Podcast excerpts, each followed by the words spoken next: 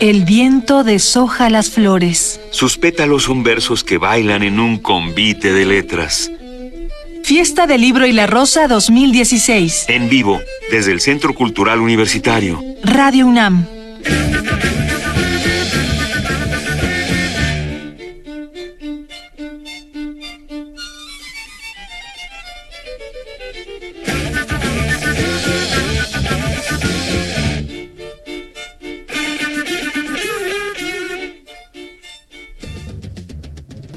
Muy buenas tardes a todos. Estamos transmitiendo desde aquí en Radio UNAM desde el 96.1 y el 860 de AM, además de internet exclusiva desde la fiesta del libro y la rosa. Querida Juana Inés de esa. ¿Cómo estás, Benito Taibo? Estoy muy bien.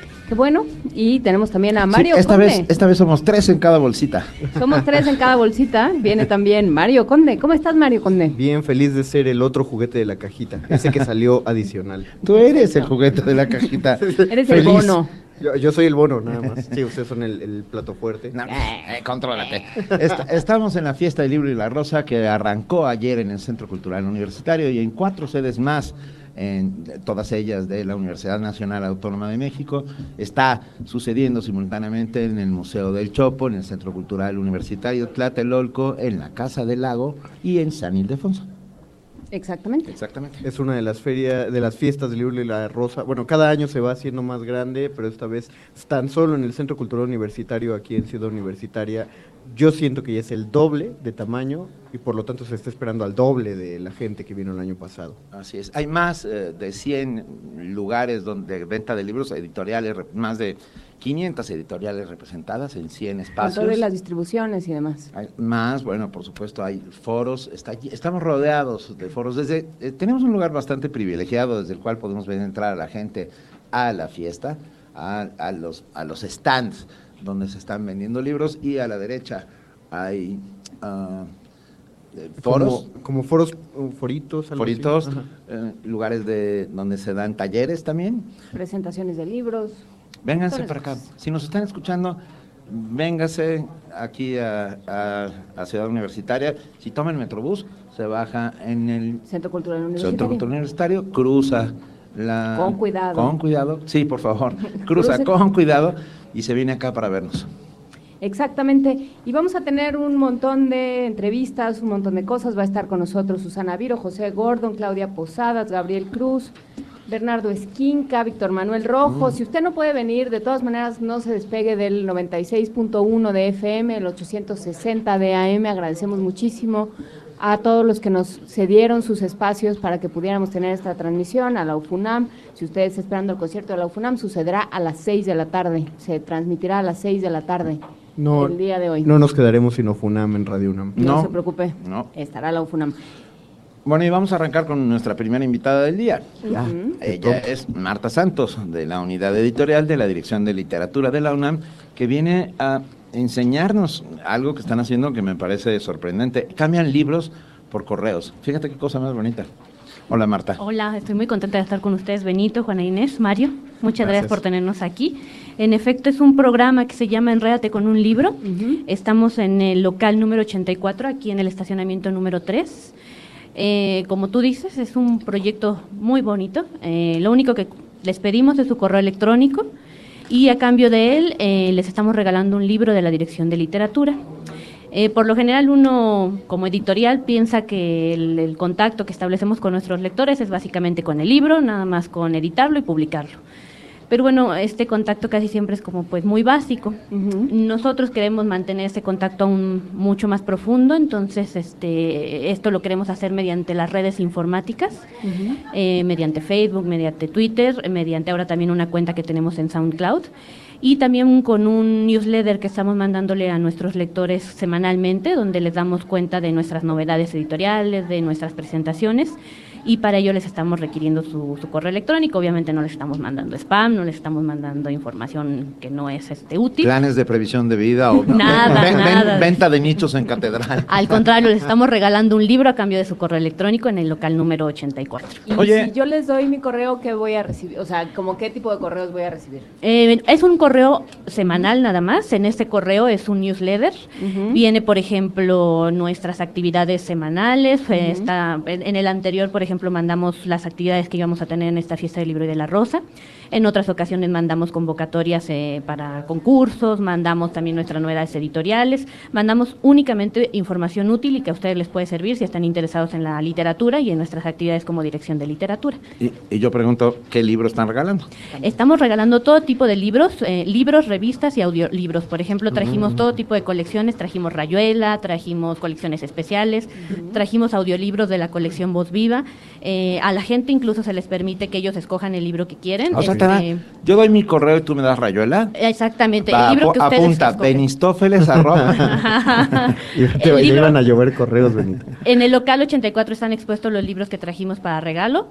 La gente da, da su correo, ustedes escogen el libro que quieren este, que les regalemos y ese es el libro que, que No, se les bueno. otorga. Otra vez, repite el stand. Es el stand 84 y bueno, si están por ahí también se pueden pasar al, al stand 83, que es donde nosotros estamos también vendiendo nuestros libros. Están vendiendo los, estamos vendiendo los a precios de, de feria.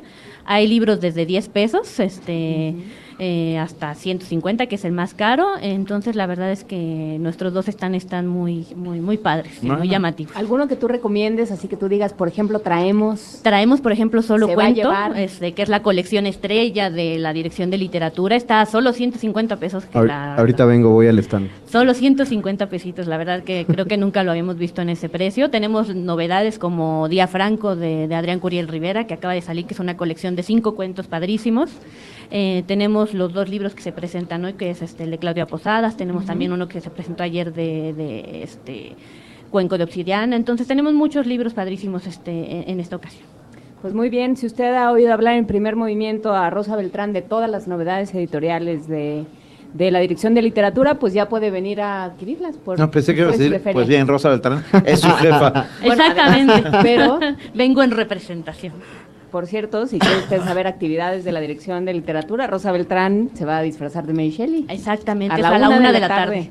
Y, y nosotros vamos a estar en vivo con esa transmisión de, de por lo menos un rato de lo que allí suceda, porque es la famosa reunión en Villa de Odati en la cual ah, Byron, ah, Shelley. Mary Shelley Y Percy. y Shelley. Percy, exactamente, se reúnen y se provocan, porque eso es lo que hicieron, provocarse y decir, oye, ¿a que no te atreves a escri-?" Y, y fíjense, ya una vez más, las mujeres siempre dan la cara, porque los otros dos no escribieron No, nada. O, o si lo escribieron no fue tan bueno como para recordarse. Exactamente.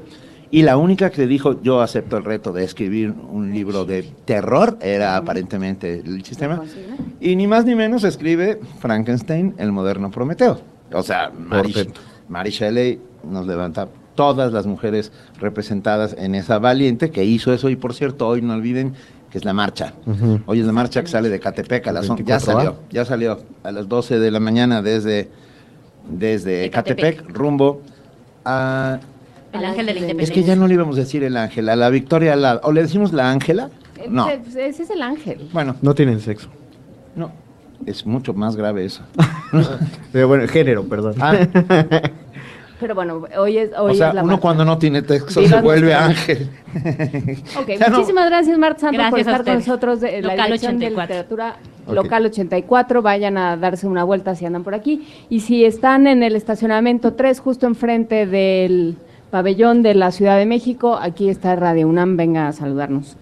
Y vamos a música. Sí, Benito. vamos a. Tenemos una canción que se llama I don't know what to tell you. No sé qué decirte. Híjole, no sé decirte. No sé decirte, no sé, la verdad es que no sé qué decirte. Y es con Red Rama.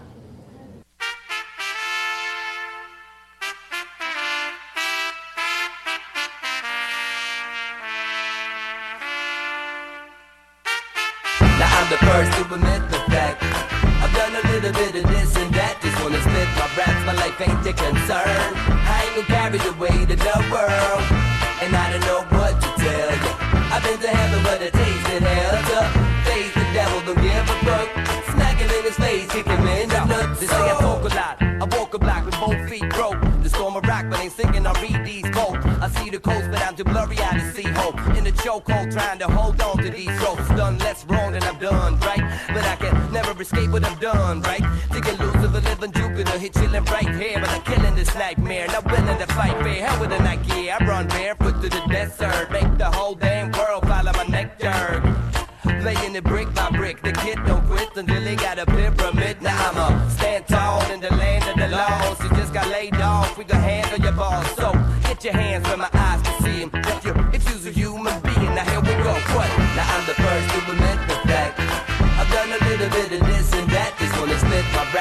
my your concern. I ain't gonna carry the weight of the world, and I don't know what to tell you. I've been to heaven, but a taste in hell. To face the devil, don't give a fuck.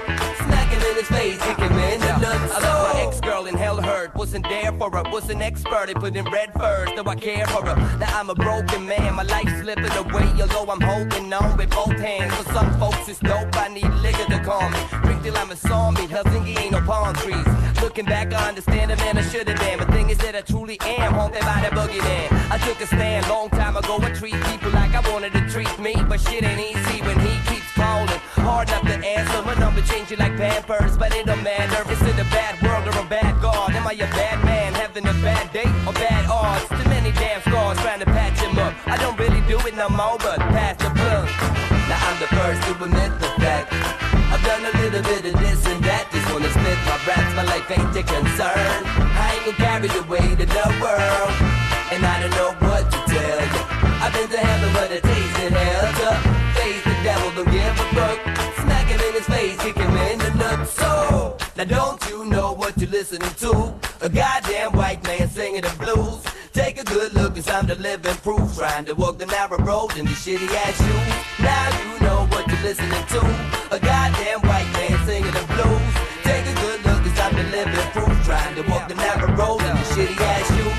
I was losing my last bit of faith.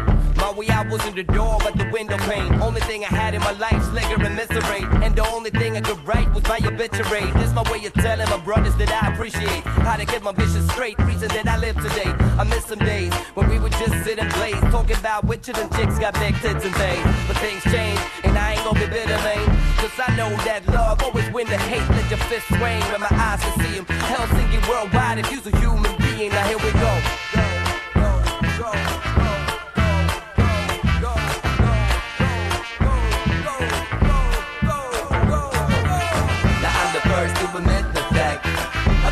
little bit of this and that Just wanna split my raps, my life ain't your concern.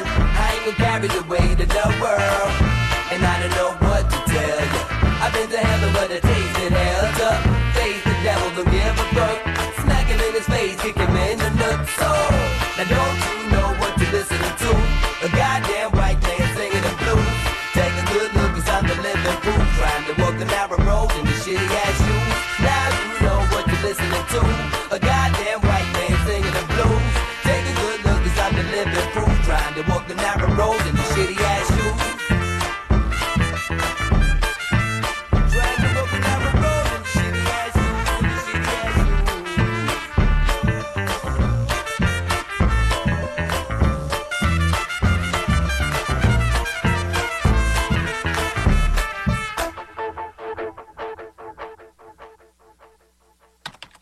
Danos like en Facebook y entérate de lo que pasa en la fiesta del libro y la rosa 2016.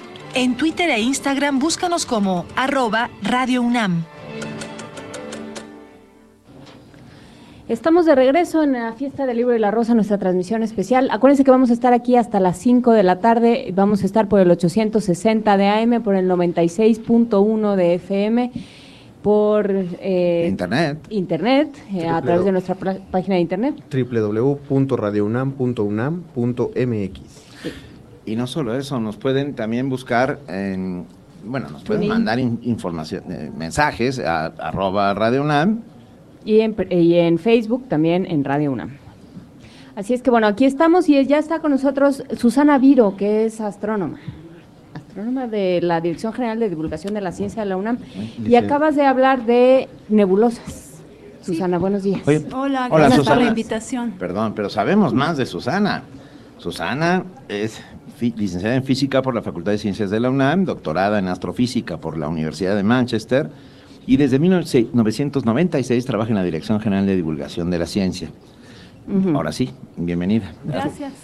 Somos Cuéntanos. decentes, cuéntanos. ¿Qué, qué contaste de las nebulosas hace un rato? Es que este es mi libro más nuevo que salió el año pasado, seguramente ustedes saben, fue el Año Internacional de la Luz. Entonces todos los que teníamos nada que cualquier cosa que ver con la luz, aprovechamos para vender nuestro producto.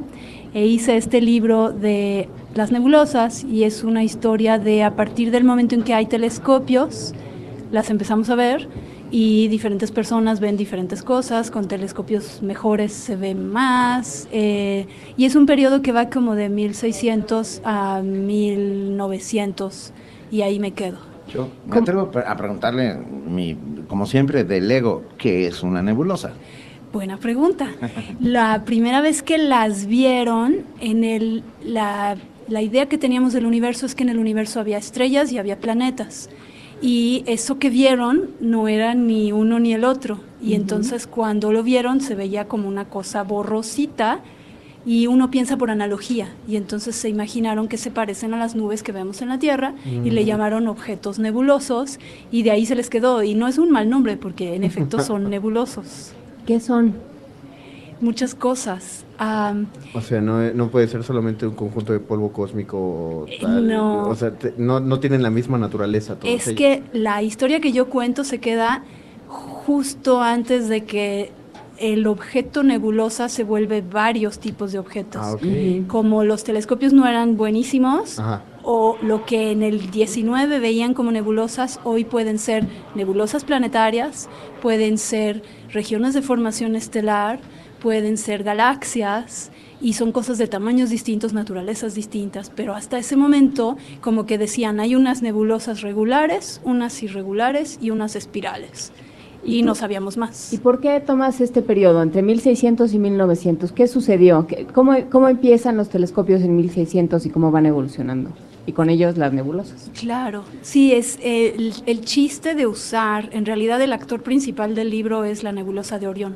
Podríamos decir que es su biografía y que a través de su biografía se cuenta la historia de la astronomía. Y entonces aparecen los telescopios y los primeros son muy sencillos y con poco aumento y además con distorsión. Y con el tiempo se vuelven más grandes y entonces se ve mejor, eh, con el tiempo se ve mejor, pero ver no es un acto simple. O sea, no sé si a todos les tocó mirar por primera vez en un telescopio, en, la en un microscopio en la secundaria, y te dicen, eh, vas a ver una ameba. Y miras y no entiendes lo que estás viendo. Bueno, el telescopio no se entendía lo que estaban viendo, y más cuando aparece un objeto diferente. Entonces, es la historia de cómo entendemos mejor el objeto al tiempo que es la historia de las personas involucradas, la tecnología que va mejorando, pero más que todo yo trato de hacer énfasis en todo lo que no entendíamos, Y en todo la- lo que se debate. En la actualidad ya podemos confiar en los aparatos de ¿Ya observación entendemos? o todavía hay unas cosas que quedan muy nebulosas. Nebulosas, sí. Fíjate que es una espacio. buena pregunta porque esa es una de las cosas que me gusta que se quede el lector, que es eso que les pasaba a ellos nos pasa a todos. Todo instrumento introduce errores y tú crees que dominas esos errores y los corriges. Pero tanto cuando te encuentras con algo nuevo como cuando el telescopio se porta como no se debería portar, eh, hay que estar consciente que además nosotros somos otro instrumento que introduce errores. Entonces el- el- la cantidad de errores acumulados es como interesante y por eso importa la comunidad, para que no nos permitamos a nosotros hacernos mensos con nuestro error, ¿no? Eh, porque como mencionabas lo del año de la luz, estamos sujetos a las cosas que podemos observar con la luz, ¿no? Claro. Como el planeta, el llamado planeta 9 del que ahora se habla, que es- permaneció o permanece escondido todavía justo por la falta de luz. No lo podemos detectar visualmente. Porque tenemos evidencia indirecta Ajá. de la historia de las nebulosas es buena para un libro de divulgación porque no hay esas cosas. Esas cosas introducen mucha confusión, ustedes lo vieron en las noticias, hay quien dijo ya existe, hay quien dijo es solo una conjetura y ya es una gama entre el medio. Acá no, acá sí iban teniendo evidencia visual y entonces tenían sobre de qué discutir, aunque es un periodo nebuloso. Susana, ¿cuál es la nebulosa más cercana al sistema solar? Orión, y Es por Orión. eso Orión es la que se ve más grande y es la que dio más de qué hablar desde el principio. La otra son, eh, no es que estén cercanas, pero las dos que se ven más grandes en el cielo y se pelearon por ser el actor principal de mi libro, la otra es Andrómeda y Andrómeda es una galaxia, pero es tan grande que se ve, es la siguiente en tamaño en el campo visual con, los, eh, con esos telescopios. ¿Y se puede ver a simple vista? ¿Se pueden ver las nebulosas a simple vista? O sea, en un, digo, no, no en la, México, nebulosa de Orión, hay quien la ve. Yo tengo pésima vista, pero dicen que hay quien ve Pero te han que contado. la estrellita de la mitad está el cinturón de Orión y luego la daga de Orión. La estrella de la mitad de la daga de Orión es la región donde está la nebulosa de Orión. ¿Sabes Y qué? hay Yo tengo la impresión de que mienten para convivir. O sea, eso de, mira, engañado todo ¿cómo ese no tiempo. estás viendo la Ay, sí, nebulosa? claro. Ah, sí, sí, claro, sí, desde con luego. cualquier telescopio Ahí sí. se alcanza a ver. Ahí sí, claro. Y, y Andrómeda lo mismo. Andrómeda se ve desde el hemisferio sur y entonces eh, dicen también, pero ahí sí yo, o sea, yo no sé por qué hice astronomía, no veo nada bien. Susana, tú que has estudiado la historia de la astronomía en México, ¿cómo estamos en relación eh, de evolución a, a otros países? ¿Qué No, quieres decir con evolución? eh, si hemos, si nos hemos subido trepar a- al tren del avance de, de la observación espacial, o seguimos un poquito rezagados, aunque sea en tecnología, en, en teorías. Es una pregunta muy interesante. Una de las cosas útiles de hacer historia es que te muestra en qué encrucijada nos hemos subido a montar al tren y en cuáles otras encrucijadas por razones culturales eh, se nos ha ido el tren. Ah, hay áreas de astronomía que estamos a la par. La astronomía teórica obviamente es más fácil de hacer donde sea que estés. claro. Eh, en telescopios tenemos un tema. En inglés dirías an issue. O sea, Un tenemos, problema. tenemos asuntos. Eh, en otros países hacen proyectos conjuntos con, otro, con otros países y nosotros estamos empezando a hacer eso. Am, yo creo que esa es la solución porque no somos ni un país muy rico ni somos tantísimos astrónomos y lo que hace falta son instrumentos muy grandes y en general en otros lados como se está resolviendo es con, con asociaciones entre varios países. Ahorita está empezando a suceder. Ah, qué bien. ¿Eh? Sí. Me, me quedé pensando en la historia de la astronomía y en todos esos astrónomos que por decir lo que miraban, les fue a todos pésimo. O sea, Galileo. Galileo, Giordano, Bruno, al propio Kepler los insultaban. Este, la iglesia no le gusta la astronomía porque eh, Fíjate que como estamos celebrando Shakespeare, hay una analogía. Ayer escuchaba un podcast muy interesante donde decían cómo todo este rollo de si Shakespeare escribió sus obras de teatro o no, ¿no? Bueno, eh, en cada época, diferentes grupos que tienen diferentes objetivos han hecho de la historia de Shakespeare lo que ellos quieren. Sí. ¿no? Y cuentan lo que les conviene. Con Galileo ha pasado lo mismo. Eh, Galileo no tuvo broncas con la iglesia. O sea, a Giordano Bruno sí lo quemaron. Ah, A. Galileo, un señor que ya no veía y ya no podía andar, le dijeron que se quedara en su casa. En esa época realmente no le fue tan mal. Pero en las épocas que siguieron, diferentes grupos lo tomaron como su símbolo Claro. pero para defender a la ciencia. Ay, te, recomiendo un- varios libros que leer. no, no, de acuerdo, pero entonces es una leyenda lo de Pure se mueve ¿Qué me- y sin embargo se mueve. No sabemos, porque el único lugar donde aparece, su primer biógrafo fue su último estudiante. Estoy impactado. Me ¿eh? fascina Ah, que digas eso. Ay, invíteme un día y platicamos de eso, Sí, es un gran me, tema. a mí me fastidia porque he vivido con ellos. No, a, mí me, a mí me gusta esa destrucción de mitos. ok, tiene una ventaja. Cuando uno necesita contar un mensaje, uno simplifica la historia. Ajá, y claro.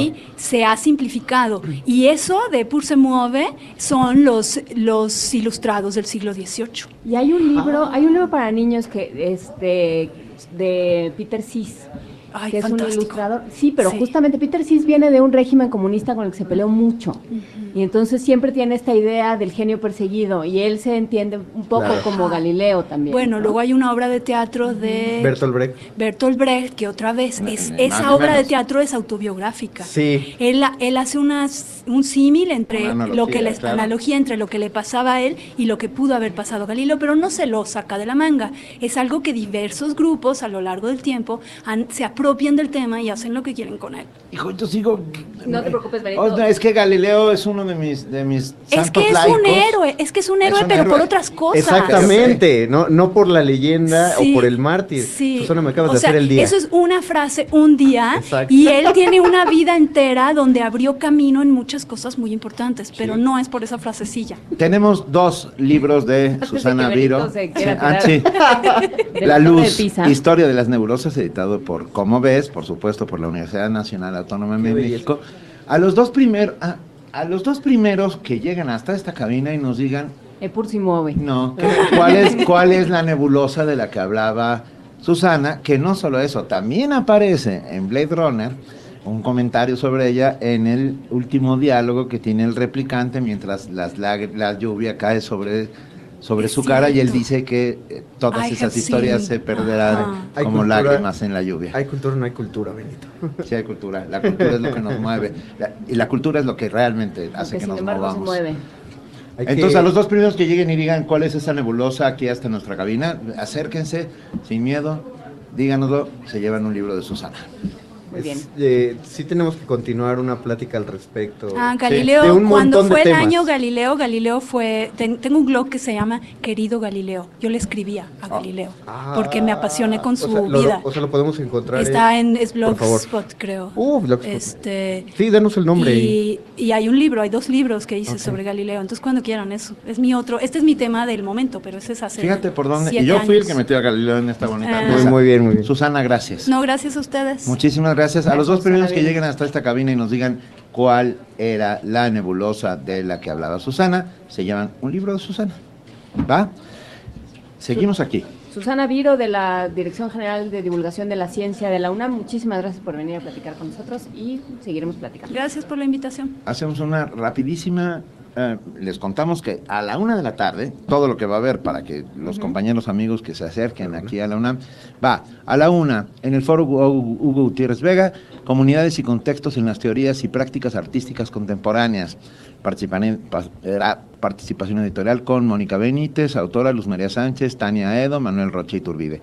A la misma hora, pero en el foro Carlos Fuentes, todos estos foros están aquí, eh, junto al estacionamiento donde estamos, no, donde estamos nosotros, donde está la enormísima carpa eh, de venta de libros.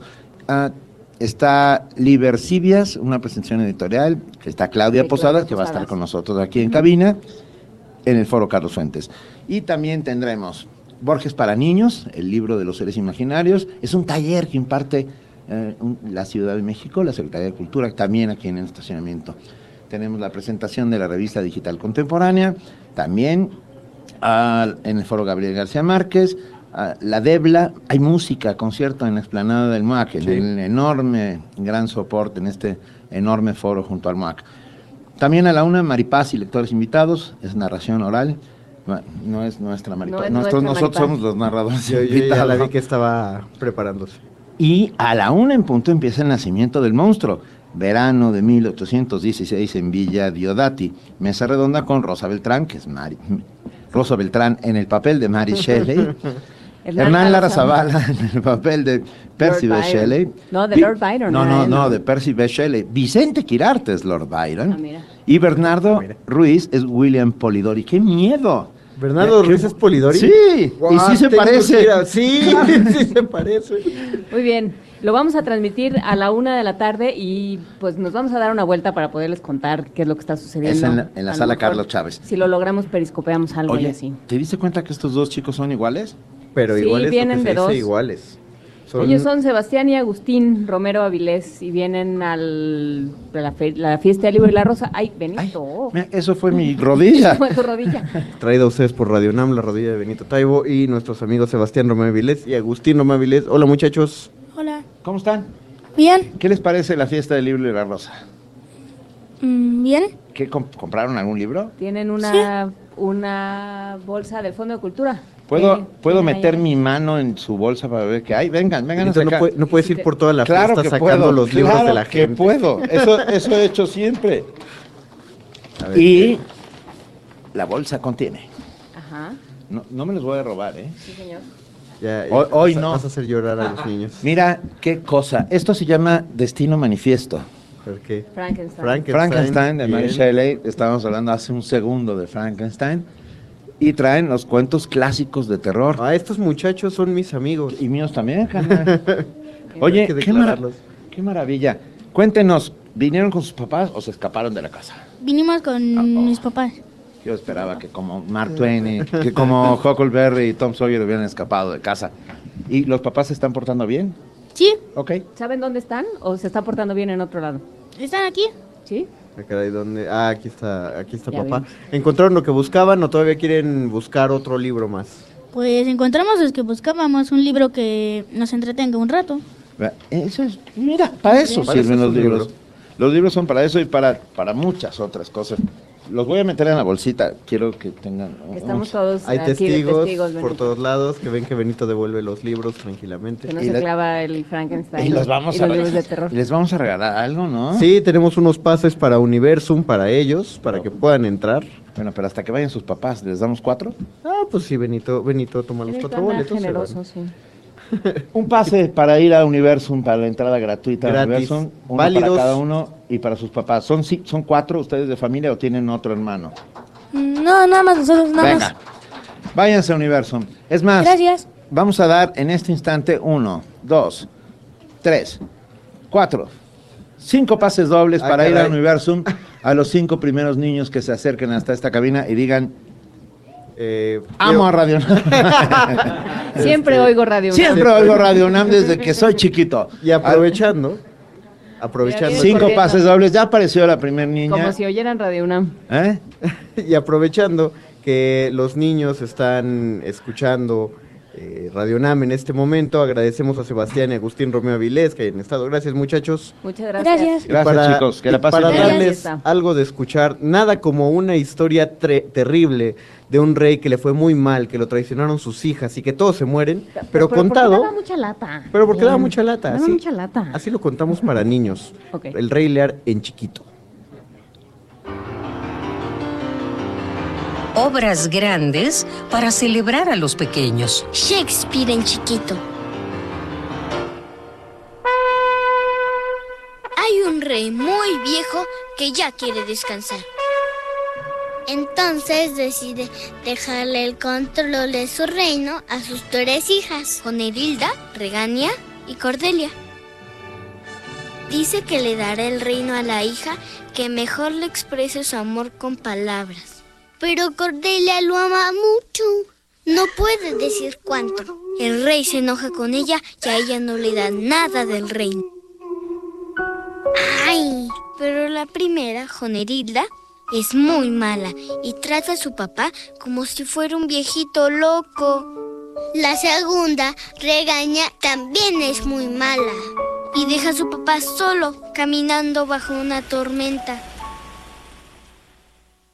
Pero luego se arrepiente porque cree que su papá va a ayudar a los franceses a ganar la guerra. El rey se encuentra con su hija Cordelia y entre los dos comandan el ejército para invadir Inglaterra. Y luego Te toca a ti leer cómo termina El Rey Lear, de William Shakespeare. Obras grandes para celebrar a los pequeños. Festejamos 400 años de Shakespeare en abril. y en chiquito, Radio UNAM. Radio UNAM.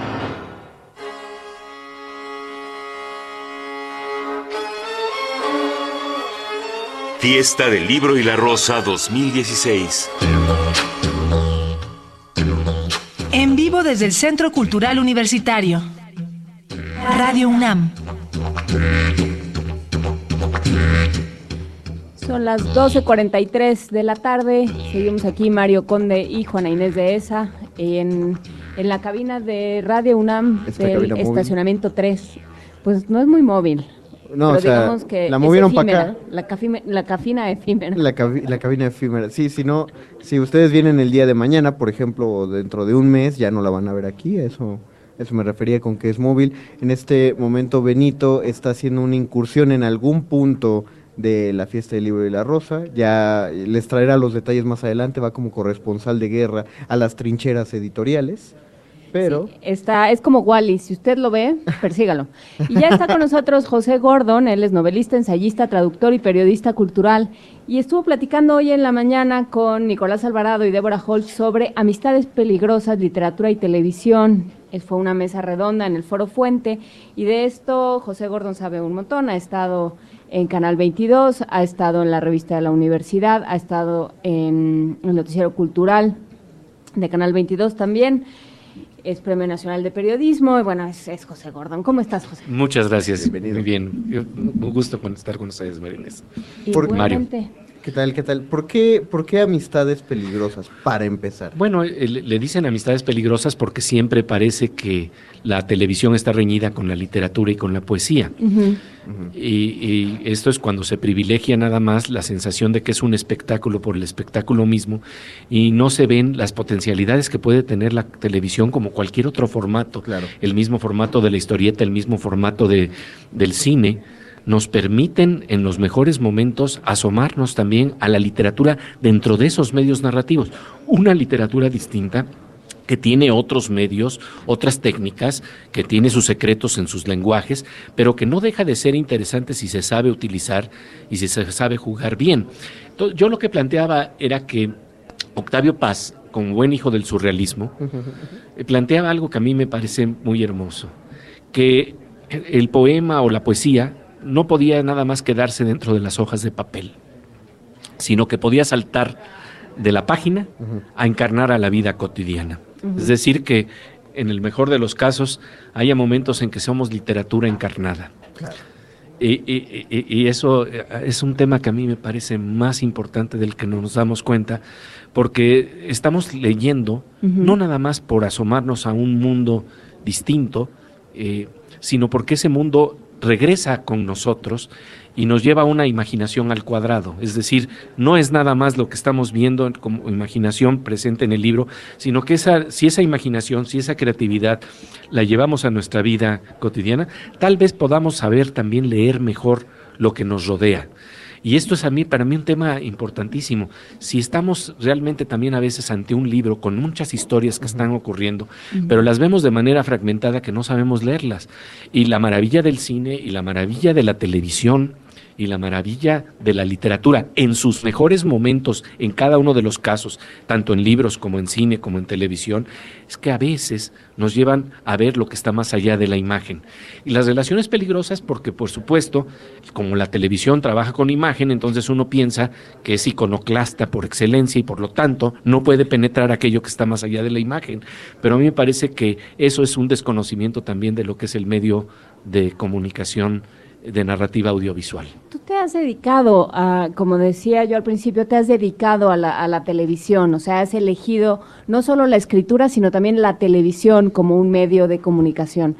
Em, ¿Qué hacer frente a toda la gente que dice la televisión embrutece, es la caja idiota, te vas a quedar tonto, ¿no? Todas estas cosas que nos dicen cuando nos enfrentamos a la tele, ¿no? Cuando nos ven. No la vemos. Y en un momento además en el que la televisión está, está dando todo un lenguaje y toda una cultura Alrededor. común. ¿no? Está haciendo un, espejo de algo. Está haciendo un espejo de algo. Es un ¿Por espejo. qué la televisión? Es un espejo, pero eh, eh, lo que pasa es que la televisión tiene también la capacidad de explorar formatos distintos en donde pueda narrar buenas historias. Eh, a, a mí no me parece desafortunado que haya telenovela, me parece desafortunado que hayan malas telenovelas. Exactamente. ¿no? Eh, no me parece desafortunado. Bueno, hay que plantear nada más que lo que pasaba en el siglo XIX, que cuando se planteaba la novela, la novela era visto como un entretenimiento vulgar Ajá. en comparación a los tratados y ensayos filosóficos. Entonces, eh, tuvimos que, que asimilar y metabolizar un poco esta idea hasta que nos dimos cuenta de que la novela podía ser un vehículo de penetración para enterarnos de lo que está más allá de lo visible. Para mí una muy buena definición de lo que quiere decir literatura, digo, caben muchas excepciones, pero la buena literatura, desde mi punto de vista, tiene que ver con ir más allá de lo visible. Y esto es lo que lo, hace diferente de periodismo, eh, en el sentido de que, me, acuerdo, que me contaba Nadine Gordimer, me decía, ¿cuál es la diferencia de una noticia en donde yo veo que una mujer hace explotar una bomba? Eso aparece en las ocho columnas de un periódico y tal vez me entero de algunos antecedentes, pero no entiendo. Se necesita una novela para rastrear una historia y rastrear otra serie de historias que están encadenadas a esa historia y ver cómo se llega a ese momento en donde nada más explota la noticia, pero no entendemos realmente lo que está en el fondo. Y esto me recuerda algo que me enseñó un maestro muy querido mío, Paco Prieto. Él en alguna ocasión me decía que había tres formas de entender lo que nos rodea. Decía, una por supuesto es la economía, nos habla de lo que es la sociedad, cuáles son sus relaciones de intercambios de bienes. Otra es la sociología, nos está hablando de cómo se comportan los grupos sociales, cuáles son las relaciones de poder entre ellos, que se está jugando. Decía, pero la literatura es la que tal vez permita penetrar la respiración, el ritmo, la textura y color de lo que vive una sociedad. Y eso a veces también aparece en la televisión. Y no hay que olvidar que más allá de los formatos de comunicación de la cultura, en donde se habla de libros, que está bien y que son muy importantes, hay también las historias buenas que se pueden comunicar en televisión. Hoy en día estamos ante la época de la serie dorada de la televisión, de la, era dorada de la televisión. Cuando estamos viendo series de un calibre que uno dice, qué barbaridad, aquí hay buenos guionistas, aquí hay buenas Excelentes guionistas. Y entonces, bueno, estamos hablando de que esas relaciones peligrosas son las relaciones peligrosas que tenemos en general en la vida cotidiana. O hacemos buena literatura con nuestra vida o no la hacemos. Y esto implica ampliar nuestros mapas. Y por supuesto ahí televisión, literatura, cine, los lenguajes contemporáneos para narrar nuestras historias y crear espejos de lo que somos son importantísimos. Y sobre todo despojarse de los fundamentalismos, ¿no? Exacto. Eh, pensar, esto, esto, está mal por definición, es eh, eh, ver la tele es perder el tiempo. Si eres una persona culta no deberías ver la tele. Exacto. Bueno, deberías ver solo... Solo leer o solo ciertos canales. Cierto canal a partir de cierta hora. Yo, yo me acuerdo que hay un libro eh, muy interesante que hace Elena Poniatowska sobre Octavio Paz, en donde de repente, eh, ya en los, días finales de Paz, eh, se reunían a platicar y Elena Poniatowska, de repente le dice Octavio Paz a Elena Poniatowska, Elena, ¿has visto a los Simpson? y Elena le dice, no, no lo he visto. Y le dice Octavio Paz, no sabes de lo que te pierdes. Nos retratan, nos retratan de cuerpo entero. Porque, ¿qué quiere decir? De repente en esas parodias críticas bien escritas, no digo todos los episodios de Los Simpson, pero como no todas las novelas de un autor, claro. pero los mejores episodios, de repente uno dice, caray, aquí hay hasta una literatura que, que alcanza a predecir ciertas cosas. Digo nada más para darles un dato que me parece impresionante, en el año 2000, Los Simpson se plantearon el peor escenario, la hora más oscura que viviría los Estados Unidos, y entonces hay un personaje, un episodio que se llama Bart to the Future, que es Bart hacia el futuro, en donde van a ver cómo van a ser los hijos de Homero Simpson, pero ya en un futuro. ¿Y qué es lo que resulta? Que estos dos hijos, pues uno está en una serie de, problemas de desempleado enorme, y la otra, Lisa, es la presidenta ya de Estados Unidos, y entonces está viendo una gráfica con su gabinete en donde les está explicando, el país está tronado después del presidente Trump. Y esto lo dice en 2000, cuando lo estamos viviendo en 2016. Claro, la bola de cristal de la literatura, y en este caso literatura televisiva, no llegó a, tanto, dice el mismo guionista de estos episodios, para poder predecir la islamofobia o, la bronca tan tremenda que íbamos a vivir los mexicanos con una serie de, de actitudes racistas que no se veían todavía en ese momento. Se pensaba que eh, Donald Trump era un personaje muy pagado de sí mismo, pero no, no se, no se veía todavía el, el, halo de oscuridad que iba a llegar a tener.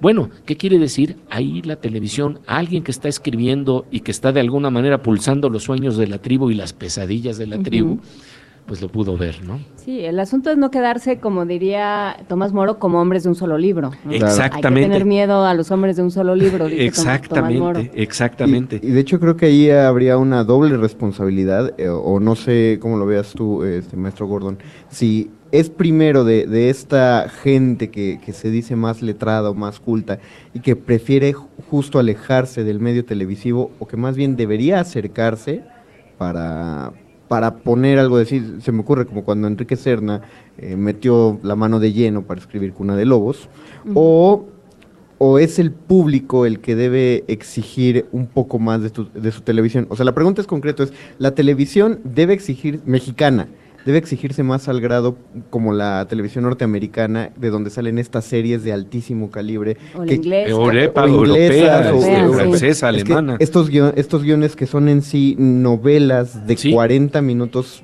las series policíacas son fascinantes, estas series médicas increíbles, eh, Breaking Bad, que fue yo creo la mejor serie de televisión que ha habido hasta la Sí, época. sí, sí. ¿Es responsabilidad solo del creativo o el público también debería decir, oye, no solo quiero ver a unos tipos durante 50 minutos contándose chistes, al menos quiero mejores chistes de los que Mira, cuentan? yo, no sé. yo- yo pienso que sí, que, que debe de haber una mayor exigencia, pero por supuesto yo la responsabilidad la, la pongo sobre todo en, en los que somos, los que estamos del lado de la comunicación.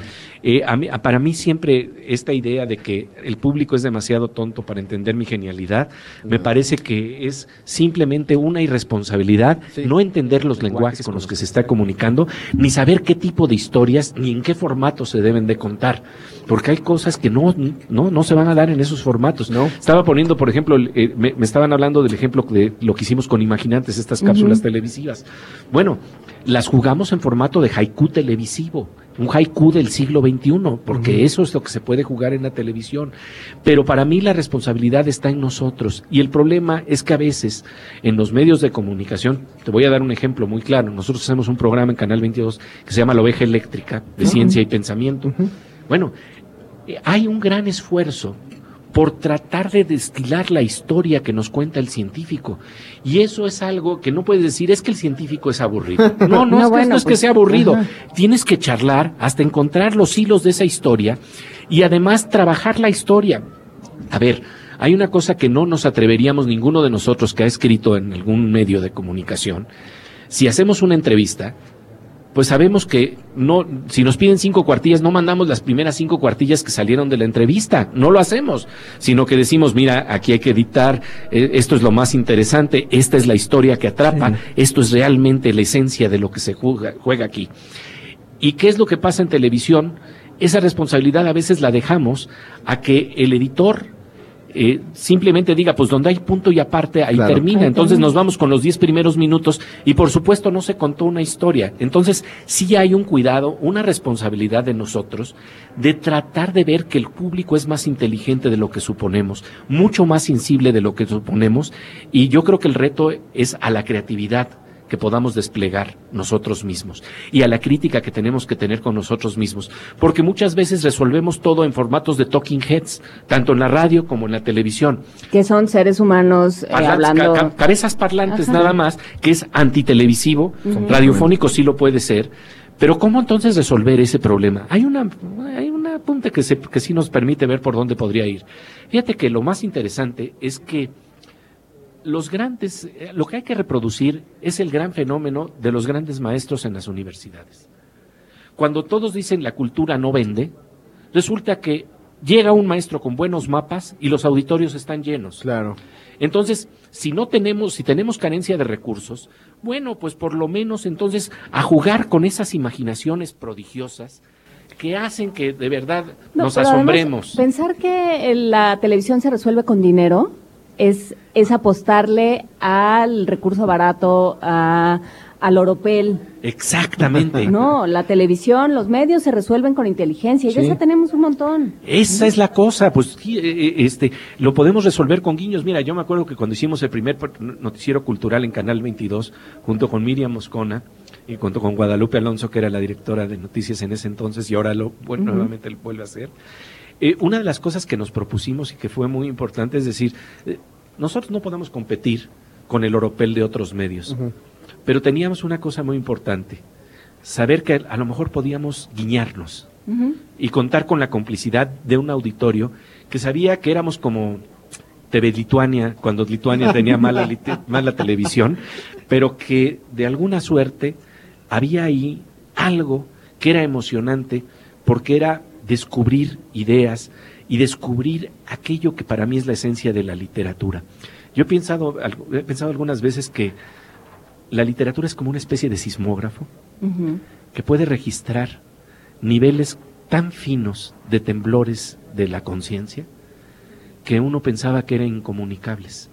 Cuando te das cuenta de eso, te vuelves una soledad acompañada y estás guiñando con el autor que estás leyendo y estás siendo cómplice porque te estás dando cuenta de que estás entrando a estratos más profundos, críticos e inteligentes que además nos despiertan la memoria colectiva. Sí, y que a eso tenemos que apostar. Eso pasa también cuando estás viendo una serie de televisión o una película y dices, claro, es eso, ¿no? Y de pronto eso que te está eh, burbujeando en el alma está ahí.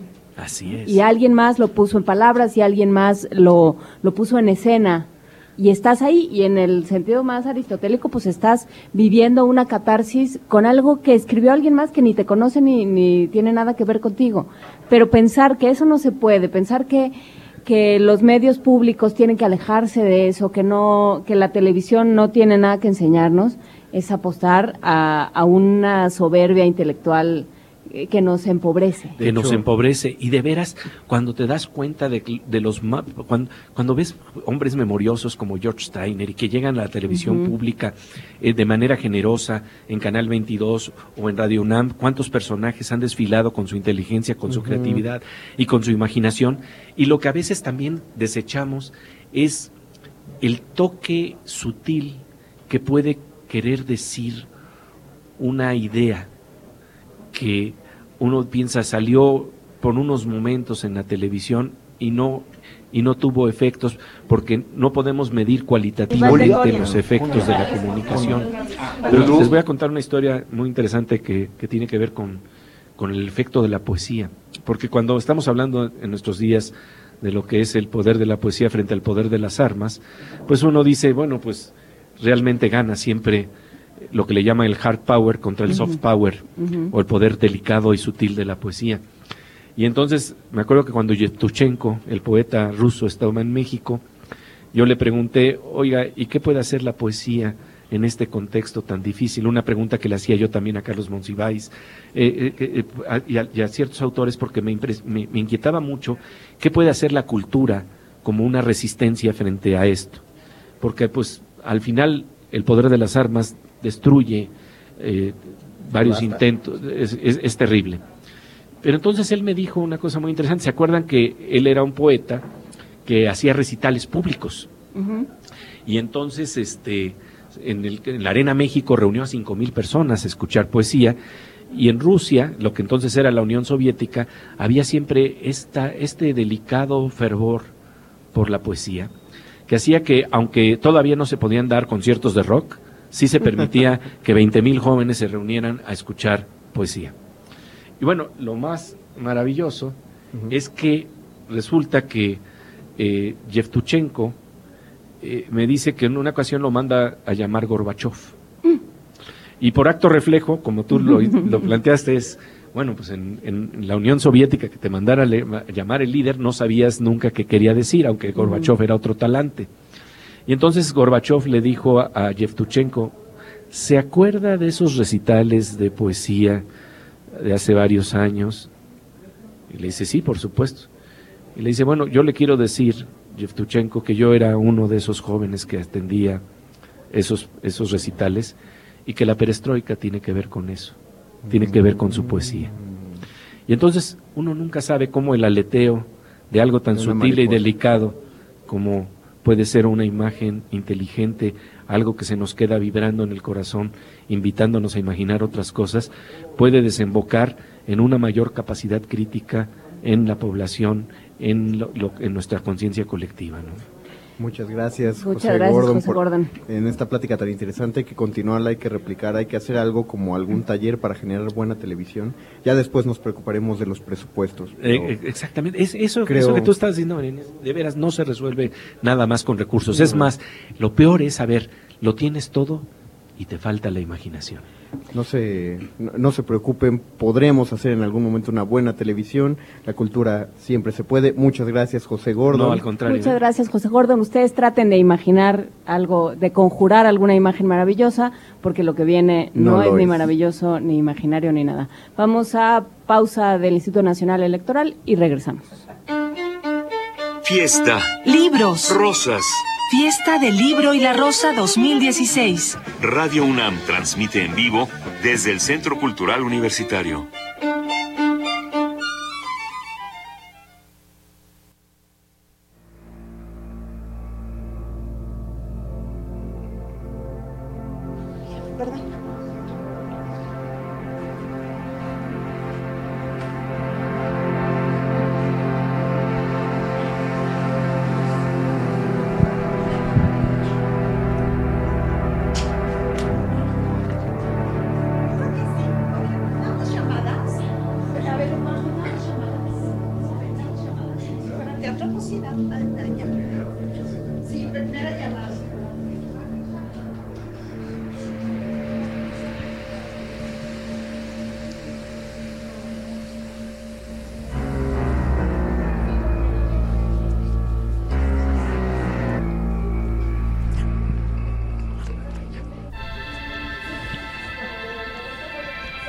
Les tengo, les tengo una sorpresa.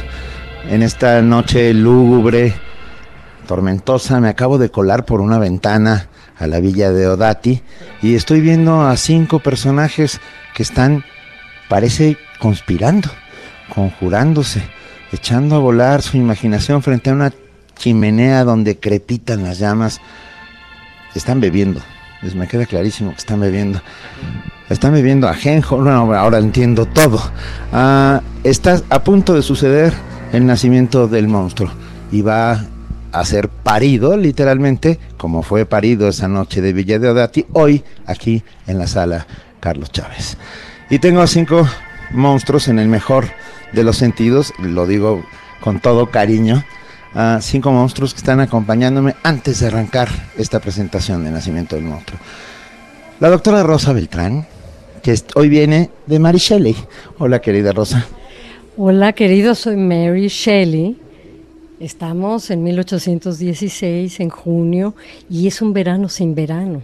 Vamos a ver qué sucede porque hemos tenido que refugiarnos, no hemos podido pasear, no, hemos podido hacer lo que queríamos.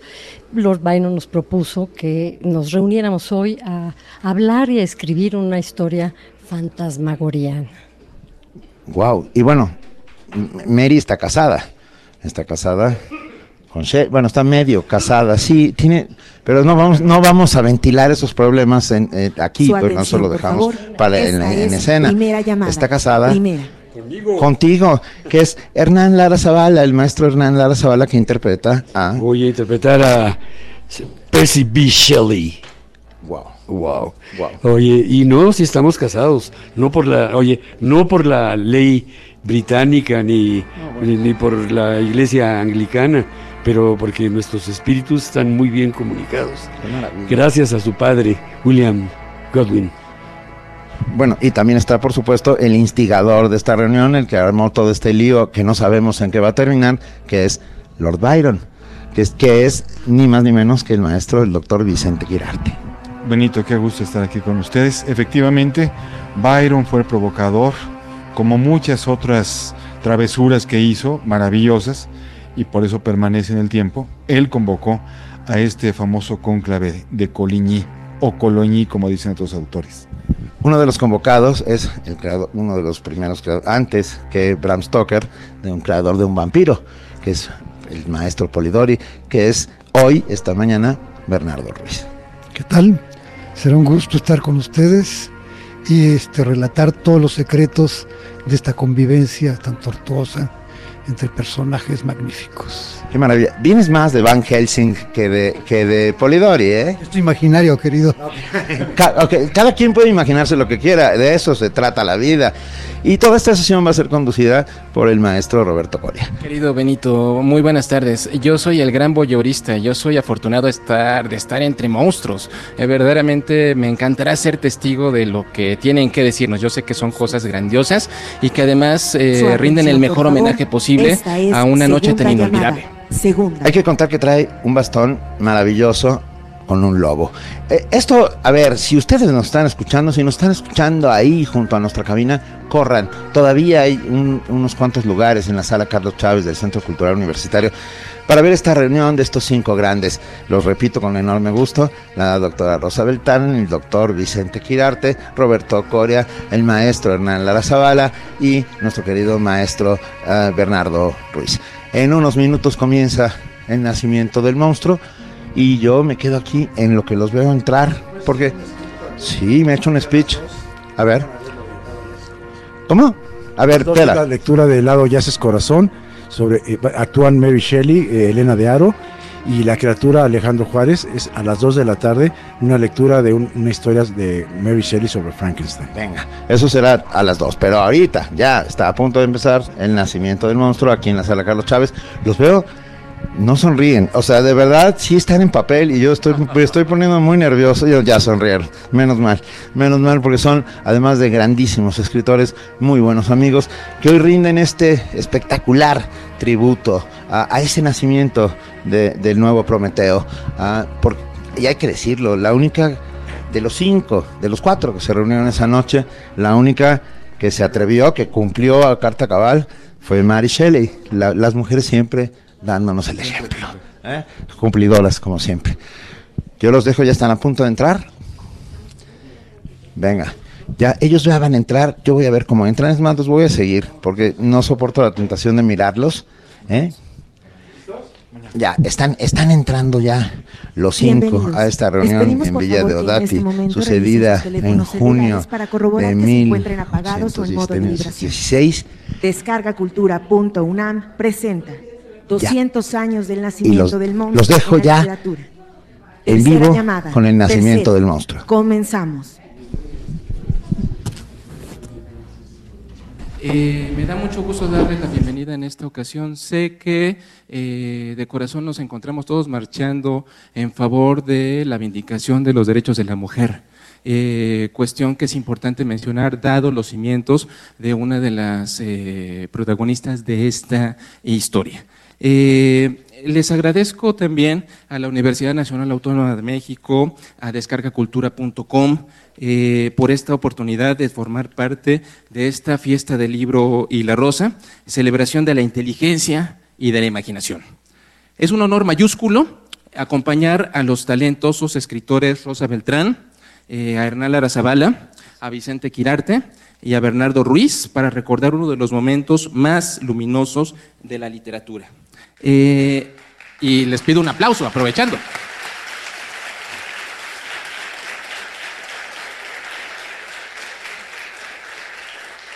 Hablemos, hablemos del escenario de nuestra historia. En la erupción del monte Tambora, en las Indias Orientales, el invierno de 1815, sumió al continente europeo en una oscuridad que inspiró el poema homónimo que escribió uno de nuestros convidados, esto hizo que 1816 fuera conocido como el año sin verano. El mes de mayo, George Gordon, eh, sexto varón de Byron, eh, poeta esencial del romanticismo británico, llegó a la comuna suiza de Cologne, en la cercanía del lago Lehmann, y rentó un caserón conocido como Villa de Odati, porque originalmente perteneció al teólogo Giovanni de Odati, eh, con la intención de convertir este lugar en su casa vacacional. Lo acompañaba su secretario eh, y médico personal, eh, John William Polidori. En ese momento se encontraban en la región eh, sus paisanos, el joven poeta Percy B. Shelley, su amante, posterior esposa Mary Wollstonecraft Godwin y su hermanastra Claire Claremont. En algún momento sus caminos se cruzaron.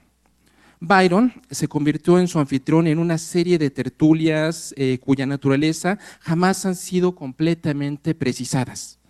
Eh, lo cierto es que abundaron los placeres físicos, los juegos, eh, discusiones literarias, políticas y filosóficas, y hablaron ampliamente de los conocimientos científicos presentes en la época.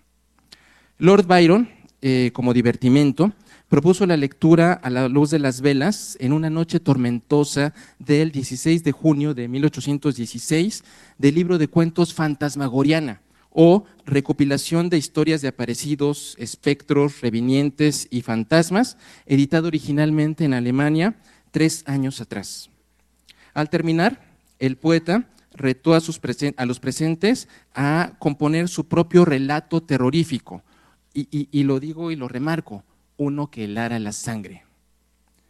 De los cuatro convidados, solo dos, los más jóvenes e inexpertos en el mundo de las letras, respondieron al desafío y engendraron dos historias poderosas e imperecederas, que poseen lecturas inagotables en nuestros días y que nos sucederán a todos los aquí presentes. Mary creó Frankenstein o el moderno Prometeo, publicado por primera vez en 1818 y John Polidori escribió El vampiro, aparecido eh, dos años después. Cedo la palabra a los integrantes de este cónclave legendario. Eh, comenzaremos con Vicente Quirarte, el gran convocador Lord Byron, que nos hablará acerca de esta noche. Vicente. Nos llaman el monstruo. Aunque seamos hermosos, monstruos somos aquellos que nos salimos de la norma, los que aspiramos a la grandeza y la eternidad. Antes de instalarme en Villa Diodati, quise conocer el campo de batalla de Waterloo, donde aún estaban humeantes los cañones de la batalla que echó definitivamente por tierra los sueños de Napoleón Bonaparte. Si la bestia, como sus enemigos lo rebautizaron, Llevaba consigo todo lo necesario para que cada día de la semana fuera una obra de arte. Yo también viajo con un carruaje lleno de todo lo que para mí es esencial en la existencia.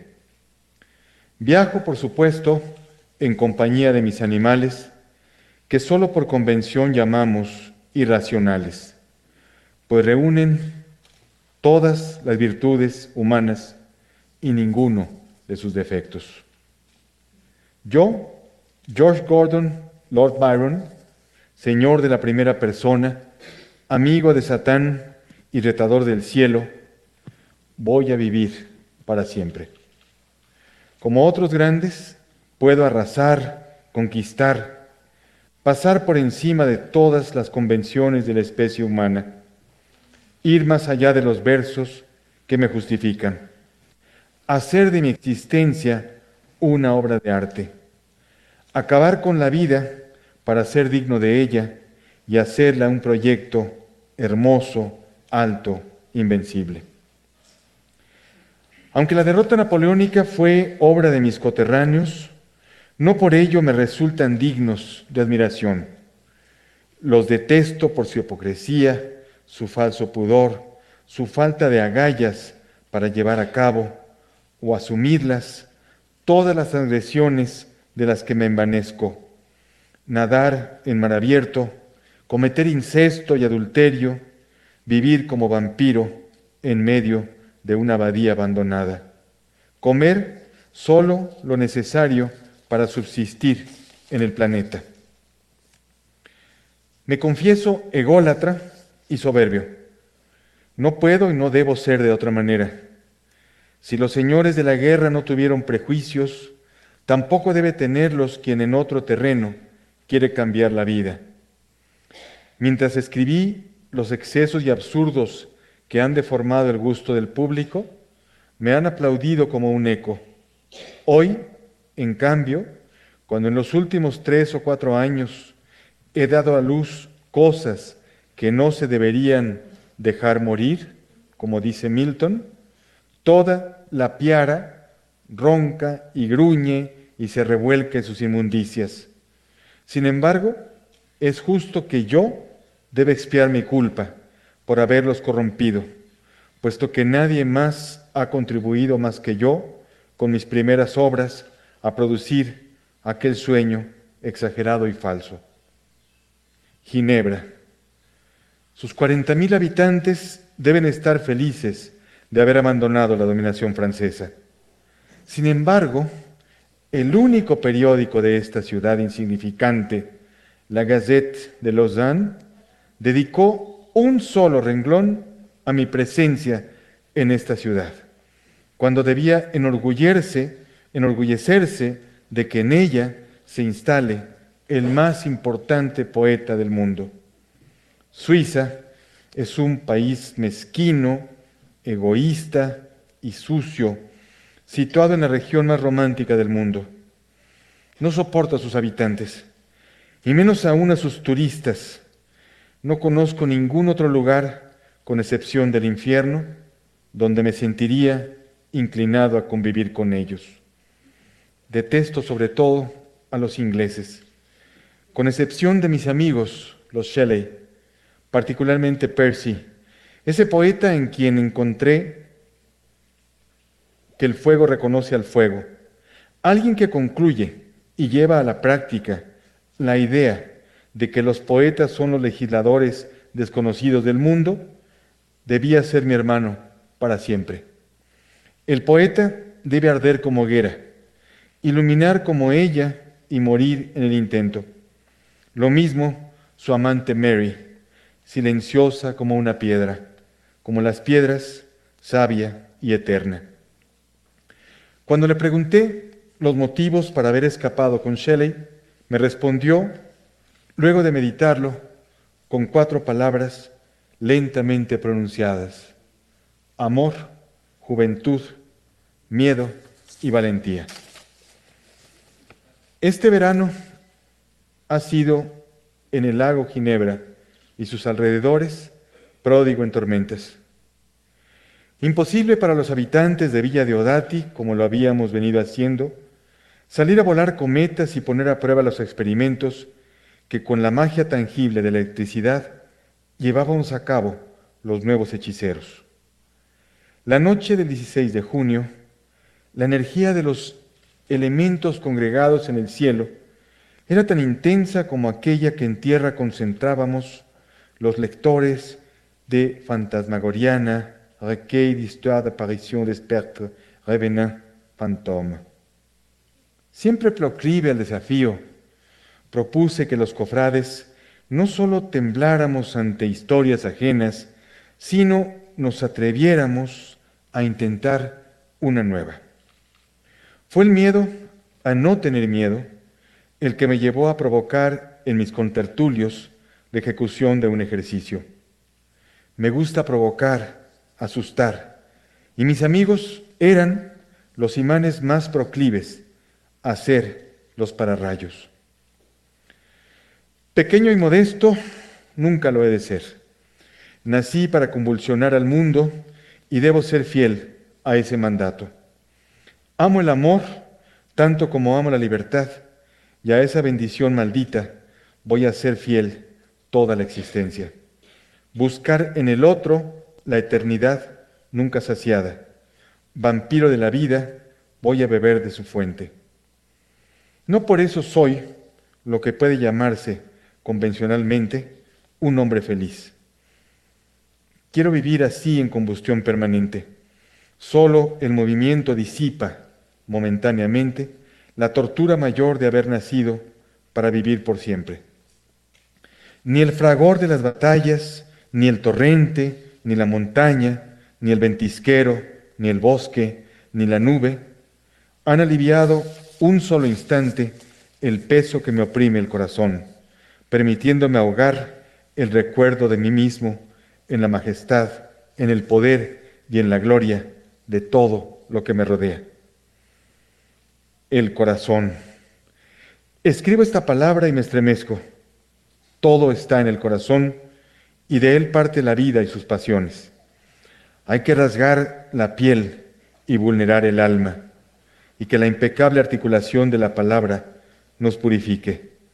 Lanzar un poema al mundo, procrear ese hijo desobediente y dejarlo caminar con sus propios medios.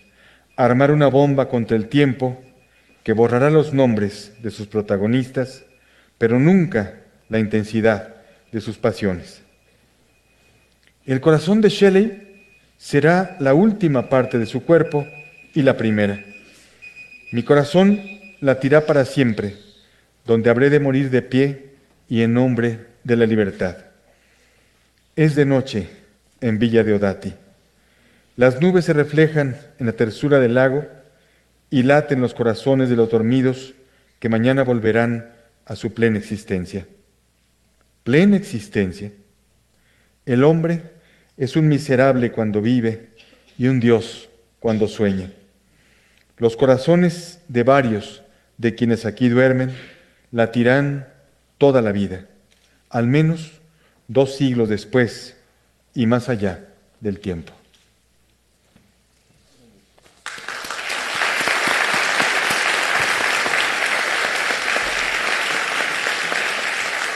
Ahora, ahora pido a Hernán Lara Zavala que eh, eh, impersone a Percy Bysshe Shelley. Por favor, maestro. Sí, muchas gracias. Allí estuvimos nosotros cuatro. Villa Diodati, verano de 1816, en Suiza. Noche de lluvia, mar, viento, oscuridad, frío, tedio, miedo y profunda curiosidad. Éramos vecinos de Byron. Ambos habíamos huido de Inglaterra. Yo, a causa de mis deudas con mis acreedores, huyendo de Harriet y de Godwin, y feliz con Mary. Byron, huyendo de las impugnaciones de sodomía con su mujer y de la acusación de su relación incestuosa con Antonia, su media hermana. El peregrino escribía entonces el tercer canto de Child Harold's Pilgrimage, que lo había hecho famoso de la noche a la mañana. Durante ese verano, frente al lago, nos reuníamos a leernos historias macabras, sobrenaturales, de terror. Nos inquietaban y de repente se te ocurrió, my dear old Georgie, ¿por qué no escribimos un cuento de fantasmas? La idea que le vino de inmediato a Mary, fue la única que perduró, cito, vi abrirse el indolente ojo amarillo de la criatura. Fin de la cita.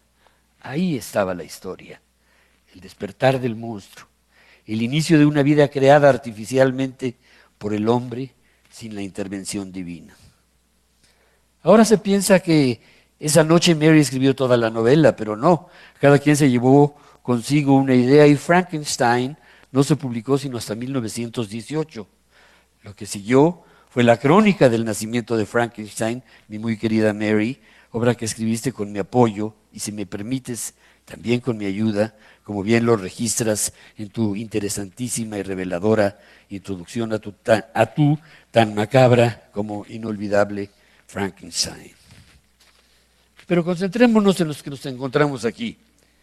Díganme Percy, por favor, Percy B. Shelley, o Shiloh, como me dice mi buen amigo Byron.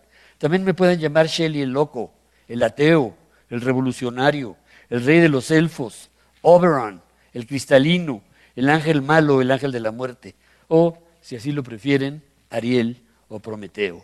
Soy todos ellos y aún más. Tuve la desgracia de ser nieto de un baronet, Sir Bish Shelley. Supongo que ustedes no ignoran lo que significa eso en Inglaterra, pero la verdad es que para mí ha resultado una verdadera monserga. Supuestamente soy rico y aristócrata, de nobleza, de nombre, de heráldica, de familia, con propiedades, fortuna y hasta educación. Pero soy rico sin dinero, no como tú, mi querido George. No tengo dónde caerme muerto y siempre me encuentro en la quinta pregunta, pero eso sí, tratando de ayudar a mis amigos, aunque los agiotistas abusen de mi presunta aristocracia. Soy rico sin prestigio ni herencia, soy pobre salvo por mi talento y rico por mi espíritu. Mírenme, delgado, frágil, alto, aquí un poco cargado de espaldas, tez rosada, cabellos largos y alborotados, ojos resplandecientes. En mi corazón palpita la justicia, la poesía y la libertad. Algunos dicen que soy el más apacible de los poetas, el menos egoísta. No lo sé, pero yo me considero independiente, rebelde y etéreo. Así nací, Vive peligrosamente, con coraje y apostolado en tu propia soledad florida. Mi hábitat son los cielos donde solo alcanzan a volar halcones y gavilanes, los mares procelosos, las aguas asesinas y los vientos huracanados. Soy, simple y llanamente, un rico poeta y un pobre hombre un paria llena de metáforas y metafísicas sobre la libertad del hombre, inquietudes desaforadas, pero dispuesto a librar las más inverosímiles batallas o las más violentas tempestades, siempre y cuando sea por causas justas. Mi corazón, desorbitado, loco y pletórico, está siempre colmado de amor y libertad, dispuesto a perecer por cualquier causa justa. Pero vayamos por partes. Yo soy el esposo de la bella y talentosa mujer aquí a mi lado. Mary, mi Mary, mi única esposa, Mary Shelley, hija de mi gran preceptor William Godwin, así como de la luchadora y revolucionaria feminista Mary Wollstonecraft. Mi Mary fue la única hija entre toda la familia del genio con la genio. O debo decir la genia, queridas feministas, corríjanme por favor. Mi única e inolvidable Mary, mi gran mujer, a quien a pesar de mi inmenso amor en varias ocasiones, he flaqueado, aunque no por eso he dejado de quererla, ni le he sido infiel por mero deseo, sino simplemente buscando aquella parte inalcanzable de la belleza femenina que tanto me atrae. Mary, mi Mary, pero ya volveremos a ella. Estudié en la Universidad de Oxford, University College, como mi propio padre, Sir Timothy Shelley miembro del Parlamento y hombre rico e influyente en la política y los negocios. Como egresado del mismo college, él me acompañó a Oxford y abrió una cuenta en una librería para que yo tuviera crédito ilimitado y adquiriera los libros, papeles, plumas que quisiera y para que en caso dado pudiera incluso publicar lo que me viniera en gana. Terror, pero qué maravilla un cuarto independiente en el sagrado claustro de una de las más ilustres universidades inglesas, donde yo me sentía privilegiado y absolutamente libre para vivir a mis anchas, ir o no a los cursos, disponer de mi tiempo cuando se me antojara, leer, escribir y estudiar literatura, filosofía, medicina, química, electricidad, galvanología, mineralogía, la Biblia, y cómo está, configurada la construcción del cuerpo humano. Yo me encontraba muy interesado en dónde, perdón, en indagar en dónde podría provenir la chispa vital para probar de una vez por todas la total ausencia de Dios. Debido a mi odio espontáneo hacia la intolerancia, la burocracia y las ideas anquilosadas, me entusiasmé cuando leí Political Justice de William Godwin. A raíz de ello, me atreví a redactar y editar un panfleto titulado Sobre la necesidad del ateísmo. Llegué a la librería de la universidad cargado de mis ejemplares y se los entregué al dueño firmados con el seudónimo de Jeremy Stockley y le pedí que los exhibiera en la vitrina de novedades y le indiqué que costaba seis peniques. Siempre me atrajo la palabra ateo provocadora y disidente tan acorde con mi espíritu rebelde permanentemente inconforme. Por eso en la advertencia del panfleto me atreví a afirmar, ya que el amor a la verdad es el único fin que ha llevado la redacción de este pequeño tratado, el autor del mismo ruega a aquellos lectores que encuentren alguna deficiencia en sus razonamientos, la den a conocer públicamente tan pronta, metódica y francamente como su libertad se lo permita y por falta de pruebas firmé un ateo. El panfleto resultó, resultó una auténtica revolución contra la moral y las buenas costumbres en el medio académico. Y luego de un breve juicio salí expulsado de Oxford cuando apenas tenía 18 años, lo cual conllevaba el rompimiento frontal con mi padre y mi familia, que tantas esperanzas habían forjado en mí. Enterado de la noticia de mi expulsión, mi padre se negó a darme un penique más y la gente me empezó a conocer como Shelley, el ateo. No contento, años más tarde, me atreví a escribir otra apología, manifiesto por los irlandeses, con objeto de emancipar a los católicos y mejorar sus condiciones de vida y reivindicar su triste y explotado país. Fui a presentarlo a la Isla Verde, pero el resultado fue una rechifla generalizada por parte de los irlandeses, que lo último que deseaban era, era que un noblecito inglés viniera a decirles qué hacer. Me casé por primera vez a los 19 años, pero debo reconocerlo, no fue por amor. Vivía en la ciudad de Londres, era amigo de Harriet Westbrook, chiquilla de 16 años, muy bien formada, de cabellos castaños y hermosa carita, cuyo padre quería obligarla a regresar a una escuela que ella deploraba. Harriet me había confiado que prefería matarse antes de volver a esa cárcel. Para mí, el matrimonio era odioso y detestable. Reyes, sacerdotes y políticos inaceptables. Instituciones como el matrimonio, el comercio y la religión católica representaban los más grandes males de la humanidad. Soy un escéptico que cree en el amor libre, en la tolerancia y en la justicia, como lo plasmé en mi poema Queen Mab. Detesto el egoísmo, provenga de donde provenga. Así, así que le propuse a Harriet que nos largáramos de Inglaterra, lejos de sus padres y de los míos, y de sus nefastas influencias burguesas, y nos casáramos. Ella tenía 16 años, yo 19, nos fuimos a Edimburgo, y ahí celebramos nuestra juvenil boda. Pero el verdadero amor me llegó el día en que te conocí, mi querida Mary, de súbito y sopetón. Harriet y yo íbamos con frecuencia a visitar a tu padre en su casa de Skinner Street para conversar y discutir con él. Ahí conocí a tu madrastra y a tus medias hermanas, Fanny y Claire, pero tú no estabas. Te habías ido de viaje a Escocia. Empecé a frecuentar a tu familia hasta que un buen día apareciste. El mundo cambió definitivamente para mí. Eras hermosa, inteligente, con unos ojos de color avellana, graves y dulces. Poseías esa rara mezcla de belleza y heroicidad que es lo que más me puede atraer de una mujer. Eras delicada, seria, sensible, inteligente, culta, y aunque adorabas a tu padre, no te llevabas bien con su actual esposa. Te regalé mi libro Queen Mab. Empezamos a frecuentar por las noches el cementerio donde estaba enterrada tu madre, Mary Wollstonecraft en cuya tumba leíamos, conversábamos y meditábamos hasta que nos enamoramos, a pesar de que yo era casado y Harriet, mi esposa, estaba ya encinta. Así que no nos quedó más remedio que fugarnos junto con tu hermana Claire al continente, primero a Francia, después a Suiza. Y a ti, Byron, Lord Byron, mi hermano, mi amigo, que hicimos generación junto con John Keats, nuestro Adonis, el primero de nosotros en morir. A ti te conocí ese mismo año, gracias a Claire, que interesada en relacionarse contigo, te mandó una misiva en la que decía, estaré dispuesto a ofrecerte aquello que ha sido el apasionado deseo de mi corazón. Y así ocurrió. Claire acordó una cita en las afueras de Londres y se hizo tu amante. Tú y yo nos conocimos en Suiza, en el lago. Polidor y tú remaban y Claire los vio a lo lejos y aprovechó la oportunidad para pedirnos a Mary y a mí que camináramos por la playa.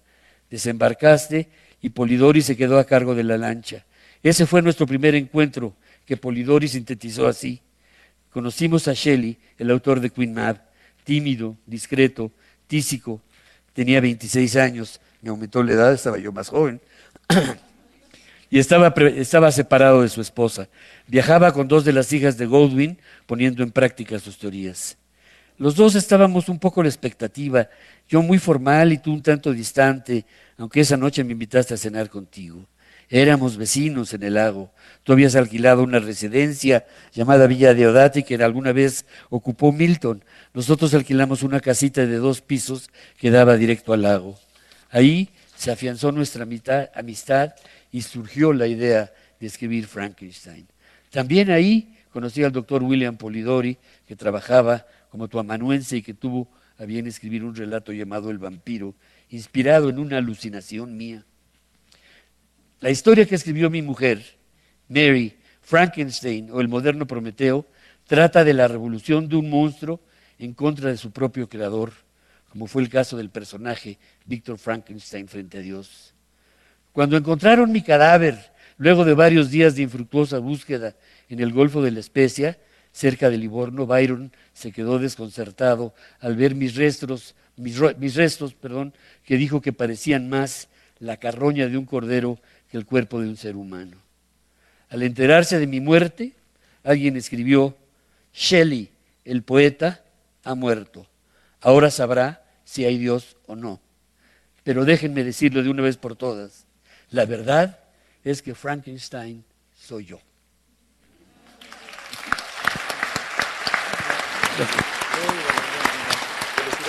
Gracias. Precisamente eh, nuestra siguiente víctima eh, será Bernardo Ruiz, eh, quien dará vida a John William Polidori. Maestro querido, por favor. Hablo con las últimas estrellas del alba. Vaya viaje, sus continuas luces y sombras son como los humores de la luna en la travesía de los círculos celestes.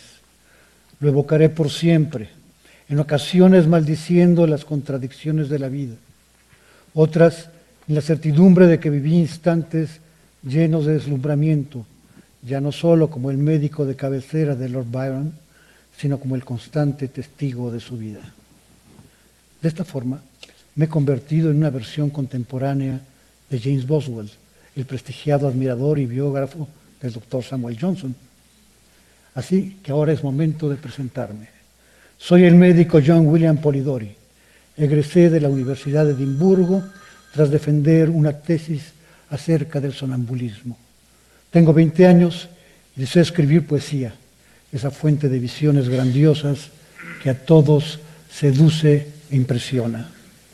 A través de ella el mundo podrá un día referirse a mí con la misma emoción que se pronuncia Wordsworth, Coleridge, Byron, como si fuera uno de los nombres sagrados de Dios. Más de uno arguirá que solo soy un serijano sejijunto de aspecto mediterráneo, inquisidor y cordial, cuya finalidad es convertirse en una aburrida celebridad. En suma, la esencia de todo aquello que no quiero ser. ¿Qué quiero ser? Esto. El viajero en que me convertí durante esta travesía a través de una cuarta parte del mundo hasta este lago a unos pasos de Francia e Italia. Dejamos Londres el miércoles 24 de abril de 1816 por la mañana con rumbo a Dover para embarcarnos y Ostende, desde donde continuamos con breves paradas hasta Waterloo. Durante todo el camino encontramos marcas de los destrozos de la guerra napoleónica que muestran la devastación que dejó a su paso por todo el continente. No me quejo de la travesía, solo me molestan las discusiones con Lord Byron que se queja de mi escritura. Disfruté varias ciudades, pero me sentí mal al salir de Colonia. Llegué con fiebres a Mannheim tras cruzar el Rin. Así, desde ese 14 de mayo viajé enfermo, muy enfermo, con fiebre y desmayos, vértigo y dolor de cabeza. Cinco días después acusé leve mejoría. El 21, por fin, llegamos a territorio suizo y el 26 pudimos nadar a orillas del lago Lehmann. En Colonia, al día siguiente, negociamos el, el alquiler de la villa Diodati, desde donde se contempla el lago y la ciudad de Ginebra. Tras algunas pláticas, fue posible rentarla a partir de junio hasta noviembre. Notaba en mí un humor sombrío, algo parecido le ocurría a Lord Byron, quien se negó a recibir a distintas amistades los días previos. Decidí dejarlo a solas. Alquilé un bote y remé el agua adentro para luego dejarme ir a la deriva. Por fortuna, mi lord se encontró con tres conocidos, Percy Bysshe Shelley, Mary Goodwin, su mujer, y su cuñada Claire Carmont, quien había tenido amoríos con Byron. Los Shelley se hospedaban en el Hotel d'Angleterre, mas en junio se mudaron a Campagne Chapuis, a menos de 10 minutos de Diodati. El 28 fuimos invitados a desayunar con el doctor de Roche, un hombre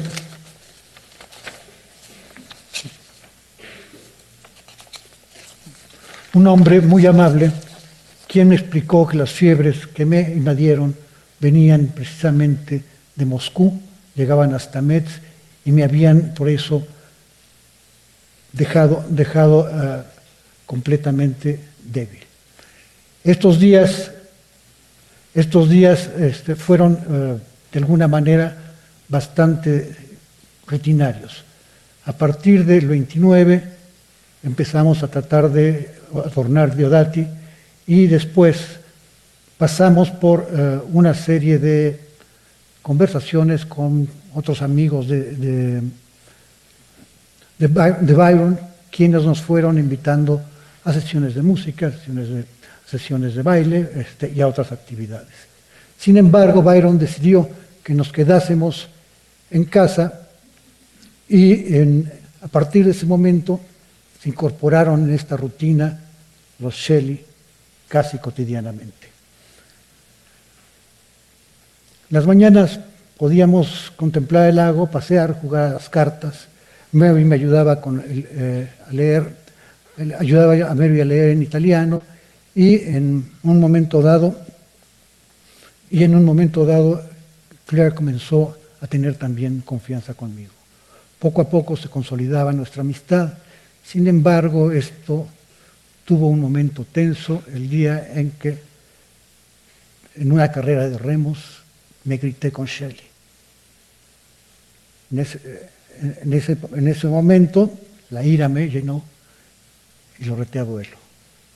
Byron, con toda la altivez de un lord, me dijo, yo tomo el duelo por Shelley, tú no mereces tocarlo para nada. Mary me miró con desprecio y me refugié en mis habitaciones tras la galería. Más tarde pedí disculparme, pero días después Byron le cobraría. Nos encontramos en la, terraza de Diodati cuando vi venir a Mary Shelley, llovía, era la tarde del 15, y en ese momento Byron me dijo, corre, brinca, ve por ella, dale el brazo, tráela a la casa, que no se moje. Así intenté y me lastimé el tobillo. Maldito me dije. Sin embargo, pasó por mí, me ayudó, me ayudó con, eh, me ayudó con, este, con Mary, me jaló y finalmente terminé el sofá. Hizo todavía el esfuerzo de bajarme una almohada para el pie y en ese instante comenté, yo pensé que usted no tenía sentimientos. Nuevamente, Mary no con su mirada. Al día siguiente se quedaron en la casa después de comer porque la lluvia reciaba. En ese instante este, no pensábamos que fuera a durar tanto este, este mal tiempo. Sin embargo, nos sentíamos preocupados porque también había rumores de peste. En Ginebra había muerto una chica el día primero, en media hora, su agonía. Y después de eso encontramos que este, se sembraban las legumbres en los fosos con toda la sociedad. Sin embargo, en Coligny todo eso parecía no preocupar a nadie. En la noche, para divertirnos, ocurrió la lectura de Fantasmagoría. Fue entonces cuando cayó el guante de Byron sobre la mesa que a todos nos retó a escribir. Aceptamos el reto. Cada quien se dedicaría desde entonces, pensamos, a escribir. Para festejar, Shelley comenzó a recitar parte de Christabel, todo el poema este, que memorizaba de, de Coleridge que en ese momento no estaba publicado, y debimos entonces, debimos entonces este, azorarnos por la belleza de aquella fantasía devoradora. A su vez, Byron repitió algunos versos. Recuerdo que era el seno de la, serpiente la que se acercaba a Cristabel, cuando en ese momento Shelley se tomó las manos, con las manos la cabeza y salió corriendo de la habitación desesperado gritando. Llegué hasta él y explicaba que había visto este, esa visión, que ya no podía continuar. Había visto, le habían contado, aquella mujer que en vez de senos tenía, tenía en los pezones ojos y era una visión que le horrorizaba. Le di éter y lo puse a dormir.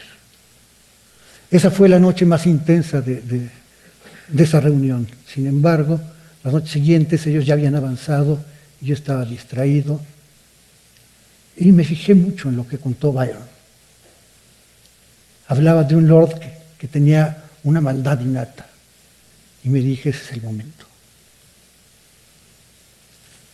Por mi parte yo estaba escribiendo respecto a, Ernest, Ernest Bloch, un, un personaje cuya larga agonía iba a ser detallada en toda la historia. Como tiempo después me dijo Byron que la iba a abandonar, me, me continué, continué trabajándola. Fue así que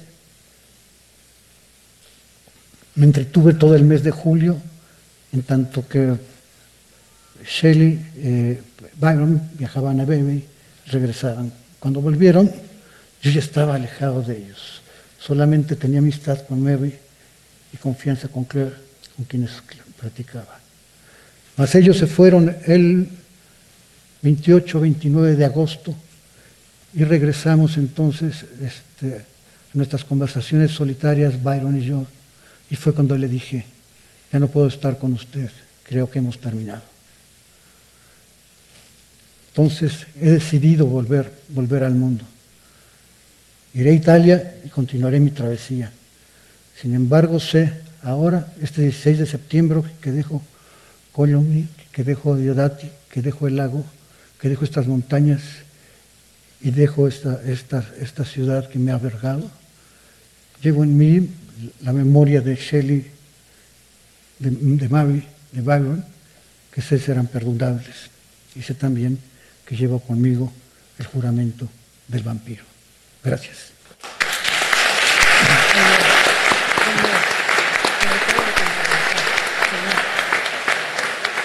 Gracias, gracias querido maestro Ruiz. Eh, concluyo eh, con Rosa Beltrán, quien dará vida a la más joven del grupo, eh, muchos dicen la más perdurable, eh, eso ya depende de todos ustedes, Mary Shelley, querida. En el verano de 1816 solo tenía 18 años. Lo recuerdo ahora, mucho tiempo después.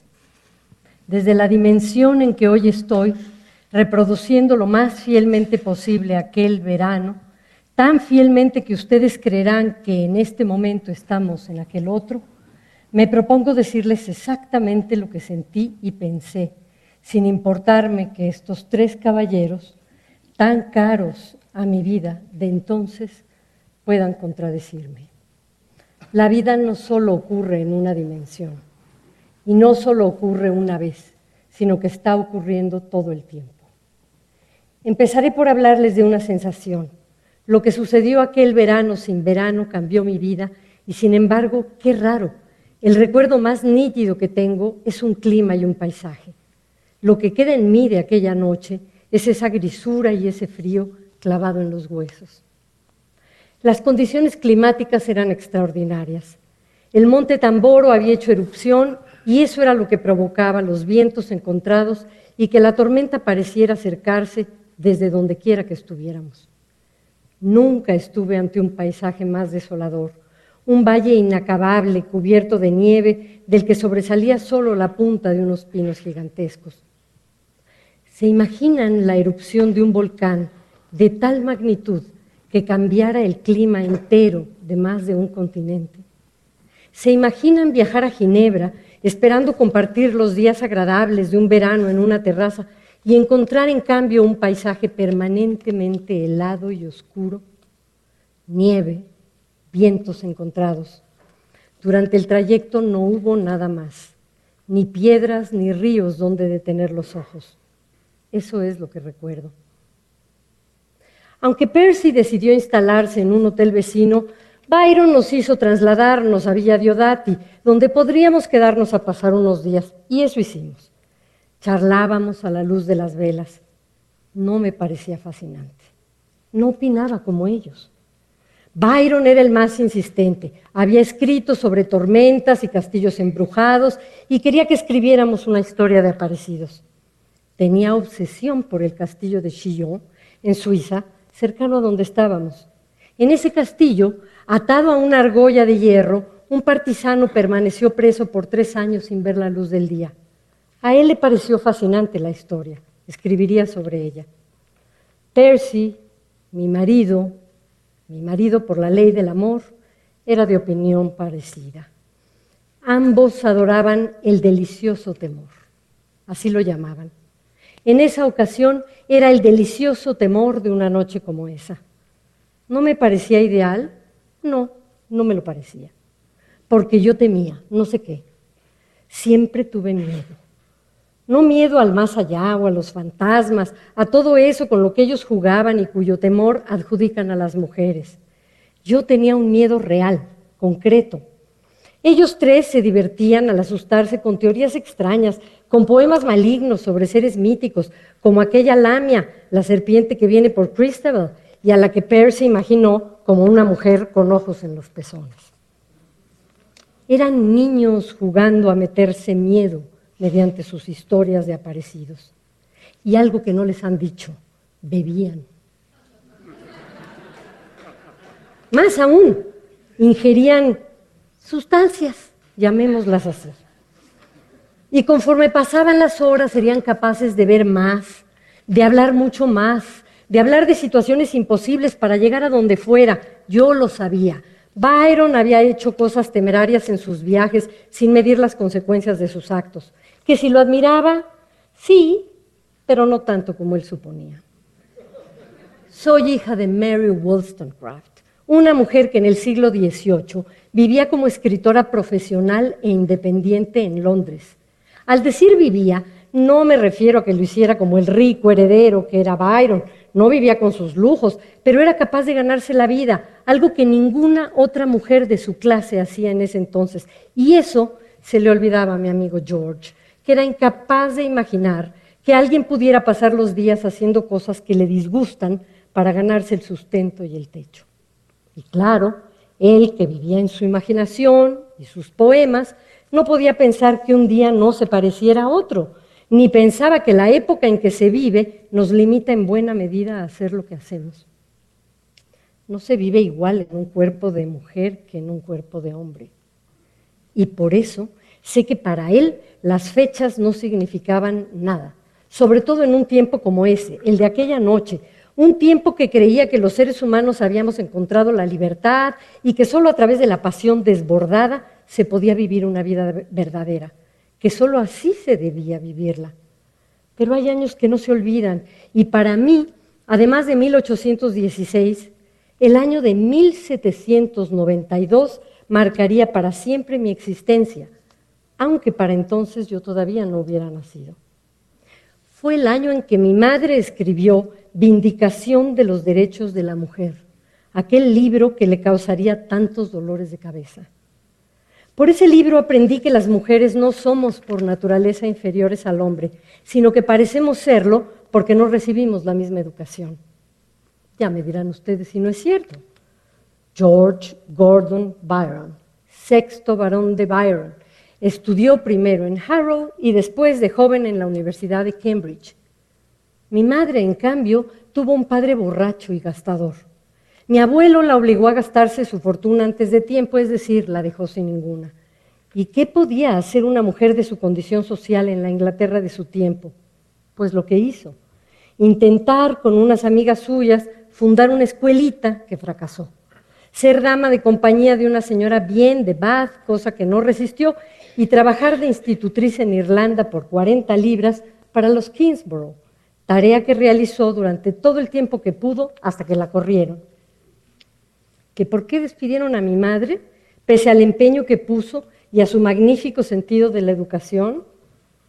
Porque mientras la señora Kingsborough se ausentaba de sus hijas por largos periodos con su marido, cosa bastante normal, y cuando no se ausentaba, en vez de entretenerse con ellas, se entretenía con sus perritos, cosa también normal, mi madre enseñó a las dos niñas a su cargo algo terrible y nada normal. Las enseñó a pensar. Pues bien, soy hija de esa mujer que murió a los 11 días de haberme dado a luz, quien dejó un famoso estudio, La desafiante situación de las mujeres educadas de forma moderna y que se han quedado sin fortuna. Por ese estudio supe, además de por las conversaciones con mi padre, lo que les acabo de contar.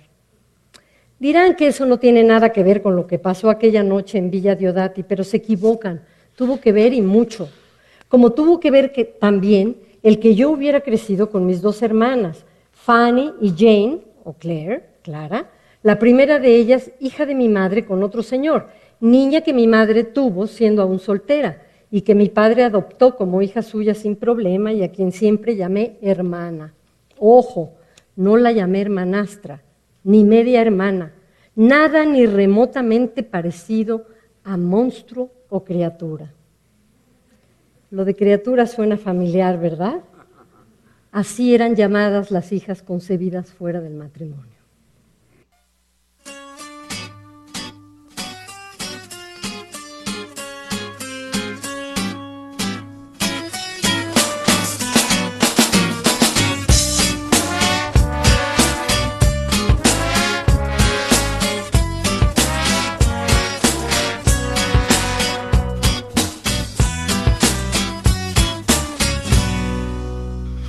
Desde el día en que te fuiste de mi vida, me paso las noches penando. Desde el día en que te fuiste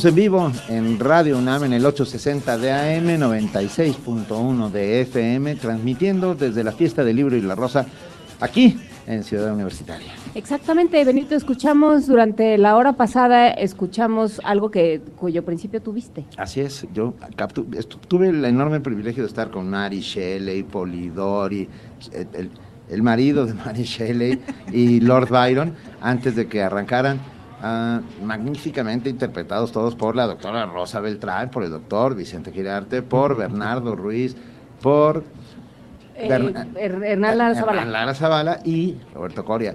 Ah, lo que escuchamos fue esa noche de junio de 1816 en la que estos cuatro personajes se reunieron en Villa de Odati para echarse ahora sí que para echarse un... Este, Un ajenjo. un- una- bueno, un ajenjo y, Un una, y una apuesta. Ah, claro. Y la apuesta era... Ah, que- esa. Esa apuesta, de la que sale, la única que la cumple, como siempre, es la mujer, ¿no? Del grupo ese, los demás se hicieron güeyes todos, perdón, pero, ¿no? Y la única que lo logró fue Mary Shelley, que escribió Frankenstein, el moderno Prometeo. Y cambió la historia de la Y literatura. cambió la historia de la literatura, sin duda. Tenemos muy rápido regalos antes de entrar con nuestros invitados, porque si no se nos van a acumular. Se puede y- acumular. Vamos a regalar cuatro libros, ¿te parece ahorita, Benito? En este cuatro. instante. Ajá. Los dragones del Edén, especulaciones sobre la evolución de la inteligencia humana de Carl Sagan. Y Esta- vamos a regalar Psicoaffair del amor y la muerte, su paso breve de Juan Manuel Rodríguez Camaño. Entonces, Camaño, así es con doble A. Va, Carl Sagan, para los jóvenes, vamos a regalárselos a los jóvenes primero. Va, Tengo un joven que de- frente a mí que me está mirando. y Que me está demuestren, que demuestren con credencial de estudiante o INE qué tan jóvenes son y se lo vamos Pero a a ver, regalar. ¿qué- ¿cómo estamos? ¿Cuáles son los parámetros? A ver. El de Sagan, bueno, Transparencia. ¿Qué, qué, es- según, qué según- llamamos joven? según el Instituto de la Juventud, joven es hasta los 29 años. No. Eso dice el Instituto Bueno, de la pero Juventud. según nuestro No. propio Instituto de la Juventud, mira, mi ya instituto tenemos. Eso ya es un labregón. A los 29, Sí, ¿eh? sí. En cambio, tú eres. Wow, ese tiene ver. voz de tiene voz de viento ese muchacho. No sé, estamos por. A ver. Tú Parece eres. que No, no se oye. hay problemas técnicos. Pero bueno, esto te- es radio en vivo. Va. Le Préndelo. vamos a pedir que grite muy muy fuerte y que usted abra sus oídos, querido radio escucha. Germán, Hola, Germán. Germán, ¿cómo ¿Cuántos años tienes? eh, 16. No, está perfecto. Eso es, eso es, ya se lleva ¿Dónde El 16 estudias? tiene 38, ¿eh? No. ¿Dónde estudias? En la Escuela Nacional Preparatoria 8. ¡Ey! Prepa 8. A ver, Bien. si yo grito México, Pumas, Universidad, ¿qué dices tú? Pumas. No, No. casi, casi. Cerca la bala. No sé. Goya. Eso. Ah, muy bien. Venga, ya tiene un Carl Sagan. Una, un joven más por ahí. Joven, ¿Quién joven, más joven. Que quiera una- un libro de Carl Sagan. Aquí mira, mira, enfrente, mira. aquí enfrente. Aquí enfrente. Paquito, Paquito, Paquito, aquí enfrente. Estaba más pegado aquí al vidrio.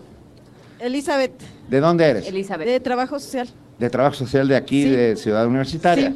Va para ti. ¿Cuántos años tienes? 35. Y califica como joven. ¿Cuánto dijo? 20, 35.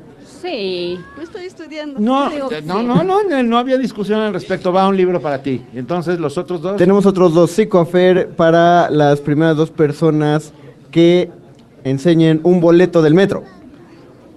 Ay, Y todo ¿Tarjeta? mundo. ¿Se vale tarjeta? No, no, no, boleto, no tarjeta, boleto del metro. No me importa el año, no me importa Eres, la eres calidad. muy estricto, Mario. Sí, Mario. Yo iba a pedir, ahí hay un boleto de metro, ahí va uno, para allá, ¿cómo te llamas, amigo? Y hay dos. dos. Hola, Eh, ¿Cómo te llamas? Elba. Elba, y atrás está Alejandro, Alejandro. van dos Alejandro. libros para ustedes. Van los libros para ustedes, felicidades, no se separen de la cabina de Radio Nam, todavía hay un chorro de regalos. Tenemos un montón de regalos, no se vayan. Hay libros, no se vayan. Un ratito. Vean, Señora, no, no, no, no tiren las cosas, por favor. Señora, yo le voy a regalar un libro. Voltee, míreme. Eso, yo le voy a regalar un libro, tranquila. Pero por lo pronto, nos complace enormemente tener a dos grandes invitados en nuestra cabina. Chichi. Mira, dos escritores. Tenemos Una narradora y un poeta. Tenemos Porque una también eres poeta, No, tú Claudia. también eres ¿no? poeta, ¿no, Claudia? Sí, perdón, que, er- perdón. Ah, perdón. usemos la acepción común de la palabra donde poeta es quien escribe de todo. No, no, en Clásico. realidad es que los dos escriben poesía. Ah, entonces sí. Entonces sí poetas. son- Ah, El que se equivocó fui yo.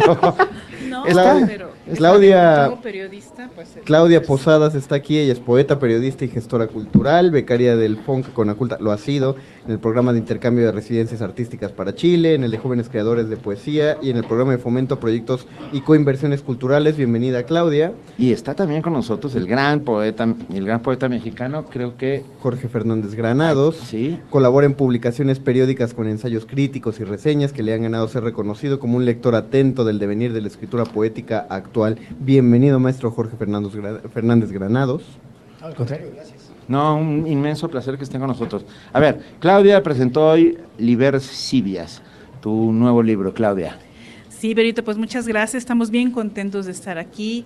Este es un programa que nos ha gustado mucho, todos los días lo escucho. Eh, con Juan Inés de esa, pues siempre he estado presente escuchando sus producciones, su trabajo. Y bueno, Benito, pues me conociste como periodista, entonces también es probable que, que pues por ahí también esté algo de narración, pero básicamente siempre he escrito poesía. Este libro es una reedición Eh, eh, mm, la primera, bueno, fue editada por el gobierno de Estado de Chiapas porque obtuvo el Premio Internacional de Poesía Jaime Sabines en su momento. Y bueno, ahora está esta nueva edición eh, de la UNAM que le da un reloaded, un libro Skibias Reloaded. Está bien bonito eso. Sí, le da pues un, yo espero que un nuevo respiro, una nueva vida. Eh, y bueno, tengo yo el enorme gusto de que está editado por la UNAM, mi casa de estudios. Y eh, au- eh, digamos, ¿tiene algo más que la primera edición? ¿Corregiste algún poema? ¿Revisaste? Ajá. Sí, sí, pues como dice José Miguel Pacheco, bien lo dice eh, nuestro Mario. colega Mario, eh, uno nunca deja de escribir, de, reedita- de perdón, de, de reeditarse, bueno, De fuera. reeditar una y otra vez. José Emilio no escribía, José Emilio borraba. Borraba, Borraba reescribía. como loco, borraba desde que, desde que empezó, pues. Entonces, bueno, se por, por muchas razones, por los temas a los que alude, mística, alquimia, eh, gnosticismo, herejías medievales, pero también un diálogo interior, ha llamado la atención y varios estudiosos de la UNAM lo han atendido, cosa que me alegra mucho y fue así como una sorpresa. Y pues gracias a ese interés, digamos que obtiene el interés de reeditarse, incluye un compendio de todos los términos especializados de alquimia, mística, simbolismo, eh, referencias a lenguas antiguas, a las lenguas me- medievales que hablaban los herejes, eh, ento- y también incluye un prólogo pues de un gran maestro, Hernán Lara Zavala, que pues yo le agradezco a él y a Ida Lara enormemente el apoyo que siempre me han brindado. El primer premio que obtuve me lo dio la UNAM, el punto de partida en 1997, o sea, hace, tantos años. Una cosita de nada. Y algo que quiero decir en estos micrófonos que me da un enorme gusto, se cierran los círculos, eh, que quien me dio mi premio punto de partida en la ceremonia bonita que se hace era el entonces director de literatura, Hernán Lara Zavala. Hernán Lara Zavala. Mira, eso se llama Destino Manifiesto. ¿Eh? Y está también con nosotros, y lo agradecemos muchísimo, el grandísimo poeta Jorge Fernández Granados, que tengo en las manos un ejemplar de eh, un nueva, eh, va, un nuevo ejemplar de Voz Viva de México, en voz del autor. Esta es colección este, paradigmática de nuestra universidad, en la que se llama, y, y tú me vas a corregir, Jorge, por favor, se llama Fechas Flechas, porque es F paréntesis L, entonces son fechas y flechas simultáneamente, flechas o fechas en la noche y otros poemas. Jorge, bienvenido. Al contrario, muchísimas gracias por, por la invitación. un placer. Y por estos micrófonos a los cuales siempre es un honor y un gusto poder este, sumarse. ¿no? Eh, Claro. pues sí, el título, obviamente hay un juego gráfico entre la palabra flechas y la palabra fechas. La dificultad aquí fue em, cómo grabar eso. Eh, pero yo Claro. creo, se lo- le debo la solución a la sabiduría técnica Ujú. de la persona que hizo el, el- el cuidado del audio, Ujú. eh, que se llama Fabiola Rodríguez, que dijo, ¿por qué no se graba primero de una manera y después de la otra? Entonces se podía decir flechas en la noche y otros poemas. Claro. Fechas en la noche y otros poemas. ¿Y cómo fue esta grabación? ¿Cómo fue eh, leer tus poemas al aire? Para que alguien Padre. más lo recogiera. Pues ante todo fue para mí un maratón, un reto porque pues debo decir que teníamos una hora de cabina aquí en las instalaciones de Universum y pues como yo ya no suelo leer, eh, más bien llevar en la memoria eh, los poemas cuando quiero compartirlos con el público, pues sí, fue memorizar 25 poemas y eh, es un poco cansado, pero es un cansancio muy gozoso. Es decir, que si en este momento se nos antojara pedir algo de memoria, no... No habría ningún te- problema. ¿Te agarramos muy en curva o habría problema? Eh, no, por supuesto puedo decir algo, aunque yo aquí siempre creo que, eh, un poco como dicen los músicos, hay que traer puestas las canciones. ¿Y traes que- puesto algún poema? Siempre, ya últimamente. Ah, muy bien, traigo, muy bien. Como los trovadores en la cabeza algunos. Pues nos gustaría escucharlo de una vez, aprovechando que afuera está lleno de público, fuera de la cabina, porque no oímos la voz del maestro, hola, hola a todos, del maestro Jorge Fernández Granados. Bueno, está bien, con todo gusto. De hecho, el, el poema que le da título al libro, es el último, eh, en fin, se llama Flechas en la noche. No podría escribir como si el mundo necesitara palabras para consignarse o como si hubiera algo en las palabras capaz de traducirlo. No, yo no podría escribir. Son demasiados órdenes, evidencias, pérdidas, encuentros y la perfecta extrañeza. Sobre todo, esa perfecta extrañeza en que sucede el solo íntimo tesoro del asombro.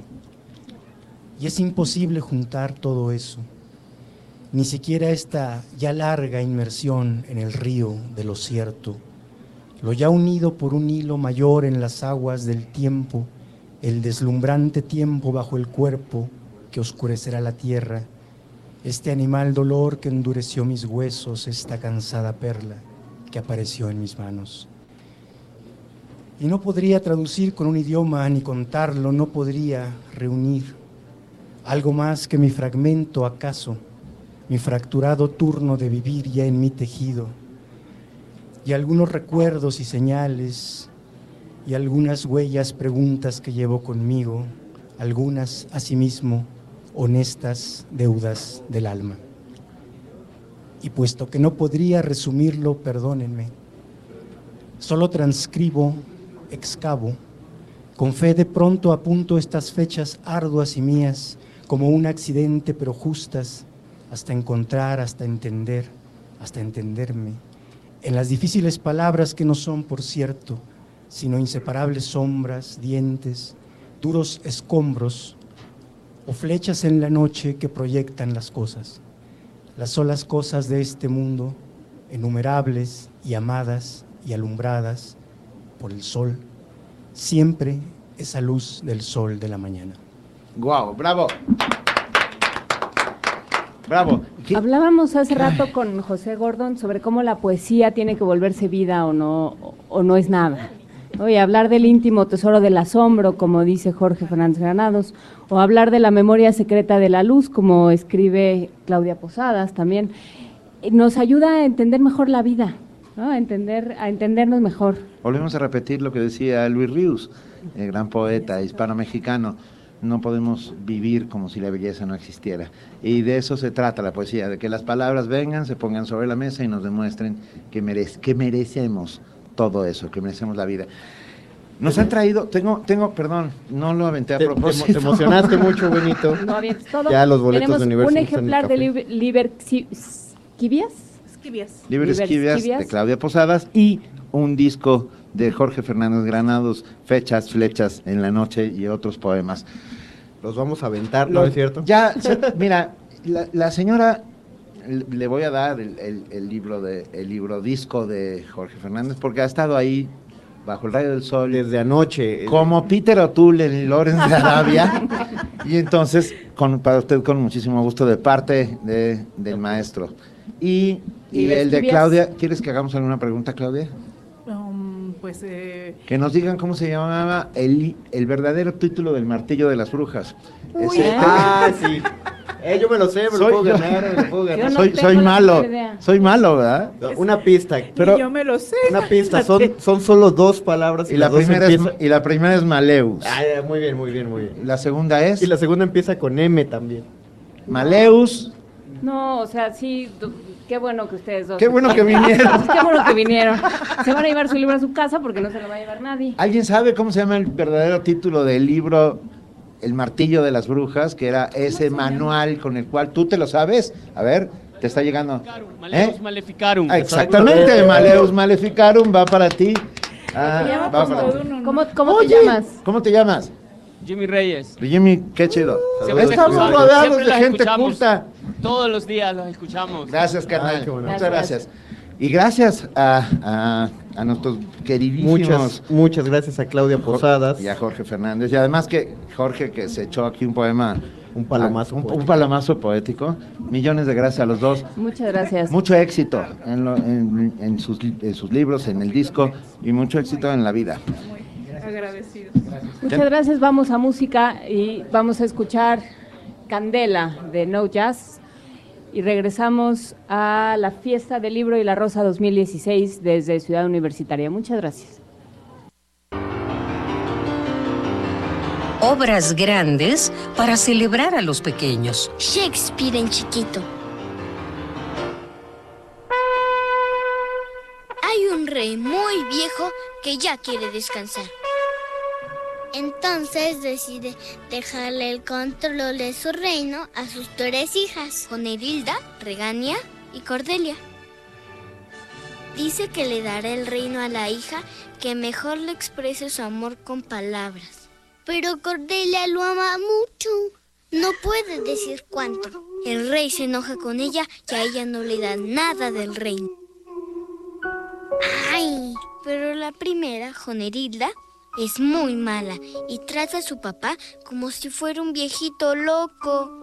La segunda, Regaña, también es muy mala y deja a su papá solo caminando bajo una tormenta. Pero luego se arrepiente porque cree que su papá va a ayudar a los franceses a ganar la guerra. El rey se encuentra con su hija Cordelia y entre los dos comandan el ejército para invadir Inglaterra. ¿Y luego? Te toca a ti leer cómo termina El Rey Lear de William Shakespeare. Obras grandes para celebrar a los pequeños.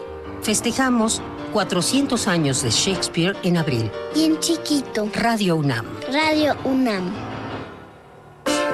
Oigan, ahora sí es verdad que las cosas están buenas. Mambo el papi chulo, no chat combination. Una combinación perfecta. Una combinación candela. Que suene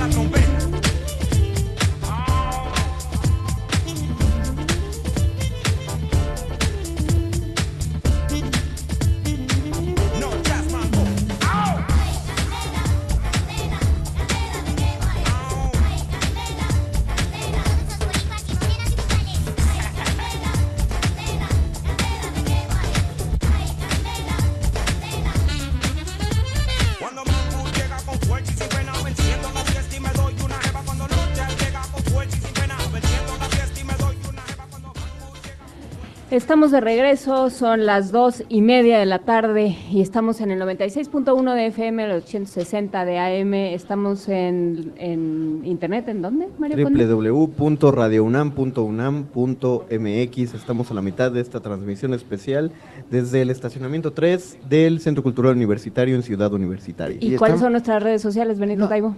No, ¿verdad? A ver, sí, Arroba Radio arroba UNAM. Radio UNAM y Facebook Radio UNAM. Y estamos wow. aquí, Juana Inés de esa, Mario Conde y, Y yo, Benito Taibo. que soy Benito Taibo, lo- o lo que queda de mí. Ah, y es un inmenso placer recibir en esta cabina, ah, a ver, a Gabriel Cruz, jefe de producción académica de la Dirección de Danza de la UNAM, y, y, y sin embargo amigo, que está aquí presente Sí. esta tarde. Muy buenas tardes, muy buenas tardes a todos. Buenas tardes. Muchas gracias, Gabriel. Y están también Pilar Campo y Montserrat Pairo. Ellas son creativas de esas residencias artísticas en bachillerato. ¿De qué estamos hablando cuando hablamos de las residencias? Montserrat, Gabriel. Pilar, ¿quién va primero? Bien, de las residencias artísticas eh, que propone la Dirección de Danza de la UNAM, tienen el propósito de conjuntar a los grandes coreógrafos, gente de mucha trayectoria, con nuestros bachilleres y explotar todo el conocimiento que tienen los coreógrafos con la sensibilidad y creatividad que tienen los alumnos de la UNAM.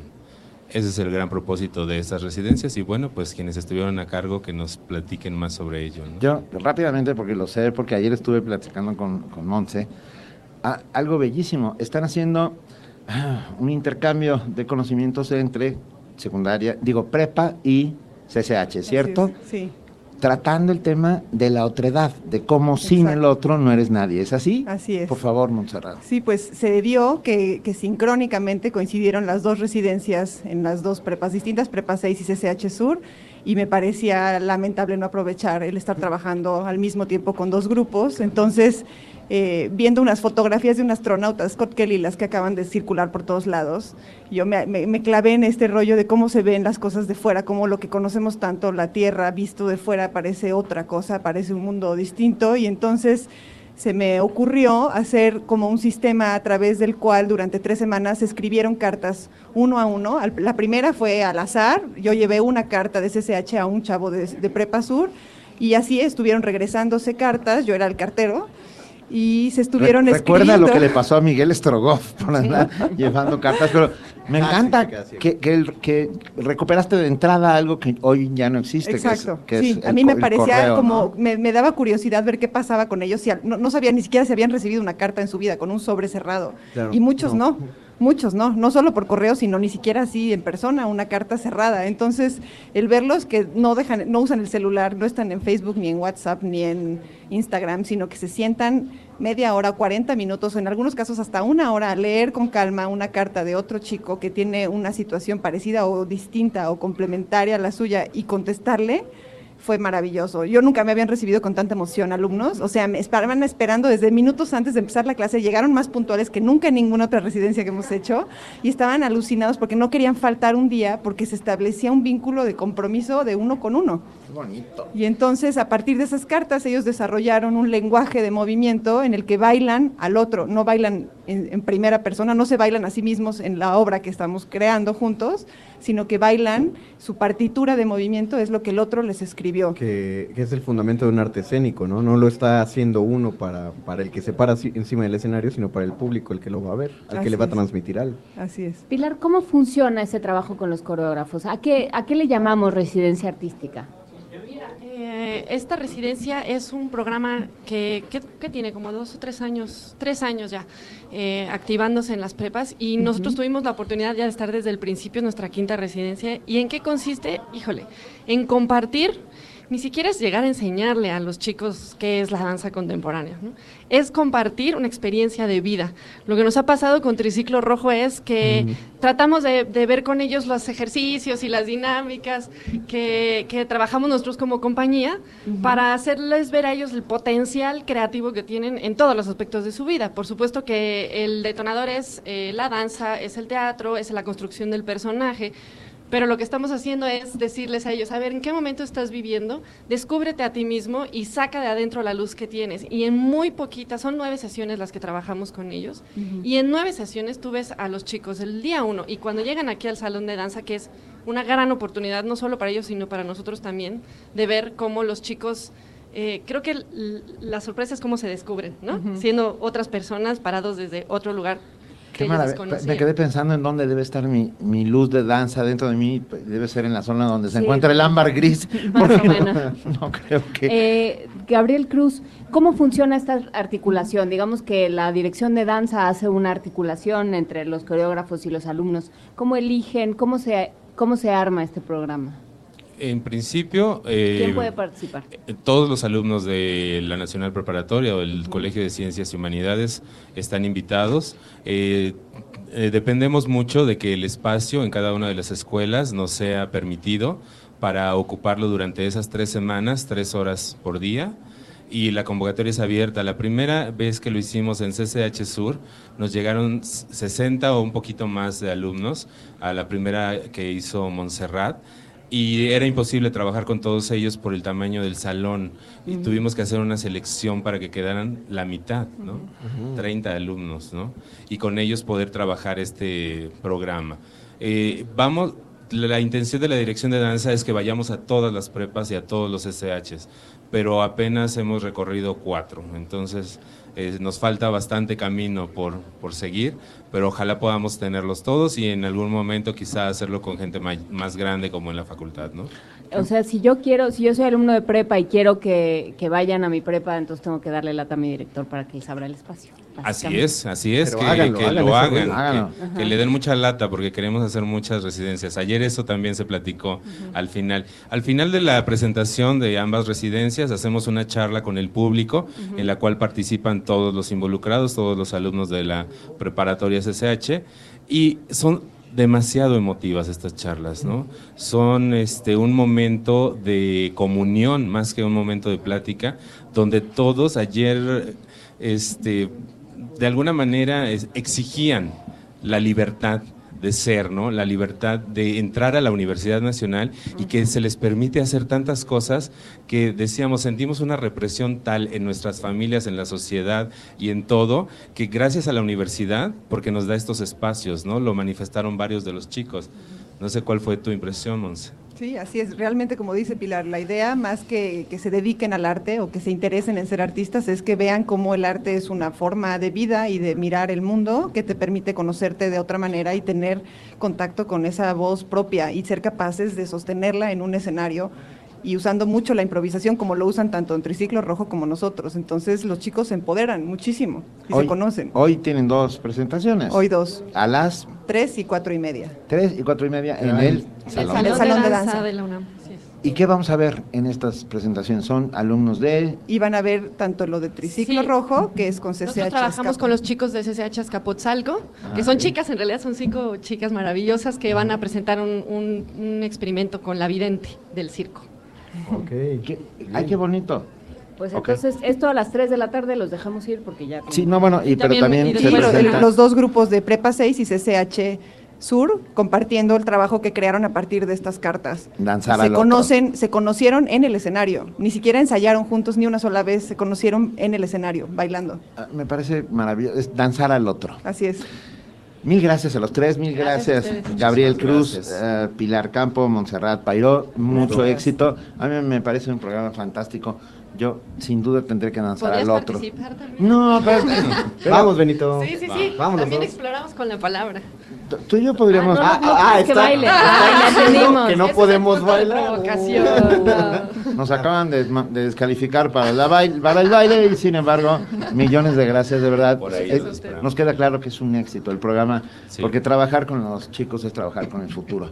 y son los que van a cambiar el mundo porque nosotros, querida, nosotros ya no. No, nosotros ya. No. pena. todavía, A nosotros ya. Pero el mundo no nos cambia. Venga. Vamos, vamos a demostrar que podemos bailar, así que Benito Taibo y yo bailaremos a Mitch Froman con Sex and the City, porque Benito la pidió.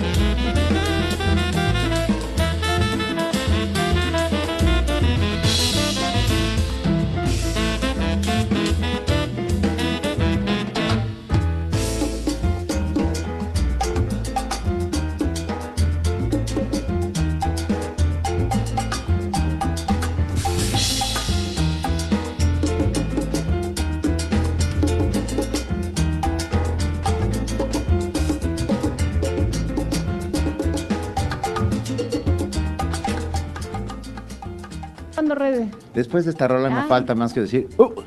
Eh, ¿Qué decías, Juan Inés? No, Estabas- no, nada, no, estaba yo teniendo un momento. Bueno. Eh, acuérdense que estamos en redes, en arroba Radio UNAM y en Radio UNAM en Facebook. Y ya está aquí con nosotros rapidísimo, Berito, porque ya se tiene que ir.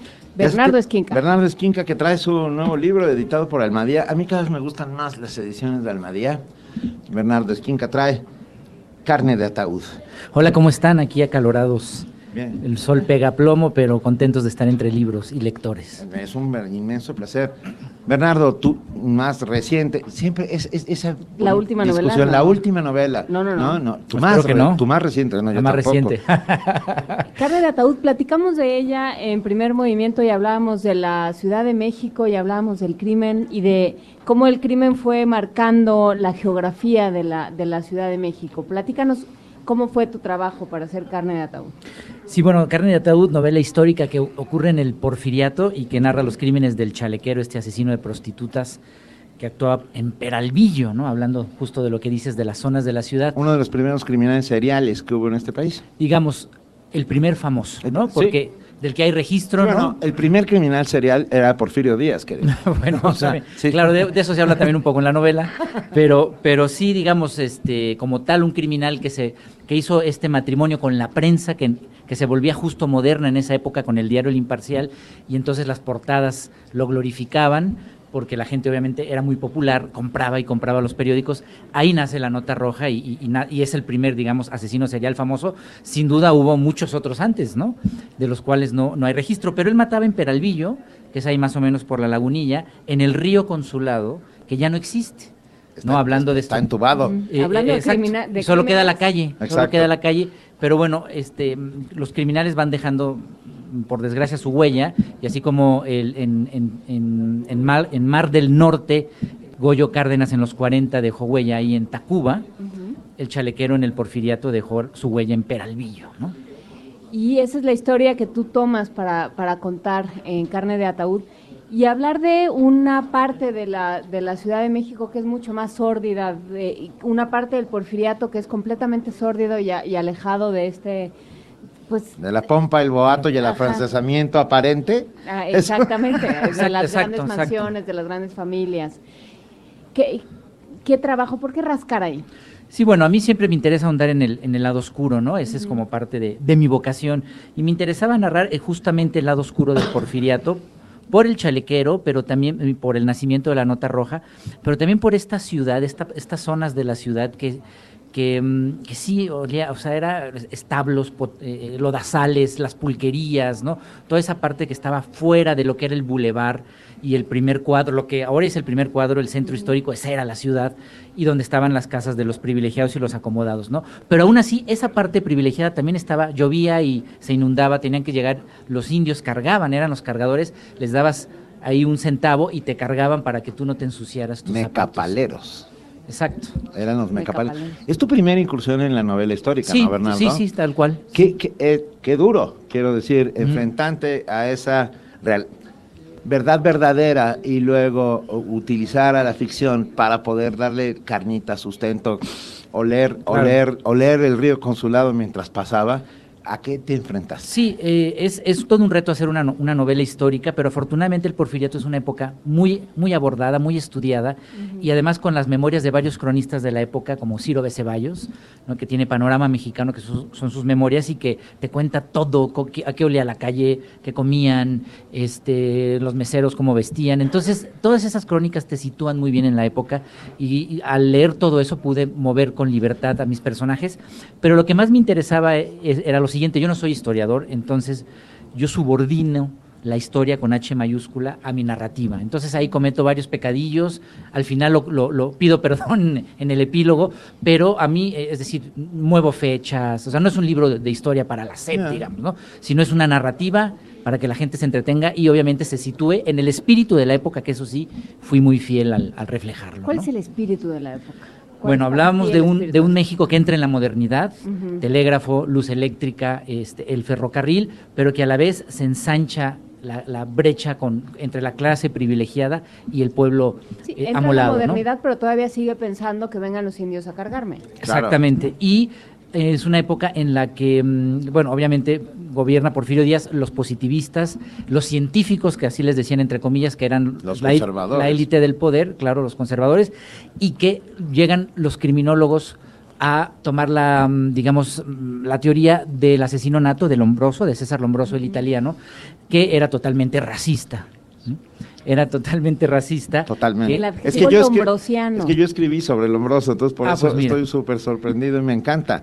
Es- Lombroso t- tiene todo un, un- bueno, tiene muchos estudios de frenología, de cómo en la frente se veían los rasgos del que podía ser un asesino o, O que el estaba estrabismo. destinado a ser un o que estaba asesino. destinado. que hoy ya sabemos que eso no es verdad, pero en la época lo usaban. Pero a pesar de que sabemos que no es verdad, muchos años después el FBI, para crear sus perfiles criminológicos, utilizó las técnicas del Lombroso, aunque Claro. usted no lo crea. Y se sigue No, claro. utilizando el adjetivo Se siguen y lombrosiano. se sigue usando. Se, el se sigue usando, pero para la élite en el poder del porfiriato le- les venía como anillo al dedo porque el pueblo y los indios encajaban en esta en estas descripciones del asesino nato y el chalequero en- encarnaba eso perfectamente y entonces le daban también tanta despliegue y tantas portadas porque era decir, ven por qué tenemos que tenerlos fuera de Ya la que ciudad, tenemos que tenerlos segregados porque eh, nosotros somos la clase dominante y no podemos dejar que nos que estos malvados nos arruinen, ¿no? ¿Cómo mataba? ¿Con cuchillo? Las degollaba, us- usaba un cuchillo y era la cuchillada de borrego, porque era como también como mataban a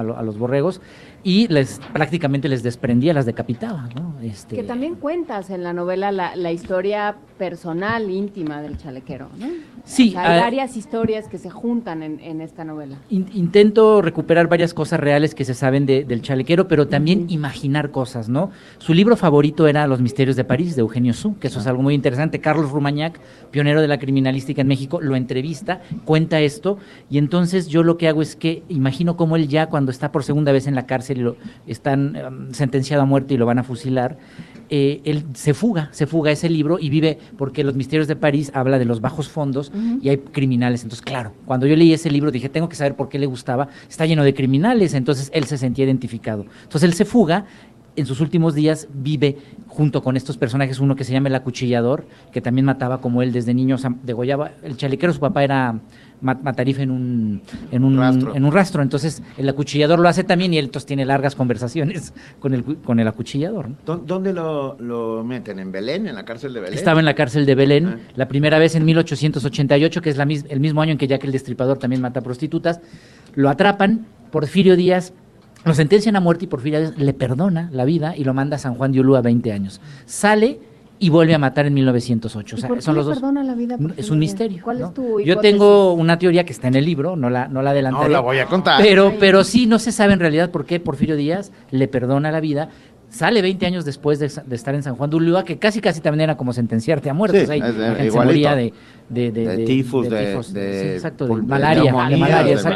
Pero este hombre se puso a hacer trabajos forzados en el sol, entonces así conservó la salud. Sale, a lo- sale ya siendo un viejo, pero sigue matando. Entonces lo vuelven a atrapar y cuando van a fusilarlo por segunda vez pasa algo que tampoco diré. Pero si quieren ustedes saber más, a las 3 de la tarde en punto, eso quiere decir dentro de 9 minutos, Bernardo esta- Esquinca. en Hugo estos- Gutiérrez Vega, creo que se ¿En llama. la- ¿no? ¿Cuál es el foro? Sí. En este Sí. instante lo Sí, es ese, ¿verdad? Hugo Gutiérrez Vega. En este mismo estacionamiento 3. En este mismo estacionamiento 3, a las 3 de la tarde, ¿eh? ahora mismo. ¿Quién te presenta? Estaré con Luis Jorge Bone. Ah, muy bien. Me- un abrazo a Luis Jorge. Así es, estacionamiento 3, Foro Gutiérrez Vega. Y tenemos un, un carne ataúd. No, es un Los Niños de Paja. Ah, Los Niños de Paja. Que es mi Que- primer libro en Almadía, que es de cuento. Que además, cuentos de terror. Perdón, que también ya habíamos hablado de él. Tenemos un libro de, de Bernardo Esquinca, Los Niños de Paja. Al primero que llegue y nos traiga un alacrán. ¿Un alacrán? Aquí debe haber muchos. Pueden, pueden traer un mezcal, ¿eh? Por ejemplo. O pueden dibujarlo. Digo, perdón. Benito, no les hagas la chamba. No, oh, ya ves, tienes razón. Ok, entonces, en, en caso contrario, a alguien que sea muy... Mira, acabo de ver a un chico que se fue corriendo a dibujar un alacrán. De eso se trata. Este es, No, estamos haciendo radio, Porque lo llamó su mamá. radio interactiva. Pero a lo mejor alguna. Le dijo, día salte, regresa". no veas a esos que son... Ajá, están ese hablando que está de- hablando de, de bajos fondos. Nos da mucho gusto tenerte con nosotros, Bernardo. Mil Esquinca. gracias, un placer. No, el Y placer es nuestro. Aquí andamos. Almadía está publicando, está publicando muy bien y está publicando a nuestros autores. Y cuando digo nuestros, porque es que sí son de todos, son nuestros, pues, y eso da muchísimo gusto. Exactamente, pues se presenta a las 3 de la tarde Carne de Ataúd. Una cosa sobre la nota roja. También la nota roja fue otro tema que hablamos bastante cuando venis- viniste a primer movimiento. ¿Qué, qué obsesión con la nota roja? Pues ¿Qué me gusta, me gusta, me gusta porque refleja lo que no sale en las notas de sociales, es Eh. como el reverso, ¿no? La parte oscura de la sociedad. Ahí están nuestras pulsiones vertidas sin, sin, sin cortapisas, ¿no? Y nos ayuda a entender también por qué esta sociedad se comporta. Luego es menos manera. oscura que las de sociales. Sí, bueno, Sí, te pones a pensar. horror a la nota roja, ¿no? Pensamos que es algo de lo que no debemos ocuparnos, que, que no, que es como para otro tipo de, no es para la gente culta. ¿no? No, bueno, sí, eh, pero eh, yo creo que ahí como estudio, como, como testimonio social, hay mucho que, que nos puede decir lo que vemos en la nota roja, más allá del morbo, que también uno lo tiene y se ne- necesita ser saciado el morbo. Recomendemos también, junto con las novelas y los cuentos de Bernardo Esquinca, A Vicente Riva Palacio. Estaba pensando justamente en el libro rojo y en todas sus variantes, en los tres tomos que ha sacado el Fondo de Cultura Económica, que son una delicia. Riva Palacio es uno de los grandes cronistas, ahora sí que de capa y espada de este país, ah, que cuenta México así. Sí, desde Manuel el- Paino y Vicente Riva Palacio Ah, sí. coescriben el libro rojo, que es un clásico. Clásico. Y que demuestra que precisamente el crimen puede llevarse a un nivel literario para ser analizado, ¿no? Pues Venga. vayan todos a Carne de Ataúd. En este momento, a las tres ya, en cinco minutos va a estar en el Hugo. En el Mil gracias, me foro. voy no, corriendo. Te mandamos un Muchas abrazo, un enorme abrazo. En el foro Hugo Gutiérrez Vega y vamos a dar dos libros más. Eh, Tenemos dos libros de Jorge Ibargüengoitia. Acérquense. Ya, Ajá. tenemos ni más ni menos que Viajes en la América Ignota. Hola, Benito. Propongo. Hola. estoy, estoy por acá. ¿Quién Ah, traen un Soy yo, escor- sí yo, trajeron un yo. alacrán. Ah, carnal. Un Estoy a tu escorpión. A ver, ¿quién trajo una- un alacrán? Ah, trajeron un alacrán escorpión. por el libro de Bernardo Esquinca. Lo vienen dos. Son dos personas. A ver. Y solo tenemos uno. Pasa, ¿sí lo pasa, pasa? A pasa. ver, a ver, a ver. Ha sido una gran labor encontrarlo. Pasa, pasa, ¿qué tal, qué tal? A ver, el hola, hola, hola. alacrán. Él, No, trae un escorpión. él es Ah. un escorpión viviente. Ese, claro, trajo un escorpión y me enseña su IFE porque es Porque es del signo. zodiaco. Y no sabe usted lo que ha sido encontrarlo. Entrevisté fácilmente, rápido, como a 15 personas, 20 personas, porque los escorpiones son así, huidizos. Por eso quería saber de dónde venía, en lo que lo conocía, porque claro que quiero el libro. Y por favor, denos dos, no sean así. Es que nada más tenemos Tenemos uno. uno, Bueno, pero- está bien, lo compartiremos. No, le damos al escorpión. Uno de Arreola. El de, los niños de. ah, venga, Arreola y para ti el otro. Y Muchas es gracias. Rodolfo Flores Mesa. Sí, exactamente. Rodolfo Flores Mesa de la Casa de Cultura Quinta Xayopa de San Pablo Totepec. Aprovecho para mandarles un saludo a la provincia más bonita del DF, Milpalta. Gracias por estar aquí en este. Bueno, estamos en esta feria tan bonita. Felicidades a la UNAM y a Radio UNAM, por supuesto. Muchísimas gracias. Y acá el joven. que, bueno, Jesús ¿Cómo se Aguirre. Jesús Aguirre, que soy un astrólogo ahí este intrépido desde Me hace 10 encanta. años, entonces claro que sí. Muchas Gra- gracias. gracias a los tardes. dos. Gracias, saludos a Milpalta. Hay tres libros para regalar. Dos.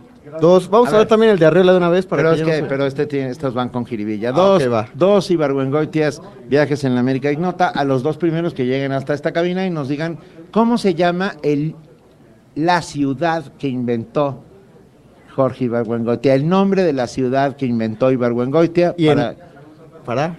¿Eh? para llevarse cada uno el libro. Y en lo que nos lo dicen, nosotros vamos a salir del aire. El de Arreola que venga después del aire. Nosotros Sí, vámonos. Este país tiene cosas maravillosas como Arreola, como Ibargüengoitia, Pero- y tiene también estas cap- estos promocionales del Instituto Nacional Electoral. Perdón. Sometimes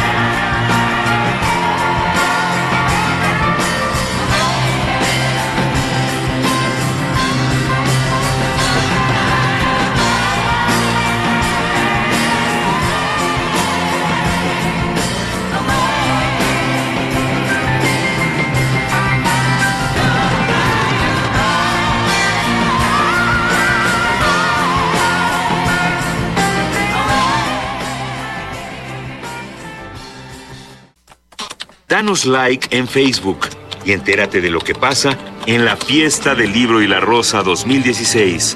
En Twitter e Instagram búscanos como arroba Radio UNAM. Mario, Estamos de regreso. Benito. Ahorita que oí lo de. Es que me acordé. Perdón, ¿sí? pero es que me contó ayer un niño un chiste. Que decía y que- tengo. Era muy bonito. ¿Saben ustedes por qué el jinete sin cabeza no tiene amigos? Yo sí sé. Yo no. Porque no tiene Facebook. Eh, Porque no tiene face.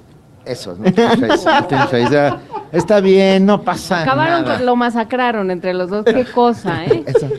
Vamos a hacer un stand-up. Sí, Jorge Díaz, Jorge Díaz, libéranos de esto, por favor. ¿Cómo estás, Jorge? ¿Cómo estás, Juana Inés, eh, Benito, Mario? Un saludo para los tres. Acudimos hace algunos minutos a la presentación del libro Intercambio Político, una forma de indagar las relaciones de poder entre la sociedad y el gobierno. Aquí muy cerca de nuestro estudio en el foro Gabriel García Márquez, un texto que consta de nueve capítulos donde se analiza la participación de la sociedad en las relaciones políticas con la actividad gubernamental y cómo las organizaciones se abren paso en la toma de decisiones que ya no cuenta con el monopolio del gobierno. El doctor Carlos Aguilar, coordinador del libro, enfatiza que la reciprocidad es ahora el factor preponderante en estas relaciones. Hay un intercambio, dijo, de bienes de autoridad, por ejemplo, el gobierno al emitir las leyes, la creación de secretarías de Estado y la sociedad con apoyos electorales y opiniones, sobre todo, del actual de nuestros gobernantes. Se ha dado ya la negociación para redefinir los proyectos políticos de México, dice este texto. Algo que nos llamó mucho la atención y de lo cual vamos a escuchar un inserto, un sonidito, fue que los autores del libro coinciden en que ya no funciona una dinámica que lleva décadas y que es muy simple. El gobierno no puede solo con todo el paquete, vamos a definirlo así, y ahí el surgimiento de organizaciones civiles que ya tienen participación amplia en el devenir político de nuestro país. Platicamos con el doctor Miguel Ángel Bertis Galván, académico de la Universidad Pedagógica Nacional y coautor de este documento. Es que justamente este, esta categoría nos permite explicar eh, muchos fenómenos que hoy en día estamos viviendo, ¿no? que probablemente siempre habíamos vivido, pero que eh, no los referíamos empíricamente de forma correcta. Lo que comentaba en la presentación es uno de los elementos que comentaba, es esta incapacidad del gobierno de no poder resolver solo todos los problemas públicos, por varias razones. Principalmente porque no tiene todos los recursos económicos disponibles. Eh, recordemos que desde los 80 la crisis del estado de bienestar tiene que ver con una crisis económica fundamentalmente en el estado, ¿no? esta crisis eh, que reduce drásticamente la capacidad económica del gobierno de hacer frente a todas sus responsabilidades, trae recortes, trae eliminación de empresas públicas, de programas sociales, tiene que ver con eso, ya no puede resolver solo el gobierno todos los problemas, no tiene los recursos económicos muchas veces no tiene las capacidades, eso quiere decir que no siempre las mejores personas están dentro del gobierno, los más capacitados, los que tienen los mejores conocimientos, no siempre están en el gobierno para resolver problemas.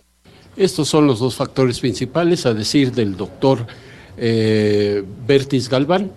No hay recursos económicos y muchas veces la capacidad de los propios funcionarios.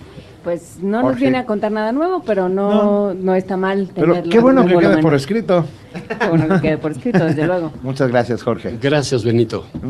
¿Cómo se llama el libro otra vez? Bien, el libro se llama El eh, intercambio político, una forma de indagar las relaciones de poder entre la sociedad y el gobierno. Muchísimas gracias, Jorge. Muchísimas gracias, Jorge. A usted. Díaz. Y ahora sí vamos a lo que a lo mío, lo mío, lo mío. Lo que nos truje. Que lo que nos truje, que es la comida. Muy bien. No. Alimentos y bebidas de los pueblos indígenas de México, editado por la Comisión Nacional para el Desarrollo de los Pueblos Indígenas. Es una colección de libros pues, Es- Está muy espectacular. ampliamente ilustrados. Aquí los y, tenemos. Eh, sí, y ampliamente descriptivos. Y está con nosotros para platicar de ellos el antropólogo Víctor Manuel Rojo. Buenos, buenas tardes, ¿Qué gracias tal? por estar. Buenas tardes a los tres. Me da mucho gusto estar esta tarde con ustedes. Es un gusto poder presentar esta colección y hablar un ratito sobre los pueblos indígenas de México. Nos encanta. De entrada tenemos enfrente pulque, cacao y Mezcal. Bueno, bueno, o sea, ya ya tenemos para comer hoy. Ya tenemos, ya tenemos para todo. No, no se vayan con la finta. Tenemos los libros. ¿De los qué vamos a regalar, así es que nos los vamos a regalar? Esténse cerca porque los vamos a regalar. Dinos una cosa, eh, Víctor Manuel Rojo.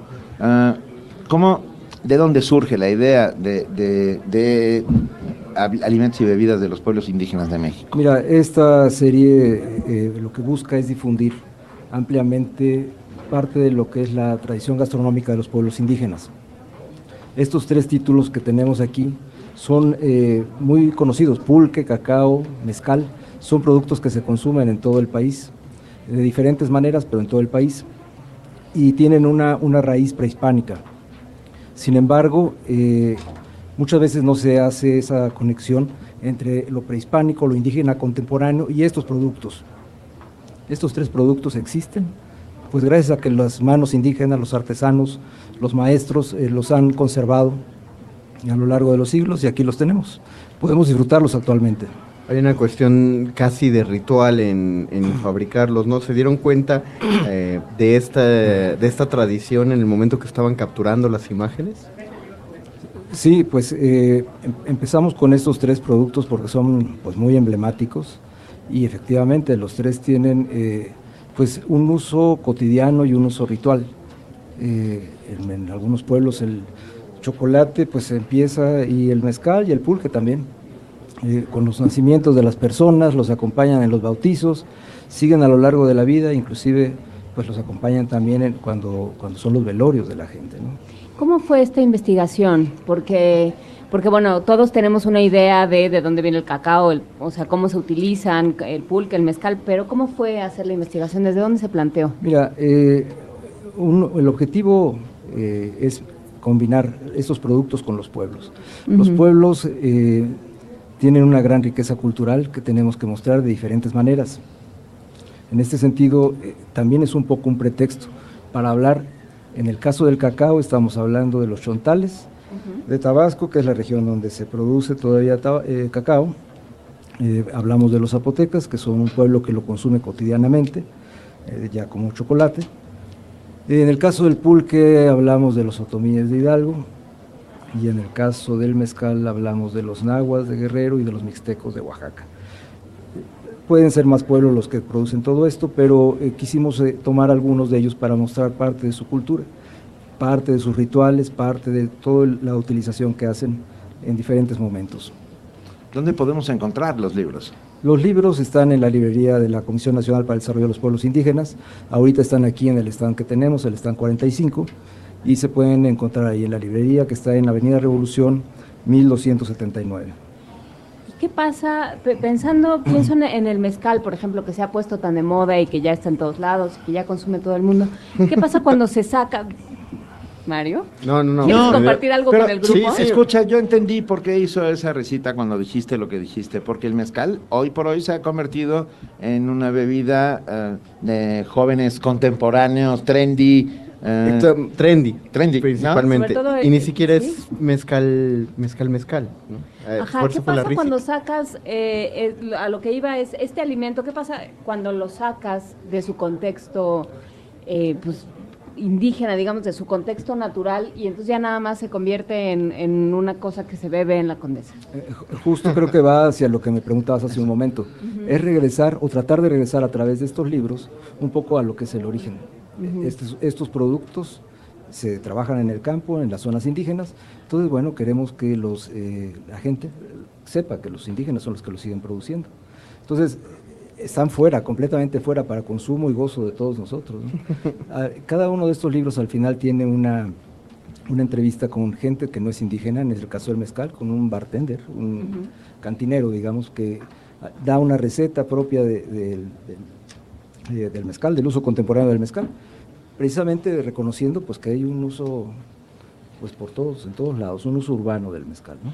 Perfecto. ¿Tenemos para regalar? ¿Tenemos para regalar? Tres, un ejemplar de cacao, uno de pulque y uno de mezcal, que ahorita se está observando Benito Taibo. Se los va a llevar. El que nos traiga cacao se lleva el de cacao, el que nos traiga. El que nos traiga Ah, un bueno. chocolate, el que nos Pero, traiga... escucha, justamente del libro del mez- mezcal no soporté la tentación y me fui a buscar la receta y, y te- y está ¿Vas a el hacer? cilantriño. El cilantriño contiene, agárrense, porque sí está poderosísimo. Cilantro. 10 ramas de cilantro, Órale. medio limón, 45 mililitros de mezcal, 30 mililitros de jarabe de canela, uno o dos granos de pimienta gorda y un pedacito de cáscara fresca de naranja. Y eso te lo bebes, te lo untas, te Tengo la lo... sensación de que, A la licuadora. que sí suena como para untarse cuando, cuando estás así a punto Una de una neumonía o algo así. Cuando estás a punto de transmitir cinco horas. Eh, por ejemplo. O, des- o después de las 5 horas. O después de las cinco horas. Vamos a dar el libro del mezcal al primero que llegue hasta esta cabina y nos diga. Mira, la señora, pero nos tiene que decir algo. Nos tiene que decir qué. ¿Cuántos, ¿Cuántos pueblos indígenas más o menos considera que hay en México? ¿Cuántos pueblos indígenas considera que hay en México? Más o menos. Más o menos. Un número de pueblos indígenas. Pase por ahí y nos, nos contesta o, o le mandamos un micrófono. Eh. Ahí. A ver, hola señora, ¿cuál es su nombre, por favor? Beatriz Villalpando Hola. y mm, pueblos indígenas, más alto, eh, pueblos indígenas unos 50. Como, ¿Qué tal? Unos 50 Está- se está pro- aproxima. Son más. Son más. Son, son eh, alrededor de 68 reconocidos Bueno. oficialmente, pero se lo 18. vamos a dar con mucho gusto. a la Pero no le quitamos, mal, le sí, quitamos claro. 18 páginas al libro. No, no, no, ah, ok, va completo. Ahí va, va para usted, señora, mucho con gusto, mucho gusto. De mezcal. Y tenemos, tenemos, ahí va, ahorita se lo da en el libro, y tenemos el de pulque. Si alguien quiere el libro de pulque, en este momento lo vamos a dar. Que nos diga su pulque favorito. Que nos diga de cuál es tu curado favorito. Espérate, espérate, ahí va el micrófono hacia Ve, Ahí no está. te golpes, amigo, no te, tranquilo. melón? ¿De melón? Sí. ¿Y, y cuántos curados de pulque has probado? Am, vainilla, nuez, este, guanábana también. No, sí, sí tiene carrera. Sí, sí tiene este, carrera. este- este muchacho, Se lo ¿cómo- merece. ¿cuál es tu nombre? Enrique Valladares. Va para ti el libro de Es una pulque. garganta muy aventurera este muchacho. Y, y oíste a la niña decir, Ah, se ganó el libro de pulque. Tenemos el de cacao también. el de cacao. Tú pregunta, Juan Inés. Yo libro. pregunto, A pero ver. ¿quién? Solo Maripaz está allá afuera. No, va un libro, un libro de cacao un de- libro a quien nos conteste. ¿Con qué, qué se hace con el cacao? ¿Qué bebida tradicional se hace con el cacao?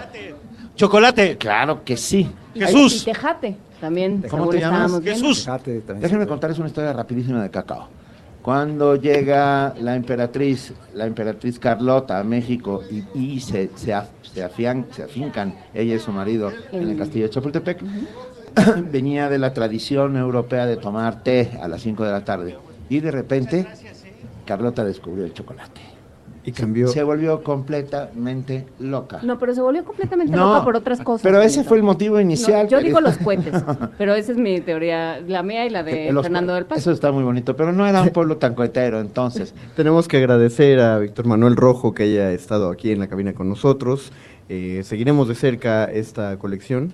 Eh, Les- eh, este año eh, sacaremos sobre el maíz purépecha Ah, y también sacaremos sobre el café, que no es una bebida prehispánica, pero de gran importancia para los pueblos indígenas. Me esperaré también al volumen de la barbacoa a ver si algo se puede hacer por ahí. ¿vale? Mientras tanto vamos a una pausa musical. Estamos en la fiesta del libro y la rosa ya en nuestra hora número 3. Todavía nos quedan dos, así que no se despeguen porque Benito Taibo enloqueció y todavía tiene muchos regalos para darles.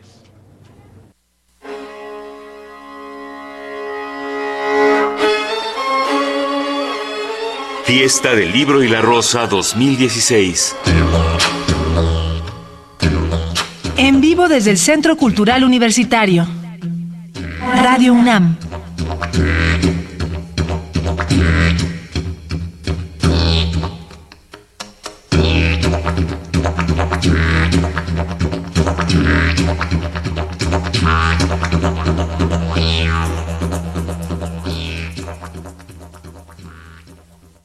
Y estamos aquí, Mario Conde. Hemos vuelto. Hemos vuelto y tenemos un comiquero en la mesa. Sí, porque no, no dejan de fluir los invitados aquí en esta mesa de la cabina de Radio UNAM.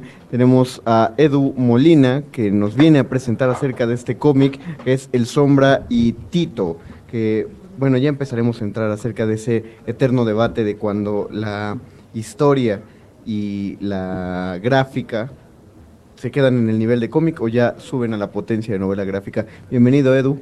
Hola, ¿qué tal? Bueno, gracias eh, por invitarme. No, gracias, no, gracias por a venir. ti. Eh, novela gráfica o cómic no es una frontera, a ver, me voy a aventar con, porque la ignorancia es temeraria, no es una frontera medio inventada. No, no, sí, nada de ignorancia. Yo, yo la verdad que no me meto. Mira que yo dibujo hace unos cuantos años y no, no, no ando ahí en eso, en, No en esas disquisiciones. Para mí es lo mismo, todo historieta. Es más, el lenguaje es lo mismo.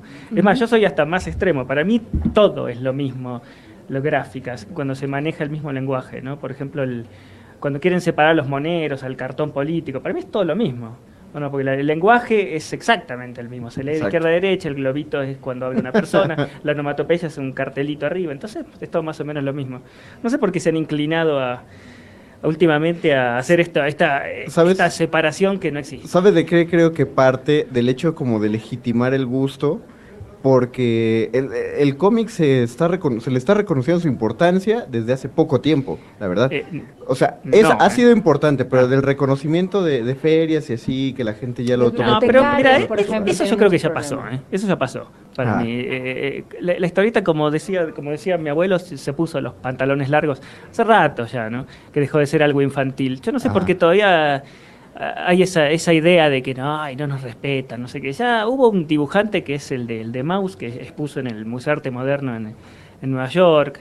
Le dieron el premio Pulitzer, ya, ya está, ya está, ya Ya está. Entonces, y entonces y, finalmente no significa nada. Este, ah, no significa nada este acceder a, la- a los altos olimpos de- del arte. Digamos, eh, eh, residía también como una gran, un gran complejo de inferioridad también ahí. ¿eh? Eso sí. Y vienes presentando El Sombra y Tito, de, editado por Editorial Resistencia. ¿Qué es El Sombra y Tito? Sobre Tito es una, es una historieta eh, en clave de serie negra gringa, bastante paródica, donde la el- frase, toma, bellaco. ¿Eh? Claro, sí. la leíste. Sí, sí. Eh, sí, pero digamos que está hecha en, plan- en toma en clave medio paródica, porque el, so- el sombra es el detective privado que se ve como un detective privado típico con sombreros o gabardina en sombras, todo así. Pero es bastante inútil, inoperante, y es que es drogadicto, y es un desastre el tipo, no tiene gatillo fácil.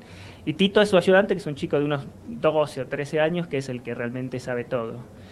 Y nada, y se ven este, envueltos en aventuras medio rocambolescas, puso el, el que escribió, Rogelio Fuentes, el que escribió el, el- el prólogo, este, de las que tienen que salir, ¿no? Pero el tipo, digamos que no es para nada, siendo el protagonista, no es para nada un héroe, digamos. Este, es un tipo que persigue sus fines eh, particulares. Pero más. pasa mucho, ¿no? Con, con los detectives, pasa mucho esta idea, pienso en, en Velasco Shane, pienso en muchos ejemplos de detectives que terminan siendo como unos unas antihéroes. Sí, Sí, es que pasa que este es un antihéroe en, en total y absolutamente. No, porque los, sí, los detectives privados por lo general usan un tono irónico, se ven duros, no sé qué, pero me parece que finalmente eh, operan corre- moral, corre- de manera moral y correcta, ¿no? No, el sombra no, el sombra es un desastre, así, tanto que no en, la, no en el libro este, sino en el anterior, la mitad del libro era una historieta llamada Felicidad. que se trataba de que él, él toca la trompeta y toca horriblemente mal. Entonces la única manera en que él cree que toca bien, como Miles Davis, como su ídolo, es cuando usa una droga llamada felicidad. Y durante Ok. 65 páginas él se dedica a perseguir la droga felicidad que no la tiene y tiene que tocar a la noche. O sea que así de loables son su- su- su- sus metas. ¿Y quién es el sombra? ¿Contra quién, quién, a quién, quién lo persigue? ¿A quién persigue él? Claro, bueno, justamente, no, no, no tiene enemigos son a la los vista. ¿no? El- el- no, el tipo está como... Este es el segundo libro, hice apenas un par de historias, ¿no? El tipo más que nada está preso de la circunstancia, ¿no? Esta historieta se llama El Día de la Felicidad. No, El Día del Sacrificio. se llama. Y bueno, nada, él se ve envuelto en un, en un, en un embrollo muy, muy complicado y tiene que salir. Y bueno, y se trata de eso solo. Pero no, no tiene un enemigo. Apenas se lleva muy mal con el comisario, ¿no? Con el que trabaja a veces y, y a veces no. Y tiene una relación muy tensa con la justicia, ¿no? Porque el tipo es un, es, es un fuera de la ley absolutamente. Y la justicia también es un, un asco porque el- está hecho en un ambiente como muy como si fuera un estado medio cyberpunk, medio como represivo, no sé, no, no, no está, no está ambientado en la realidad. Muy bien. ¿Y cómo fue dibujar esto? A mí me encanta, bueno, a mí me encanta Sí, porque es mi personaje. Eh, Y yo hago lo que me gusta. Por ejemplo, lo- al tipo le hice tocar la trompeta porque yo intenté tocar la trompeta y no pude. Entonces lo hice a él que también intenta tocar la trompeta y tampoco puede como yo. Así, entonces mi venganza. ¿Y tú tienes un, también tienes un ayudante como Tito? No, no, ojalá, ojalá, porque Tito siempre le salva las papas, siempre, siempre lo salva. No, no, yo, yo me muero solo. siempre. ¿Estás en algún proyecto en este momento? Lo, ¿El siguiente cómic? Sí, yo ¿Va a siempre estoy dibujando. di- Dibujo muchas historietas este, unitarias que me mandan de distintas revistas de todos lados. Pero ahora estoy. A mí me gusta mucho adaptar libros, libros clásicos. Ah, A, entonces. a ¿qué pesar estás- de esto que se ve tan desfachatado, a veces soy serio. No, no, no, se ve Y- completamente Y serio ahora, este cómic. y a- ahora estoy adaptando un libro de histórico mexicano, como una especie de clásico tapado de la cultura mexicana que Sí. se llama El Libro Rojo.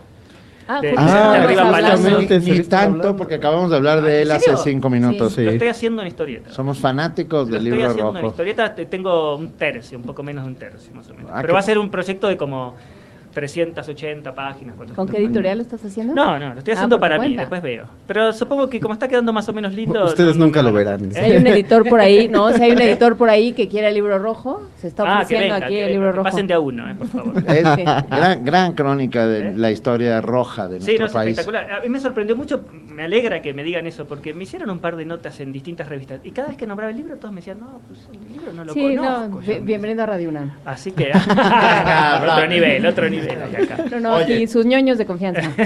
Edu Molina, muchísimas gracias por estar gracias por invitarme. con nosotros. ¿Tenemos un par? ¿Cuántos? Sí. ¿Tenemos dos o tres? Dos. Dos. Tenemos dos. Que vamos a regalar en redes. Los- ok, los vamos a regalar en redes. El Que nos- Sombra y Tito. Que los pidan o que nos suban una mini historieta pidiendo el libro a Radio UNAM. Muchas gracias Sí, ¿no? por acompañarnos. Bueno, gracias a ustedes. Gracias. Aquí seguimos, seguimos en Radio UNAM transmitiendo en vivo desde la fiesta del libro y la rosa en Ciudad Universitaria. Muchísimas gracias, Edu Molina.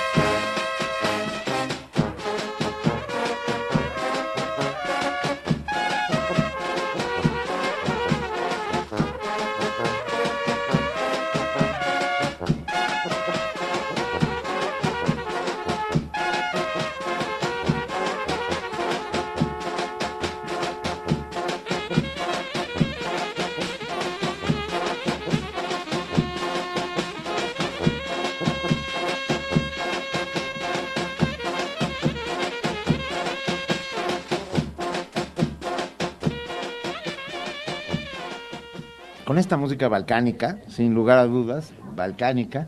Ah, seguimos aquí en la fiesta de Julio y la Rosa. Mario Conde, Benito Taibo. damos un regalo en este instante, antes de, de empezar. O sea, todos esos libros que tienes Sí. entre las manos es un solo regalo. Es un solo regalo. ¿Quién te dio ese paquetote? Este paquetote nos lo dio la Brigada para Leer en Libertad. Eh, están aquí en el stand número 43. Hacen un enorme trabajo de promoción al libro y a la lectura.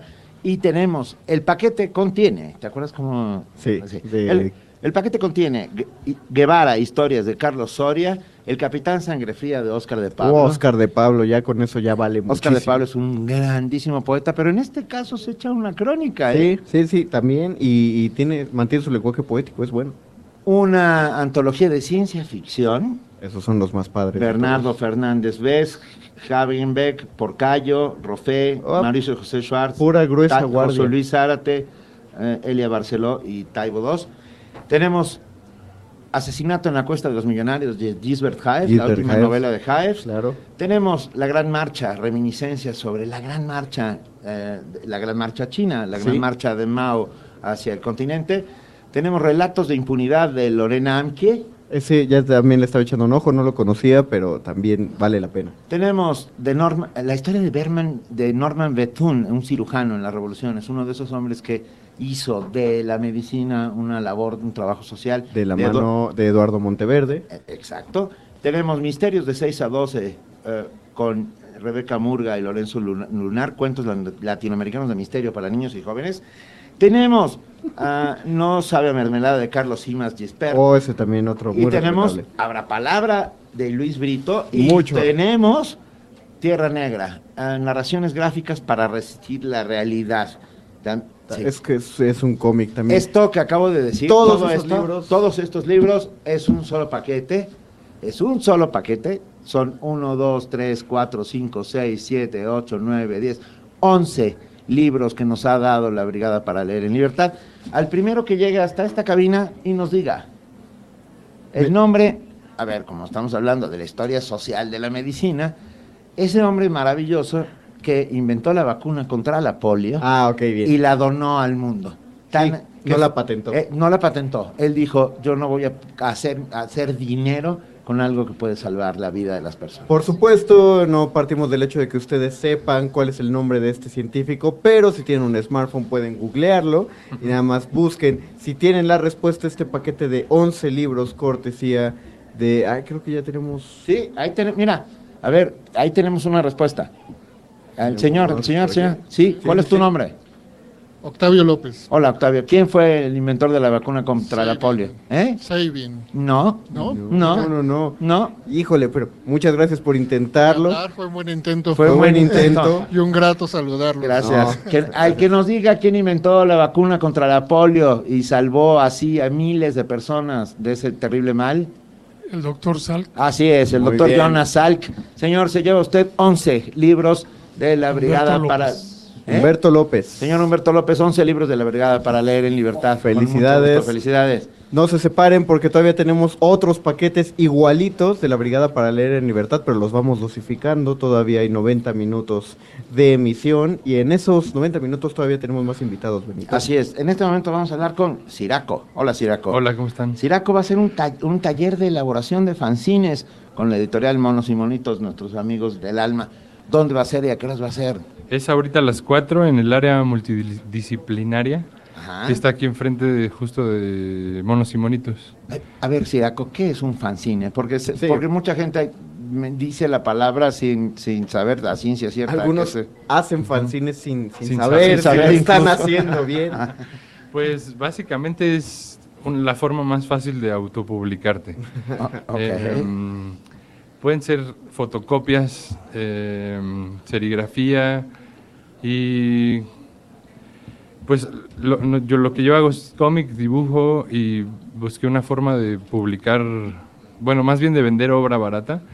Y el fanzine lo, lo encontré como una herramienta cuando empecé a ver que en los ochentas los punks hacían revistas de, de música para compartir su opinión sobre, sobre bandas y eso, y de ahí viene el fanzine un poco, de la cultura punk. Antes había fanzine de cómic en Estados Unidos en los 40 y bueno, en México Magón de alguna forma hacía fanzines cuando se autopublicaba. Entonces es una forma de buscar cómo autopublicarte de una forma barata, ahorita con fotocopias. ¿Sabes quién hacía fan- fanzine o fanzines, que también se les llama indistintamente? José Guadalupe Posada. Ujú. ¿Eh? Él- yo creo que es el primer gran fancinero mexicano. Claro, porque la, eh, mantiene la esencia del fanzine donde tiene eh, diseño, bueno, un arte gráfico dentro de la publicación. Y de hecho tu taller de fanzine va enfocado a, a- a eso, ¿no? A poner una cuestión gráfica, dentro de él.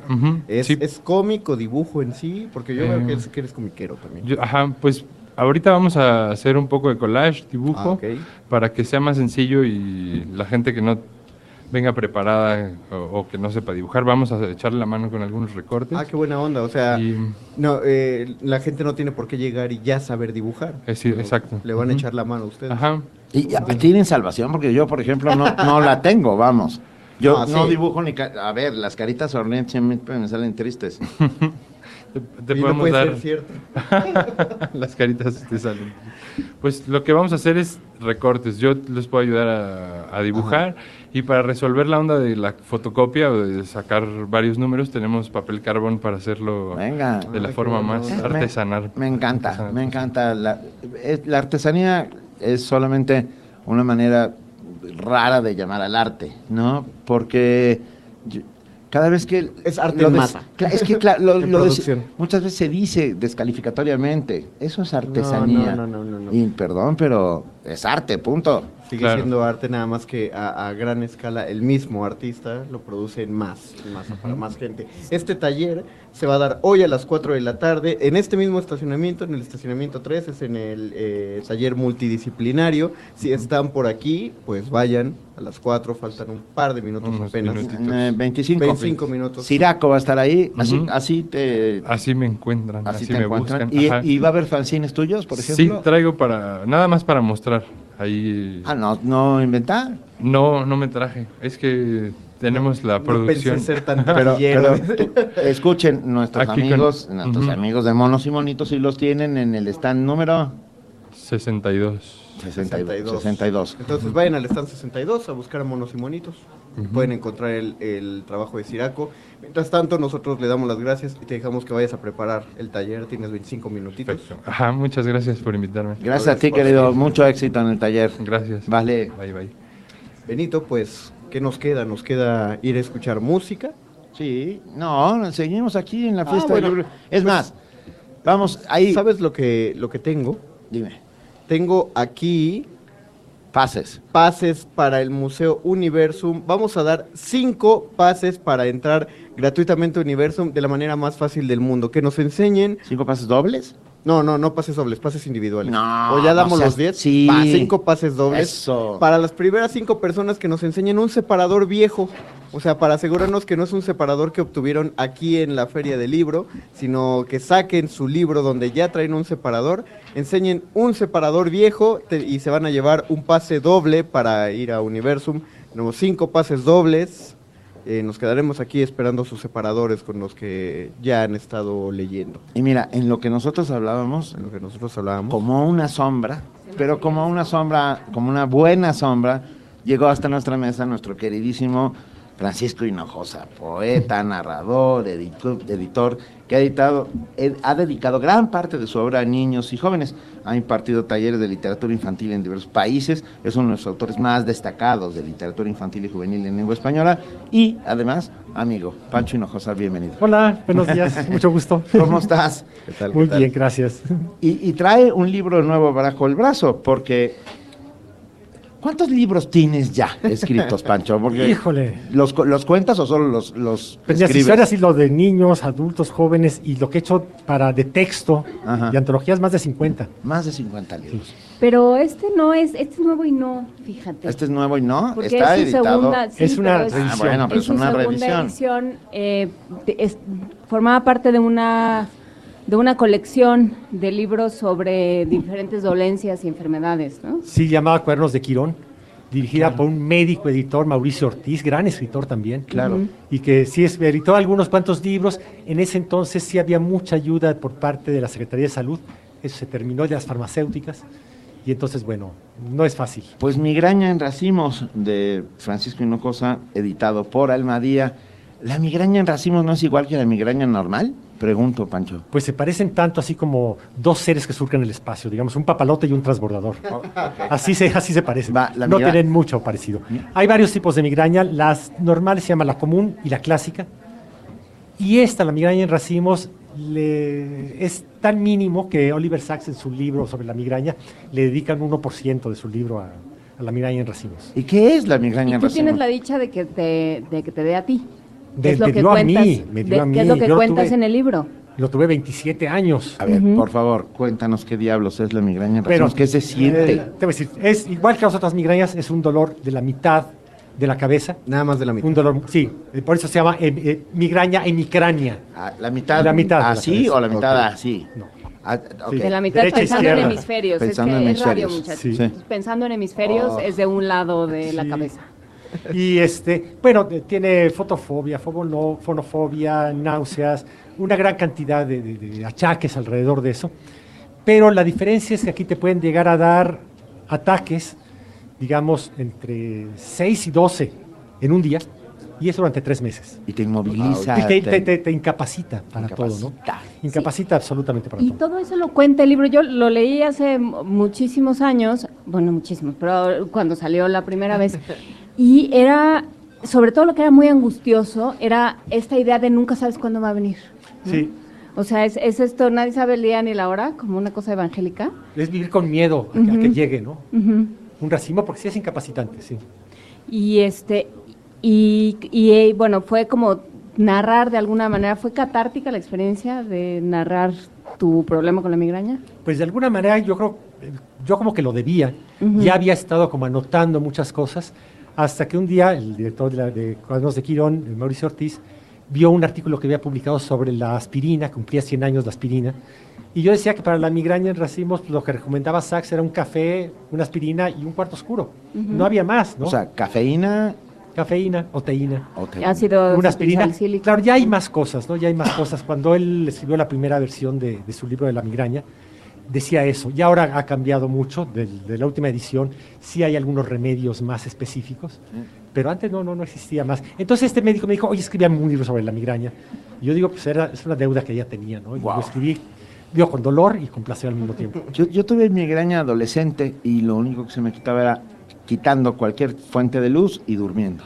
Bueno, pues fíjate, para decirte otra, otra diferencia la migraña en racimos, en vez de acostarte, das vueltas desesperadamente. Y te despierta además a las 2 de la mañana. Y en ese momento te tienes que levantar. Ah, o sea, puedes estar dormido y te- Dormido. Normalmente eh, suelen venir con más frecuencia cuando estás dormido o cuando estás descansando. Y ahí hay que, lo que hice ya en el último periodo que tuve fue meterme oxígeno. Yo tenía un tanque de oxígeno y me despertaba esas horas y unos 10, 15 minutos de respirando oxígeno y pasaba más, más leve. ¿La literatura sirve también para conjurar a los demonios? Pues mira, a mí se me quitó la migraña ¿Cuándo? ¿Hace cuánto? hace quitó? 11 años y tuve varios tratamientos. Pero cuando me preguntan qué fue lo que se te la quitó, yo creo que fue haber escrito el libro. Eso es lo que yo pienso. que, el- que el- que escribir libera, de alguna Ah, manera. Sin duda. Escribir es resistir. ¿Y cómo fue volverlo a leer? ¿No? ¿Hace cuánto que no habías leído tu libro de migraña? Fue al leerlo y al leerlo, además, a raíz de nuevos descubrimientos. Y uno de los descubrimientos, que además es muy pertinente en este momento en el que acaba de haber esta conferencia acerca de las drogas en el mundo y que se está planeando el hecho de, de utilizar la marihuana con fines médicos, para la migraña en racimos descubrieron que la manera de, de- que puedes cortar un ciclo Ácido es lisérgico. Sí, LSD ¿Sí? y, Ándale. y hongos, hongos este, alucin- alucinógenos. ¿En serio? ¿En serio? Sí. Híjole, me está dando además- un dolor de cabeza ahorita. Y además ya lo comprobé, ya conocía un caso en el que sí le entró a un hongo y se le cortó el dolor, el ciclo completo. Abrí al azar el libro de Migraña en Racimos de Francisco Hinojosa y encuentro un, un texto que se llama Nosotros y los otros. Y curiosamente empieza con, tan raro es este tipo de migrañas que solo he tenido contacto personal con otros dos de sus portadores, mi padre y mi hermano. ¿Esto quiere decir que puede ser un tema genético? Eh, fíjate que es rarísimo que sea hereditario, muy, muy raro. Me tocó esa parte rara de, de- de esta migraña en racimos, pero es más bien raro y suele dar más a hombres que mujeres. Ocho- ocho- 80% hombres, 20% mujeres. Los Eso- estrógenos, a lo mejor. En cambio, las otras migrañas es más o menos parejo. Di- dime, ¿ya lo presentaste o es hoy? Hoy la ¿Ya? presenté ya. Ya, ya fue la presentación. Pero por lo visto vienes con todo con Almadía, lo cual me da muchísimo Sí, gusto. Sí, sí, sí, pues ha sido mi editorial ya desde hace algunos años y editorial a la que quiero mucho. Y, que Y me han te estás trayendo también. cosas que ya no se conseguían. Cuadernos de Quirón dejó de, de- se Dejó de separó el, el sello.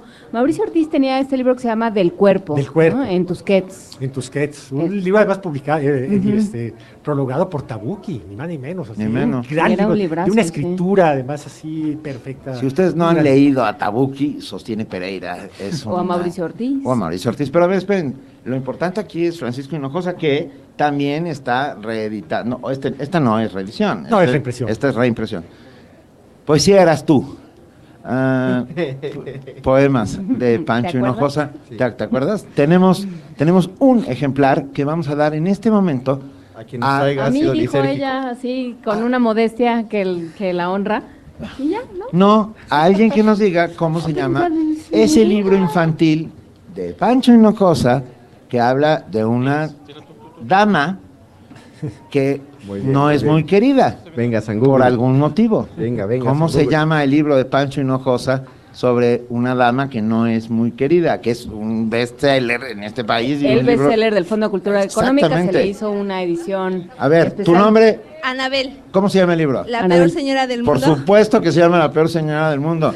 Va para ti, Anabel, eh, poesía Eras tú de Francisco Hinojosa. Bien Oye, hecho. Y las sirenas, porque tiene un libro maravilloso, Pancho Hinojosa, que se llama Mi hermana quiere ser una sirena. Cier- de una, una niña que tiene una hermana que decide, pues tú vas a ser de grande maestra, tú no sé qué, yo voy a ser sirena. Y para irse entrenando se mete a latina. Y, y es- ya se reeditó porque no se conseguía durante Sí, un sí, tiempo. sí, sí, está reeditado. Ya va a salir con el nuevo sello de, de Alfaguara, que ahora se llama Lo que leo, pero saldrá yo espero que pronto. Ah, pues muy bien, es una muy buena noticia. Tuvimos una larga conversación el otro día, fuimos invitados, mi, mi amigo Francisco Hinojosa, a Antonio Tenorio, y yo, a hablar sobre literatura en redes.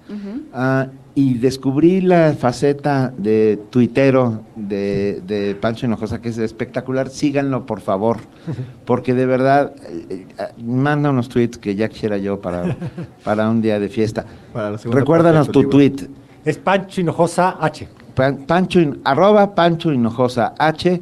Ah, también se puede hacer poesía en las redes sociales y se pueden contar historias en mucho menos de 140 caracteres. Cuentuitos y puetui- puetuits.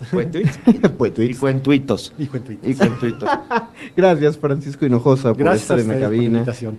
Vamos a escuchar a Richard, ya que estamos en, en un mood bastante raro, donde no, no tenemos Donde una cohesión pasa. de géneros musicales, pero nos dan ganas de escuchar a Ray Charles con Nighttime en Radio Nam, en la, fiesta, del libro y la rosa. Somos nosotros. Sí, sí, ya me acordé.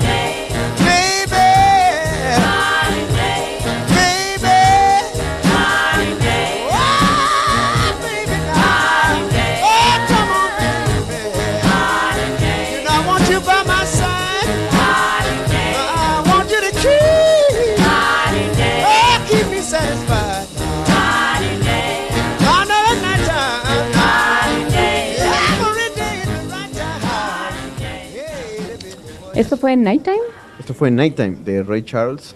Por supuesto, no fue en vivo porque lo que ustedes están escuchando es una grabación porque Ray Charles pues ya no está vivo. Pues Ya, sí, quería- escucharon una Quería dejárselo claro por si alguien ah, una cometía una confusión. Están escuchando Radio UNAM en la fiesta del libro y la rosa. Exactamente, y están escuchando también a los alumnos del Centro Universitario de Teatro. Tenemos a Fátima Sámano Barrera, a Itziar Larrieta Mena, a Diego Alonso Navarro, Omar Silva y Luis Javier Morales. Bienvenidos muchachos todos. Gracias. gracias. La gente, no se pongan nerviosos, solo hay 7 millones de escuchas eh, del otro lado. De la Ah. Mi mamá se fue a comer ahorita, entonces hay como 6 millones. Ah, sí, cierto, cierto. Entonces, Ajá. sí, es Mi familia está comiendo, pero no se preocupen. Eh, ustedes están haciendo una representación de los sonetos de Shakespeare. ¿Por qué no escuchamos primero un soneto y luego ya entramos sobre las preguntas? ¿Les parece? Muy bien. Arránquense. Adelante. Como las olas se dirigen hacia la pedregosa playa, así nuestros minutos se precipitan a su fin. Cambiando cada una de sitio con la que le precede, todas tienden al avance en su trabajo sucesivo. La infancia, una vez en la inmensidad de la luz, trepa hasta la madurez, donde al recibir su corona, insidiosos eclipses luchan contra su esplendor, y el tiempo, que la había auxiliado, destruye ahora sus dones. El tiempo desfigura el florido conjunto de la juventud y surca de paralelas la frente de la hermosura. Se nutre de los portentos de la fidelidad de la naturaleza y nada subsiste sino para sucumbir al filo de su guadaña. Y sin embargo, mis versos vivirán en edades que aún son una esperanza, elogiando tus prendas a despecho de su mano cruel. Esto fue un... ¿Cuál soneto de Shakespeare? De los numerados, porque no le ponía título, claro. El 72, creo. Sí. 72. Soneto número 72 de Shakespeare. Lo que escucharon fueron las voces de los alumnos del Centro Universitario de Teatro. ¿De dónde sale esta iniciativa? ¿Fue el maestro Erwin Beitia el que propuso esto o ustedes se lo propusieron al maestro? Pues esto es algo que se hace cada año. Eh, el grupo de segundo año presenta los sonetos Ajá. con diferentes pues, propuestas. Cada quien, nosotros todos teníamos un soneto y este fue una propuesta de parte del maestro como un soneto grupal. Y es eh, el, el espectáculo se llama Entre el amor y el mar. ¿Cómo es trabajar estos sonetos? Porque estábamos hablando fuera del aire de cómo se distinguen en los sonetos que conocemos Sí. nosotros, ¿no? Eh, los de mm, Traemos la tradición italiana eh, ven- eh, que viene de este señor que le escribió La vida y muerte de Laura, que estoy diciendo esto en lo que me acuerdo de su nombre. Petrarca, Francesco Petrarca, Ah. esa es otra tradición, pero Shakespeare se va hacia un soneto hecho con tres estrofas, dos sextetos, un biverso, por así decirle, muchas veces con verso blanco, o sea, con una rima nula, solo riman los últimos dos versos. Eh, ustedes, por lo que veo de que siempre están asintiendo, quiere decir que los lo metieron en clase. me- los metieron a trabajar en todo eso, ¿no? Hubo como un trabajo de mesa al respecto, entonces. Sí, Hay, hay un trabajo de mesa detrás de esto, pero bueno, eh, nosotros lo hemos trabajado en español. Entonces la mayoría de estas características originales pues se han perdido con la traducción, Sí, tanto claro. la rima como eh, eh, la métrica. La misma métrica. Entonces sí lo hemos tocado, pero nos hemos enfocado más como en el sentido que le podemos dar a, a las palabras. ¿Y de quién es la traducción? ¿Saben? Pues realmente son varias traducciones que, que recopilamos que nos parecían las más certeras o incluso las más bellas. Y son distintos autores. Las más performáticas. Sí. ¿Y, y de qué manera ustedes encuentran entonces el, el modo de presentar? eh, lo digo para la gente que allá afuera está escuchando, ay, ¿cómo se preparará un actor para declamar un poema? Eh, porque no nada más se paran y lo dicen y mueven los bracitos de un lado para otro, ¿no? Entonces, ¿de qué manera sacan, sacan una intención particular o un trazo incluso? Justo es eso lo que fuimos trabajando poco a poco, es todo un proceso, porque lo que buscamos es no solo declamarlo como, como que se vea bonito, ¿no? Sino dar la idea del soneto. Nosotros cada quien escogió un soneto individual, entonces el trabajo es llevarlo a que el soneto esté en nosotros y dar algo de nosotros para el soneto, no solo declamar y que las palabras estén vacías, por ejemplo, sino están llenas de lo que nosotros nos involucra con el soneto. Y es todo un proceso que tiene que ver con el cuerpo, la voz, empezamos con las, manejando las ideas, entendiéndolas, para luego poder poner una situación, por ejemplo. Claro. Eh, de ahí partimos incluso de la situación, de cómo, en qué situación de la vida cotidiana o de, de alguna situación extra, extra cotidiana podría estar nuestro soneto. Sí, y hasta cómo, cómo lo adaptas a tu respiración también, ¿no? Sí. La, la- los- la poesía se respira también y tiene Claro. que, que irse, te vas apropiando de ella y ella, se va apropiando de ti conforme puedes adaptarla a esta respiración tuya. Es una cuestión de aliento. ¿Por qué entre el amor y el mar? Bueno, lo primero que salta a la vista pues es un juego de palabras, ¿no? Entre mar, amar, amor. Eh, sin embargo, muchos de los temas o de las imágenes que maneja Shakespeare es la mar, cómo van llegando las olas, cómo va pasando el tiempo. En todos los, los sonetos eh, que nosotros trabajamos se ve que Shakespeare tenía una fijación con el amor y con el tiempo. Y con la juventud. Y con la juventud, es decir, Sí. que se va, el tiempo que pasa y qué es lo que se queda, ¿no? Eh, entonces, vaya, de ahí viene precisamente el, el nombre, sin, sin mencionar que en la cuestión escénica que nosotros planteamos en este año, trabajábamos mucho con las imágenes de las olas, con el concepto del mar, el color azul, ¿no? la métrica llevando la respiración, como asemejando la playa. Entonces de ahí viene el nombre. El naufragio del amor también, cuando Sí. uno amor. está ahogado y está en las olas ahí. Nos gustó esta idea de que el amor y es como la mar, ¿no? Que muchas veces puede ser apacible y muy Ajá. tranquilo y otras veces es no arrasa con todo y destroza. y- Yo pensé que salado y cochino. También. No, Va de digo, la mano. Si hablamos de, del amor. Yo iba a citar a José Alfredo, pero me gana. Este, ¿Cuántos sonetos conforman su espectáculo? Eh, 15, 15 15 sonetos. en total. 14 individuales y uno grupal. Y lo presentaron aquí, pero también lo van a presentar en el, en, por su cuenta, ¿no?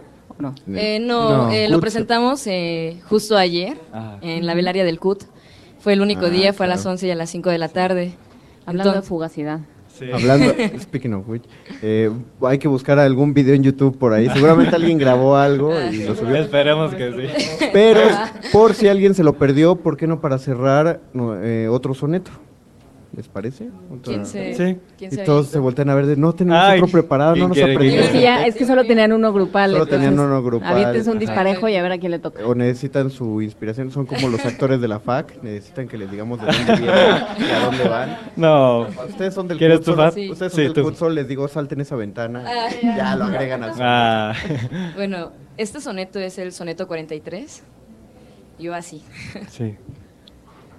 Mis ojos ven mejor si están cerrados. Así no se distraen con simplezas.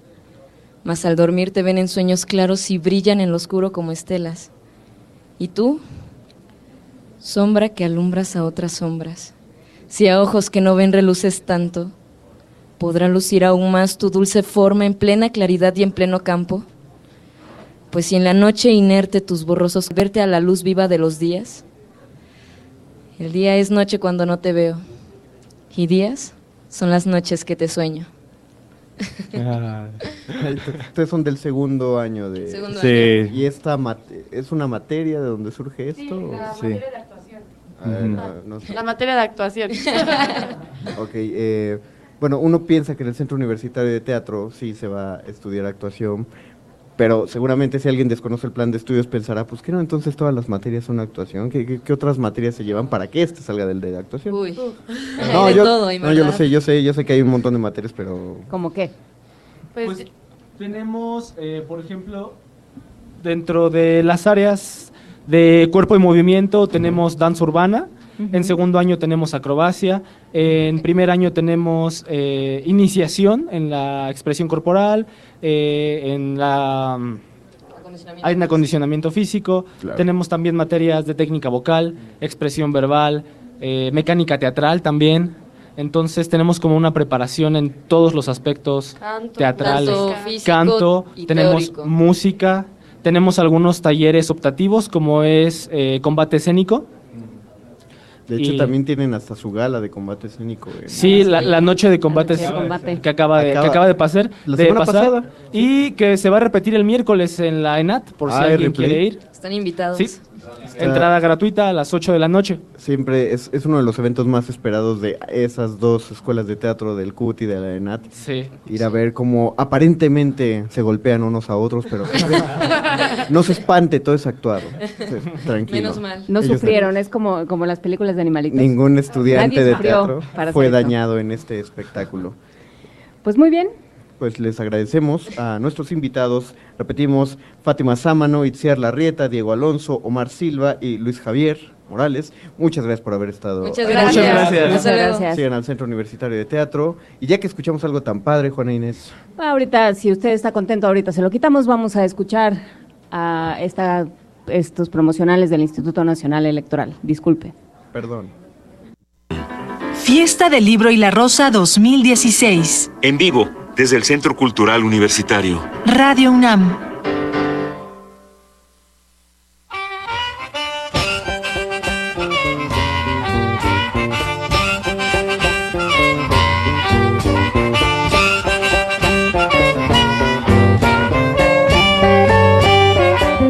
You know I'm just crazy about you, baby. Wonder do you ever think of me?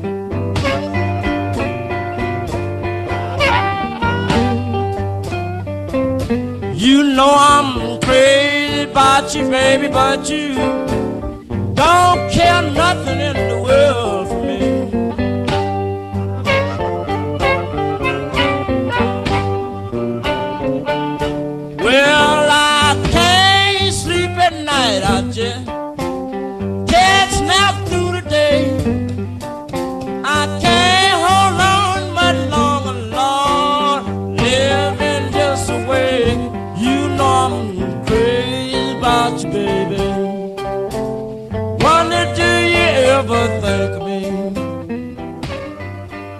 Pues oye, sí, estamos en 96.1 de FM. No te rías, mi Mario Conde. No me estoy riendo, es que me, me gusta cómo Te declamas. acordaste. Me gusta cómo declamas las letras de Chava Flores. Pues qué bueno que te gusta porque tenemos en cabina, no, no yo, venturosamente, sino que tenemos en cabina a Abraham Villedas, que, pre- que presentó, ¿presentaste? Sí, presenté hace rato. Hace rato Ya- ya- ya presentó pasó. Sábado Distrito Federal, La Ciudad que se nos fue, un, un espectáculo de narración oral en el marco del programa Regaladores de Palabras, de aquí de la Coordinación de Difusión Cultural de la UNAM. Bienvenido, Abraham. Bienvenido, Abraham. Muchas gracias por estar con nosotros. Cuéntanos, ¿qué es Sábado Distrito Federal?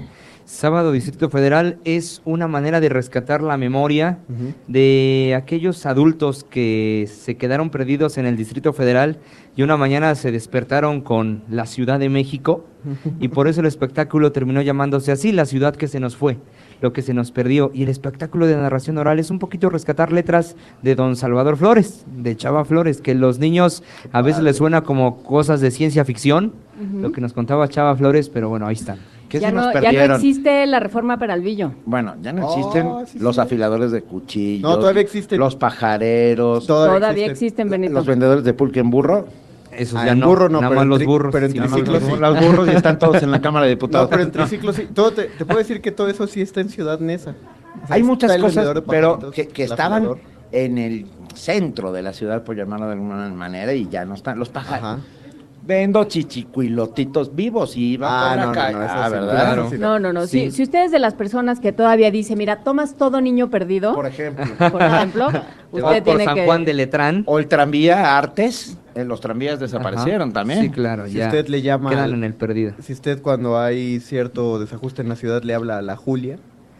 Sí, claro, también. Va a venir por ti la Julia. va a venir por ti yo, la yo Julia. sigo temiendo ese momento. ¿eh? Que sigue temiendo, como tú decías hace rato, el chico temido de la vecindad.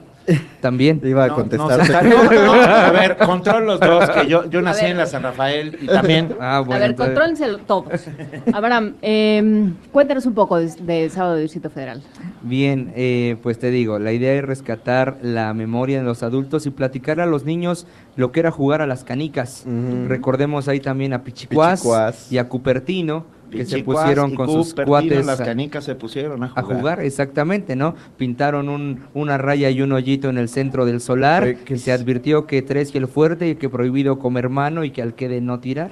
Toda, toda la nomenclatura que Chiras- se usaba en chiras la regla- pelas. chiras pelas, que había que pegarle de, de huesito, no de uñita. No de uñita, sí, porque bueno, sin afán de ser misóginos, y menos en este día, eh, la idea era tirar de uñita, solamente las niñas tiran A- de uñita. así lo decía. Así se decía, y hay que tirar de, de huesito, como bien mencionas. Con la falange. Exacto. Entonces Calacas, ahora- calacas y palomas. Juana Inés era Desde- campeona desde, de- desde la rodilla o desde No, la de cintura. Desde la cintura. ajá. Tirar desde la cintura era como de Shane el desconocido. Sí, Pero no ¿cómo tiras podía. desde la cintura? Así.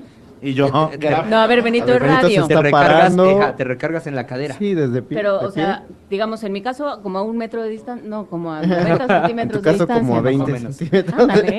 A ver, los dos. Ahora sí, contrólense. Bueno, pues de eso, de eso se trata, de rescatar ese tipo de cosas, de, de rescatar también las historias de vecindad.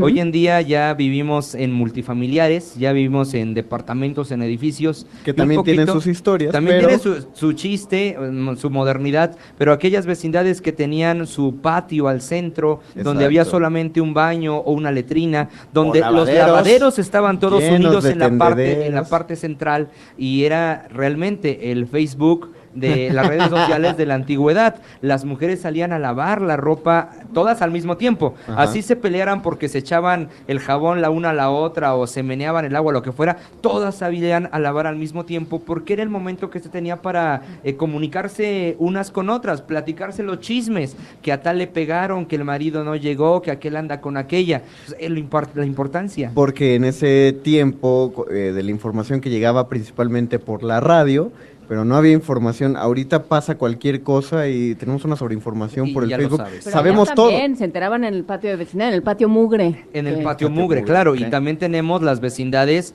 de quinto patio, ¿no? O sea, eh, no era, era diferente vivir en una vecindad en el patio primero, donde podría ser que tuvieses eh, el piso aplanado, Agua corriente. agua corriente, y en el quinto patio donde ya había terregueros, ¿no? Sí. Entonces, Era diferente, y aparte también la tradición de llegar a la, llegas a la vecindad después de las 10 de la noche y ya tienes que pagarle a la portera para que te abra la puerta. Pero un Entonces, quinto dentro. nada más. Era un quinto. Ah, Y, y ahorita dicen ya ni quintos hay, ya. Yo- por más que los busquen. Yo cuando cuento que me- vengo del siglo pasado y todavía sucedían estas cosas a, a mediados del siglo pasado, los jóvenes se quedan mirándote como si vinieras de Marte, no de la de esa ciudad. Todos de venimos del siglo pasado. To- no todos. Bueno, no todos nosotros de aquí. Ah, ¿verdad? ok. Sí, todos nosotros. sí. Oscar Peralta, nuestro productor, no. Él es un muchachito. Él es un Él muchachito. jovenazo. Del 2003. Y Bu- ya, ya es productor de radio.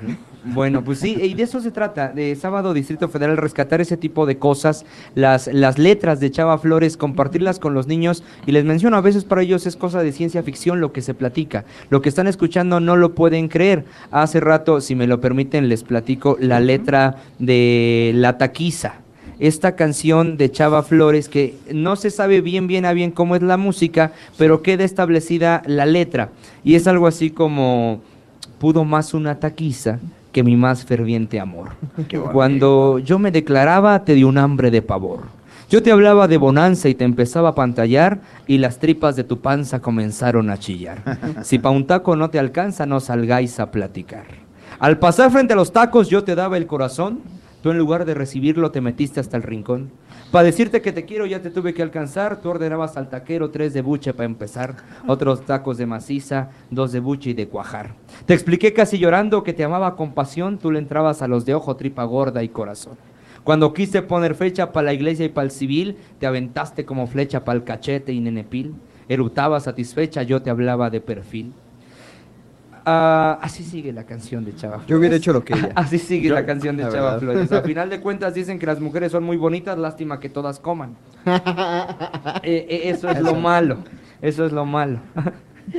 La- lo bueno que la agarré que salen- comiendo nueces. Yo como Si no me que salen de mi bolsa. Estaba a punto de decir Juana Inés, no, pero tenías las nueces enfrente. No, deja tu tener, era como una ardillita, con los cachetes llenos de nueces. Chava Flores es el gran cronista popular de nuestro tiempo, hablo del siglo XX, el que recupera toda, todas estas cosas que lo sucedían. fija, porque y si, que las si fija. sabemos que existía el camión Reforma Peralvillo, es gracias a, A él. a, Chava Flores. claro. Y- Si sabemos cómo se hacían los retratos, es gracias al retrato de Manuela. clic, clic. El retrato Señorita, se movió. Señorita. Y aparte, se ¿en dónde se guardó el retrato?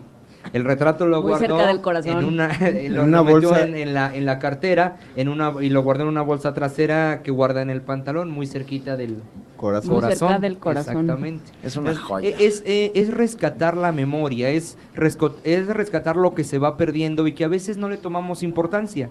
Es, eh, Chava Flores, eh, la importancia ra- radica en ponerse a escribir lo que aparentemente todos, todos entendían, lo que todos veían, lo que quedaba sobreentendido y a nadie aparentemente le importaba. A final de cuentas Sí. es el rescate de la, de la vida, de la vida cotidiana, de las personas que van en el día a día haciendo y tejiendo la historia, lo que para la escuela de los anales, eh, lo que para Braudel, para eh, Mar, Marc Bloch viene siendo la vida cotidiana. Para Heródoto. Heródoto de Alicarnaso, bueno, sí, claro, ¿no? Esta parte de historiar a la gente, de Sí. historiar a los individuos, que son los que van haciendo los procesos de larga duración, a final de cuentas. Hay que decir que Abraham Villedas es historiador de la, de la Ah, ENA. Por cierto, el sí, gol. por cierto, él es historiador de la ENA. ¿Cómo pasaste de, digamos, de leer a Brodel, de leer a Marc Bloch, a, a, A los poetas como Chava Flores. a los poetas como Chava Flores? Pues parte de ahí justo del, del historiar al individuo. Sabemos que la, la vida cotidiana, la historia la hacen las personas de a pie, no los grandes héroes, no los de a caballo, no las figuras de bronce, no los que están en el pedestal, sino las personas comunes y corrientes son los que van tejiendo la historia. Entonces a partir de eso es que te vas interesando por la vida cotidiana y mucho más propiamente de esta, de esta gran urbe. ¿No? de este de ese distrito federal eh, eso que ya nos ha absorbido y que ya todos estamos dentro ya ni del se llama en la bori- Distrito Federal. exactamente Ya lo ni que era el distrito federal y ahora es la la megalópolis ahora es la ciudad de México no entonces de- de ahí se pasa o sea pasas del estudio de los grandes hechos a las particularidades Eh, al, al calor de la, permíteme, disculpa que te interrumpa, No, por Benito, favor. pero al calor de la fiesta del libro y la rosa, yo recuerdo que en, en mi familia tenemos posesión de dos libros, uno es El cancionero de Chava Flores, que efectivamente las canciones que Chava Flores registró con música vienen con todo y partitura, pero hay otras que solo se registra la letra y que en sí son poemas maravillosos. Y otro es el libro La esquina de mi barrio, que si no, que si queremos todavía más detalle de cómo era este México de antes de los años 50, ahí está muy bien descrito, es una autobiografía de Chava Flores y, es muy triste porque sin ánimos de spoilear, siempre que escucho la canción de Pichicuás, yo siento unas genuinas ganas de llorar porque Pichicuás era un amigo de la infancia de Chava Flores que se murió cuando un camión le atropelló la cabeza. Lo Ah. describe. Ay. Mario Conde. pequeño Sí, detalle es que lo describe Sí, así. sí, lamentamos pero- los que están comiendo Perdón a los que, al La- millón los de que están- personas. No, no, pero todos los niños que están allá afuera. sigan jugando en la calle no se preocupen No, se echó a correr y ag- agarró mal un camión el niño, el Pichicuás. Me quedé pensando en los dos grandes historiadores mexicanos del siglo XX que no son ni Silvio Zavala, ni- sino Chava Flores y Gabriel Vargas, con la Claro, familia sí, Burrón. claro. Y eran Sí. amigos. Eh, Y eran amigos, Sí. por, por supuesto que eran amigos. Ah, contar ese tiempo, ese espacio, esos momentos en que eh, podías beber agua de las fuentes de los parques. Uy, Sí. No lo intenten No, en su casa. no lo amigos, no, intenten. lo intenten. No es lo como eh, aquellos tiempos en que amarrabas los perros con chorizo. Con con y- longaniza. Con Ah. longaniza se amarraban los perros en aquel entonces, sí, claro. No, y, y lo que tienen estos dos, tanto Gabriel Vargas como Chava Flores, es una increíble capacidad para reírse de todo lo que ven. Así ¿no? es. Este, boda de vecindad, eh, los, eh, los 15 Los 15 años de Manuel, de. Aspergencia, el retrato el de Manuela. de Manuela. dicho. La- el, Eh, na- el nacimiento de... El bautizo de Cheto. El bautizo de Cheto, que- la na- muerte de Cleto. Que, na- Cheto nació la noche del terremoto cuando el ángel se cayó. Exacto. Crónica de la ciudad de Y hay México. otra muerte de, contada por Chava Flores que no sé si conozcan en tono de tango, que es la muerte de la desdichada Elvira. Murió de amor, la desdichada Elvira. Como pudo haber muerto de una fiebre pulmonar. Sin decir, allá voy. Es una- Se perdió esta sabe. vida. Para, Sí, claro. para evitar que continúe esta Muchas declamación. gracias. Mario Conde siempre impulsándonos. Vamos, este, después de esto vamos a escuchar una canción, pero mi- primero le damos gracias a Abraham Villedas haber estado aquí esta tarde con nosotros. Muchas gracias a ustedes. Gracias de verdad, un, inmenso gracias, placer. Abraham. Oigan, antes de, incluso de la canción, ah, Editorial Cali Arena, es- que están aquí en el número 90, 94 me Cali parece, ah, están, ti- bueno, tienen la colección completa de la, de la narrativa de Rubén Fonseca, el grandísimo Rubén Fonseca. Y les digo algo, Mande. todos los libros de Fonseca a 100 pesos, sea cual sea. Pensamientos imperfectos, eh, agosto, todos los libros Fonseca a 100 pesos. Y la colección completa de 21 títulos en 1.900 pesos. O sea, sí es un, una oferta, una promoción. Acérquense, lean a Fonseca. Fonseca es una joya. Tenemos en, tengo en mis manos Agosto. Tal vez, para mi gusto, una de las mejores novelas de Fonseca en Y la para que los cuenta... tiempos que corren en Brasil. Y para los tiempos que corren en Brasil, justamente de eso hablábamos. Es la historia de Getulio Vargas, el presidente brasileño der- derrocado que no soporta ah, eh, el derrocamiento por un problema de honor y se suicida. Es la historia de ese agosto tórrido en Brasil en el que un presidente democráticamente elegido muere por su propia mano y contado magistralmente por Rubén Fonseca. Va para el primero que esté aquí afuera de que quiera agosto con una pregunta. caso nos hacen, una, sí nos hacen caso, ya levantaron la mano por allá. Y alguien alzó la Pero con mano, una sí. pregunta, una pregunta, venga. Ah, ¿Cómo se llama el presidente? Lo acabas de decir. lo acabo de decir. ¿Cómo se llama el presidente que se suicida? Ahí había Ya se una le chica olvidó, que- mira, puso la cara, puso se cara como de. Chava Flores y dijo, ya ¿Cómo, se me olvidó. cómo se llama el presidente que acabo de mencionar, presidente brasileño que se suicida en el 45? ¿No? No es Dilma, ¿eh? No me Se llama como el del, se apellida como el de la familia Burrón. No es Pelé. No, venga, entonces más fácilmente. La capital de Brasil. Al primero que nos diga la capital de Brasil se lleva Se lleva Brasilia. Sí, capital federal, capital federal. Va, te llevas Brasilia. agosto de Rubén Fonseca, una verdadera Ricardo. joya. Ricardo es para ti, de parte de nuestros amigos de Cali Arena. Va. Mientras tanto, si quieren acordarse de cómo era la ciudad de, con esta visita que tuvimos de Abraham Villedas, pues vamos a escuchar Sábado Distrito Federal de Chava Flores y regresamos. Sábado Distrito Federal. Sábado Distrito Federal. Sábado Distrito Federal. Ay, ay, ay.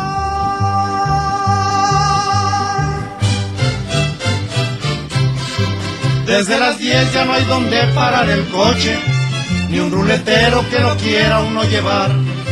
Llegar al centro, atravesarlo es un desmoche. Un hormiguero no tiene tanto animal. Los almacenes y las tiendas son alarde de multitudes que así llegan a comprar. Al puro fiado porque está la cosa que arde. Al banco llegan nada más para sacar. El que nada hizo en la semana está sin lana para empeñar la palangana y en el monte de piedad. Hay unas colas de tres cuadras, las ingratas, y no falta papanatas que le ganen el lugar. Desde las doce se llenó la pulquería, los albañiles acabaron de rayar. De repicosas enchiladas y sotilla, la fritanguera que allí pone su comal. Sábado Distrito Federal, Sábado Distrito Federal. Sábado Distrito Federal. Ay, ay, ay.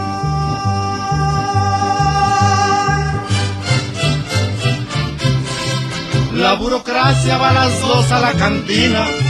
Todos los cohetes siempre empiezan a las dos. Los potentados salen ya con su charchina. Pa' Cuernavaca, pa' Palo Alto, qué sé yo.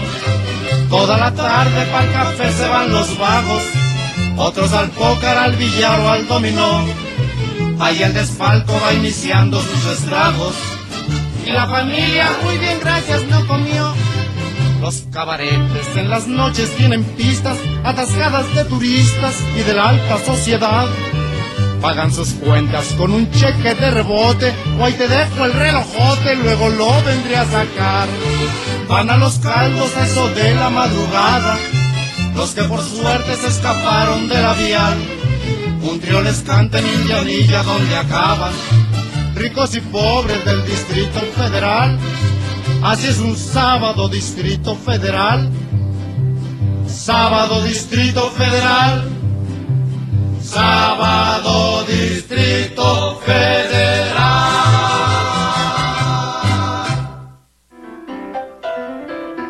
Las letras y las flores inspiran. Fiesta del Libro y la Rosa 2016. En vivo, desde el Centro Cultural Universitario. Radio UNAM. Seguimos aquí Ya son las 4 y 23 de la tarde en el 96.1 de FM, el 860 de AM. Seguimos en la transmisión especial de Radio UNAM de la, desde la Fiesta del Libro y la Rosa en el Centro Cultural Universitario, o como dirían los que escuchaban a, Chava Flores, en Cultisur. Benito Así- Taibo. así- querida Juana Inés de esa, así lo llamaría Chava Flores sin lugar a dudas. Tenemos nuestro reportero de la fiesta del libro y la rosa, que es nuestro Jorge compañero Díaz. Jorge Díaz, que está aquí para contarnos una historia. Una de las historias que ha caído cazando durante el día. Bien, pues eh, dentro de, las innumerables actividades de esta fiesta del libro y la rosa, te platico, Benito, que se presentó el libro México en los 70, Guerra Sucia o Terrorismo de Estado, un documento que narra y analiza los diversos acontecimientos de desapariciones forzadas, eh, violencia contra indígenas y la sociedad en general en los años 70.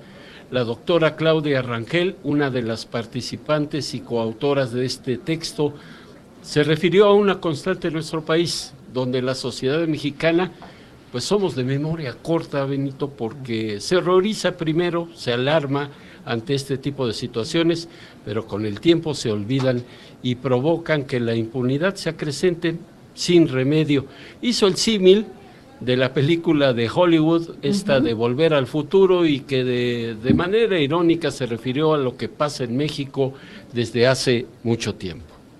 Entonces lo que nos dimos cuenta es que realmente la magnitud de la violencia que se suscitó en esa época es algo que ha estado invisibilizado durante mucho tiempo y que necesita visibilizarse porque si no lo hacemos está, está ocurriendo lo que ya bien estamos padeciendo en este momento y que es que la impunidad del pasado nos está persiguiendo.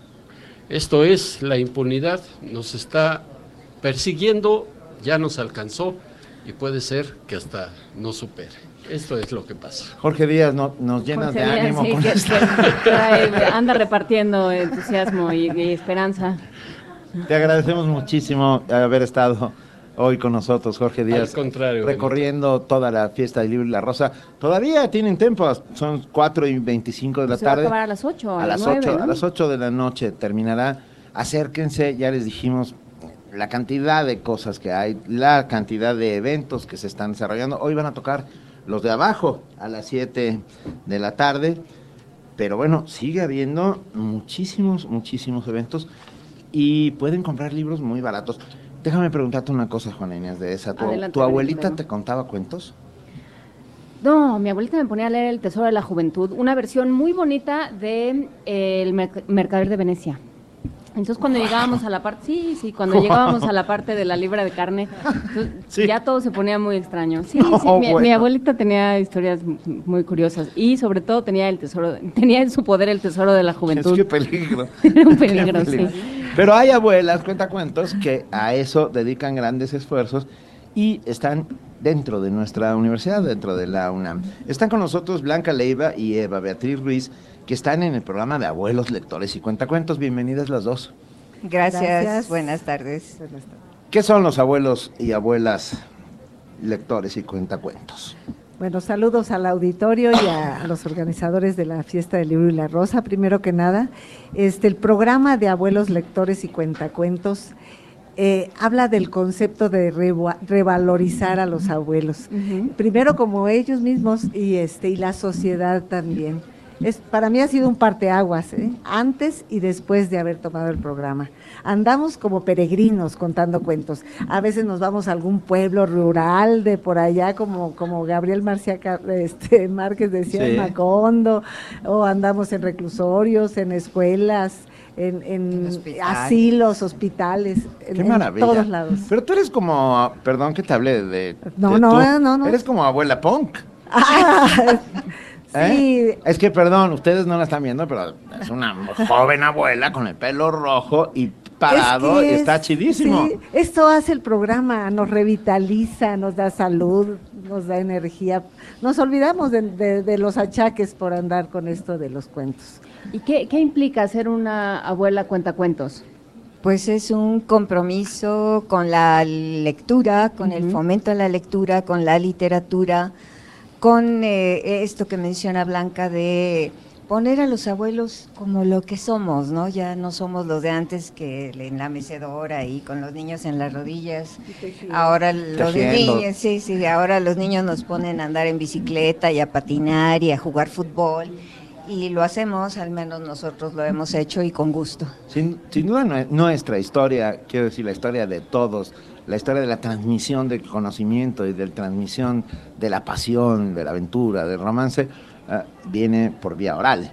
Ah, Ajá, el que el contar un cuento es preservar un espíritu, hacer que se mantenga dentro de nuestra cabeza algo que es importante para nosotros y que nos genere identidad, no sé cómo Así es. ¿Qué cuentos cuentan? De todo tipo. No cuentan el mercado de Venecia, yo sé. No, no, no, te juro que no. No sabes todo lo que yo aprendí con el mercado de No, no, Venecia. bueno. Se puede hacer una versión para niños pequeños. Sí, de Voy a, voy a trabajar ¿eh? De, sobre de esto. hecho, este, hacemos, es parte del trabajo que nosotros hacemos, es la adaptación de eh, novelas o cuentos más largos a algo que sea fácilmente para mantener, fácilmente transmisible para mantener la atención de un auditorio desde niños pequeños hasta adultos que no están acostumbrados a este tipo de actividad. Entonces lo que hacemos es hacer extractos de novelas o reducción de un cuento, le damos una manita de o una zarpa de trigger eh, de repente Según.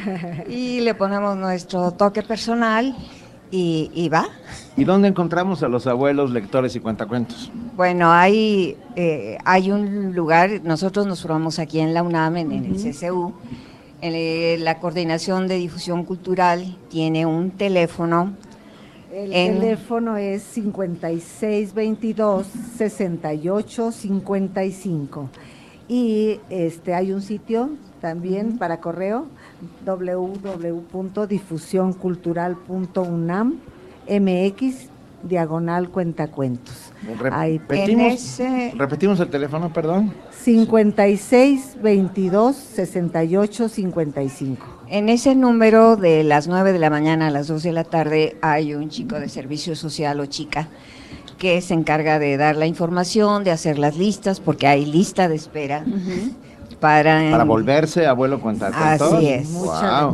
De hecho, estamos celebrando con nuestra querida coordinadora este, Edna Rivera el inicio de la onceava generación de abuelos. Qué bonito. 11 años formando abuelos lectores y cuentacuentos. 11 temporadas. 11 temporadas. 11 temporadas. Ajá, que son como 5 años. Muy bien. ¿Y nos cuentan un cuento? Eso justo iba a pedir lo mismo. Uno corto, si se puede. Uno corto. Pues estaba la bella durmiente ahí en su castillo cuando escucha el cabalgar de caballos. Ándale. Y entonces la bella durmiente que estaba leyendo un libro lo deja debajo de la cama, se alisa, bueno, más bien se alborota su cabello y se acuesta y finge un sueño profundo para esperar al príncipe. Porque de todos es bien sabido, y hasta las princesas lo saben, que a los hombres no les gustan las mujeres que tienen los ojos bien abiertos. Qué bonito, me gustó. Y hoy es un día en que las mujeres tienen, hoy particularmente, todos los días, pero hoy particularmente, en que todos tenemos que tener los ojos muy abiertos para defender a nuestra, eh, nuestro derecho a ser iguales, para la defensa de género. Hoy se está celebrando esta marcha en contra de la violencia, cualquiera de las acabado, ¿no? violencias. Ya, seguramente ya acabó, ya son las cuatro y media de la tarde. Pero desde aquí mandamos un abrazo a todas las mujeres ah, que no se dejan, que tienen los ojos muy abiertos, que son las que... Y a los hombres les gustan las mujeres. Sí. Yo no estoy tan acuerdo. Es que leía desde el Mercader de Venecia. No. Bueno, si hay un personaje femenino en Shakespeare que es muy interesante, es precisamente Portia, eh, del Mercader de Venecia. Claro. Bueno, y Que Miranda, tenía los ojos bien que abiertos. estás en Shakespeare. Miranda, que tenía la biblioteca de su papá. Y Cordelia. Y bueno, ya vamos a empezar a hablar de Shakespeare otra Y, y vez. tenemos un espectáculo ahorita eh, a las 5 que tiene que ver con la igualdad. Se llama Ni, ni Azul ni Rosa. ¿En Es dónde- país infantil. ¿Dónde es? Aquí. Aquí en el Foro Universo de Letras, en el estacionamiento 3, a las 5 en punto, arrancamos. Y lo que tratamos con esto es va a haber que desde regalo de pequeños, los chicos, los chiquitos, y los grandes con alma chiquita, digo con alma de niño, eh, aprendan esto, ¿no? De- entiendan y acepten la diversidad y que no es la feminidad y la masculinidad no están ligadas a un color y por eso que vive el arco iris. un concepto. Por supuesto, y bueno, pues eh, queda, queda hecha la invitación a estos programas de abuelos lectores y cuentacuentos. Tenemos que hacer algo porque siempre hay lista de espera. En esta sede, en, la, en el CCU, hay, hay la lista de espera es la más larga, pero en el Chopo y en Tlatelolco, que son las otras dos sedes, sedes eh, siempre hay un poco más de espacio. Nosotros agradecemos infinitamente a Blanca Leva, Eva Beatriz Ruiz, jóvenes abuelas, déjenme decirlo, como, como decían de, De Cuauhtémoc, joven. Cuauhtémoc, joven abuelo, jóvenes abuelas, muchas gracias por estar con nosotros, muchas gracias por permitir, eh, por, hacernos saber que tenemos derecho a la fantasía, a la imaginación, a los sueños y sin duda a la rebeldía. Ustedes son un par de rebeldes y se agradece. Y contamos cuentos eróticos. también. ¡Ole! Ahí- ¿Y eso por ahí hubiéramos doctor? empezado. Ah, ¿Cuándo y a qué hora o cómo? Les invitamos, eh, eh, tenemos varios espectáculos, de hecho Blanca anoche, eh, ella tiene un espectáculo que hizo sobre personajes de la historia de México. Maximiliano, Eh, y Carlota. tenemos, tenemos otros dos hechos con obras de la literatura nacional y universal. Pero a ver, a ver, a ver, ¿eróticos? Sí, señor. O sea, vemos ahí a Miguel Hidalgo. Maximiliano Es, y es que, Más bien, ¿cómo? es que el Morelos. erotismo está en todo. No, no, yo estoy de acuerdo. Y me encanta la y idea. estuvo, ¿no? Y hay que quitar de la cabeza a estos héroes de Sí, bronce. y bajarlos del pedestal y ponerlos como seres de carne y hueso, como, Como todos somos son, como nosotros. lo que fueron, ¿no? Con sus cualidades y sus arrebatos Ok. que todo mundo tiene. Bueno, con la idea de Maximiliano y pornografía, que francamente a cualquiera lo pondría de buenas, les decimos que muchas gracias, Blanca Leiva, Eva Beatriz Ruiz, que les vaya muy bien en su presentación ahorita a las 5 de la tarde en el Foro, Foro Universo, de. Letras, aquí en el estacionamiento 3 del Centro Cultural Universitario. Muchas gracias de verdad a las dos. Y- Gracias. Y, Gracias a llegó hasta esta cabina Ujú. otra de nuestras queridas reporteras que también ha estado caminan, caminando bajo este sol, camellando bajo este sol. Esta fiesta del libro ha sido, a ver, nos quieren los dioses, ya sean los dioses de cualquier panteón, los panteones prehispánicos, los panteones... No ha llovido. En No estos llovido. dos días hemos podido disfrutar la feria y nuestra compañera de Yanira Morán está con nosotros para contarnos que ando... ¿Ya compraste un libro? Todavía no. Ok. He andado de aquí para allá en las conferencias. ¿Y ya regaste el ojo, como dicen? Sí, ¿Ya eso sabes sí. qué quieres? Ya, más o menos. Muy bien. Bueno, pues muy buenas tardes, Hola. Benito, Juana Inés. Yo estuve en una conferencia hace unos momentos que se llama Derecho Indígena en la Ciudad de México. Expuso Xochitl Zulueta, Juan, que es eh, abogada, y habló de los temas principales que vienen para los indígenas ahora en el constituyente. Y justamente lo enmarca dentro de los 20 años de San Andrés Larrainzar, los acuerdos que, que se hicieron que no se han cumplido todos y en el caso de la Ciudad de México dio cifras interesantes con respecto al tema de la población indígena aquí en la Ciudad de México y decía que, por ejemplo, eh, la, la delegación que más indígenas tiene es, eh, es Milpalta, después está Tláhuac, Tlalpan y Xochimilco. En Milpalta son 20% de, eh, de la población total que es indígena, en Tláhuac 15% y en Xochimilco y Tlalpan más o menos 12%. Y eh, pues bueno, en este sentido hablaba de cuáles serían los retos, cuál va a ser lo que se va a pedir en este constituyente, porque se debe de incluir la voz de los indígenas, sus derechos. Vamos a escuchar parte de lo que nos dijo de este tema.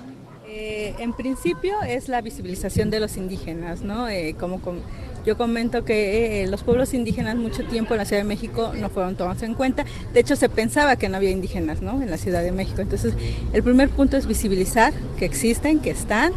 Eh, el segundo punto es eh, reconocer sus territorios, ¿no? Y reconocerles la personalidad jurídica para poder actuar y defenderse, ¿no? Eh, y otro punto es reconocer a los pueblos indígenas que son migrantes, ¿no? También ese punto me parece que es fundamental eh, en el contexto de la Ciudad de México, los migrantes, los que son residentes y reconocer sus nuevas formas organizativas, ¿no? De reconfiguración que están estableciendo en una zona urbana. Entonces, reconocer que los derechos indígenas son dinámicos, reconocer que es, eh, las comunidades indígenas se reestructuran en las urbes, que no son en el concepto tradicional que tenemos de pueblos indígenas, y entonces en la Ciudad de México eso es lo importante, ¿no? Reconocer este dinamismo que tienen los pueblos indígenas dentro de una zona urbana.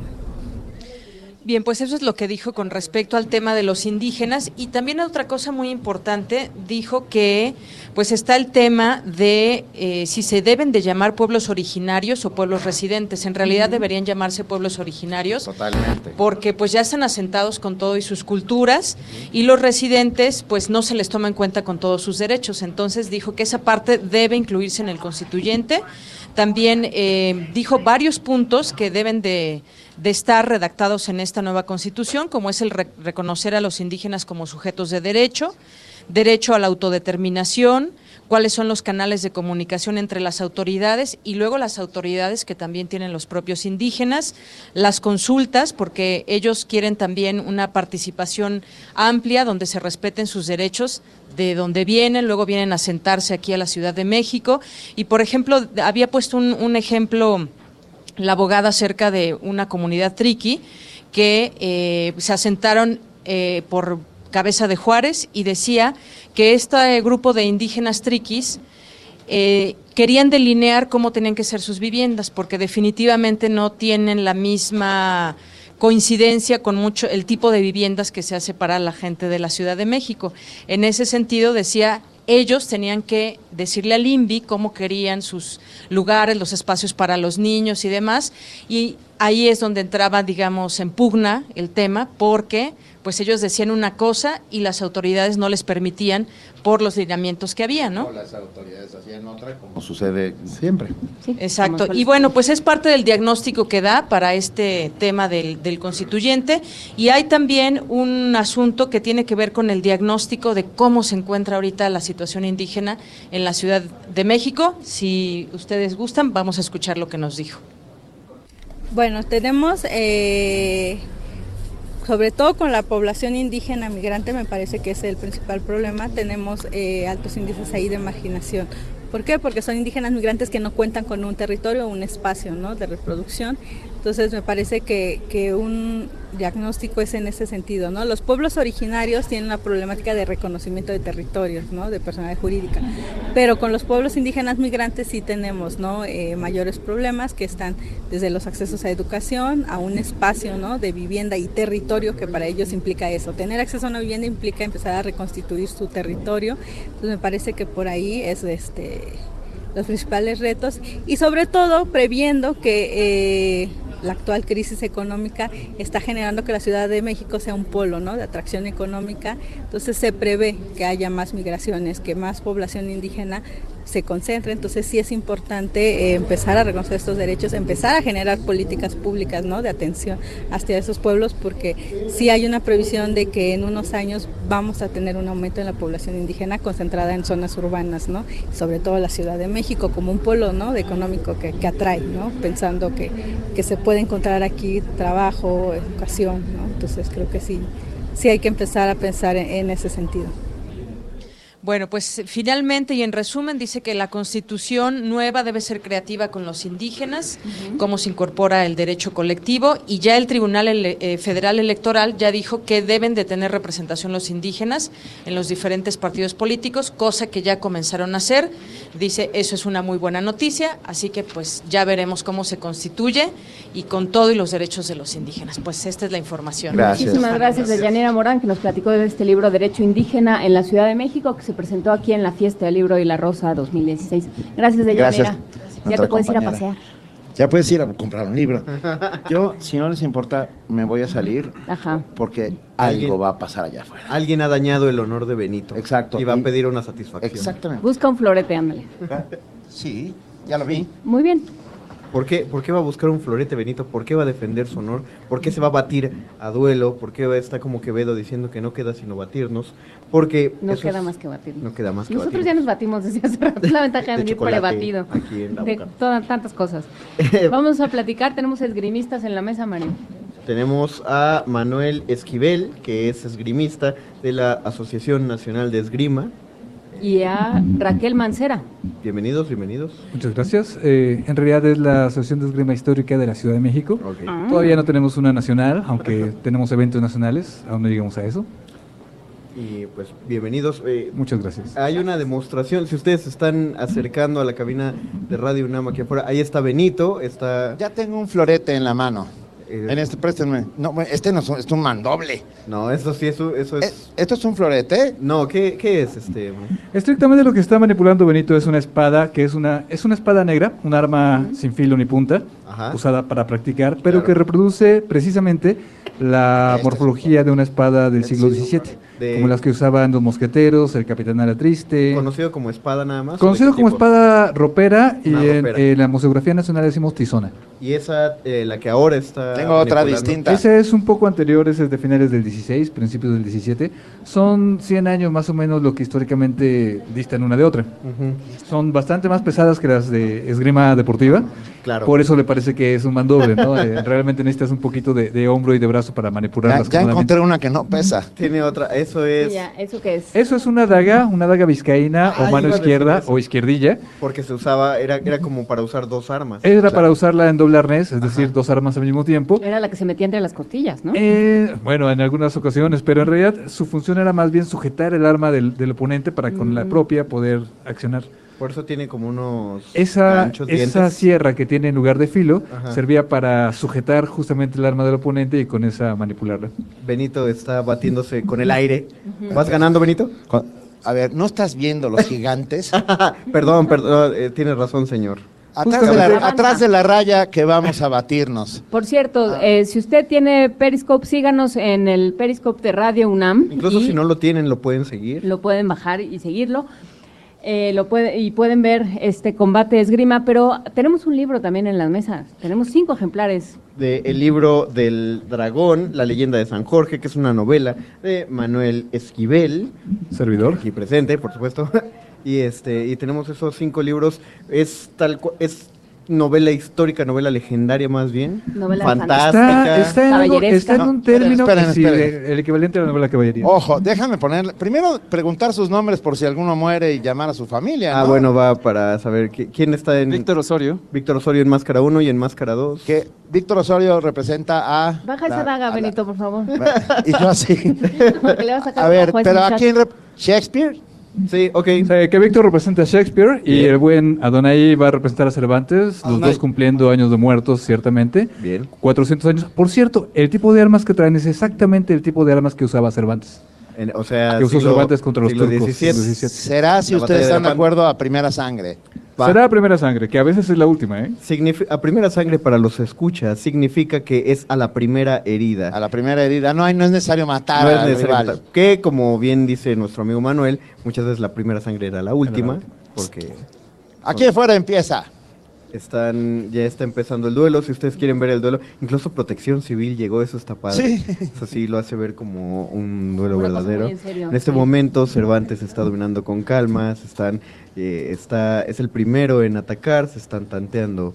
Se está acercando Shakespeare, Cervantes vuelve a hacer el primer ataque, se está despojando del arma, muy por encima del hombro derecho, Cervantes. No, no, pero, esquiva. pero sí, sí hubo un roce. Hubo un roce, pero Benito está arbitreando por ahí. Benito dice que pasa, que continúa, ahí no hay sangre. Shakespeare no se duele. Shakespeare no se duele, entonces no Hay que hacer un apunte. Este, este Cervantes es de antes de que Ay, ay, ay, ay. De- Los- la Ah, pérfida albión, ¿viste? Los ingleses siempre, ¿viste Benito, cómo le ¿qué- intentó picar un ojo? Pero aléjate de ahí, Benito, porque estás en el rango de la- del A arma. ver, hay, hay dos ojos azules demasiado bonitos. Uno de ellos sobra, ¿no?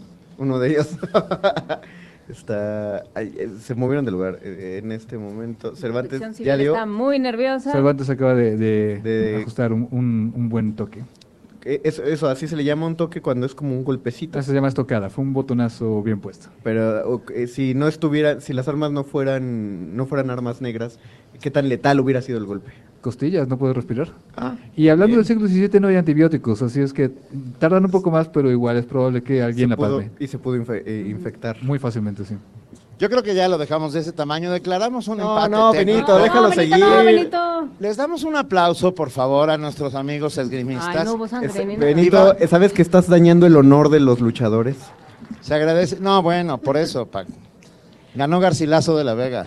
Ganó el Inca Ah. por estar narrando el... Tenemos, tenemos aquí afuera cinco libros del libro del dragón, La leyenda de San Jorge, novela de Manuel Esquivel, editada por Hus.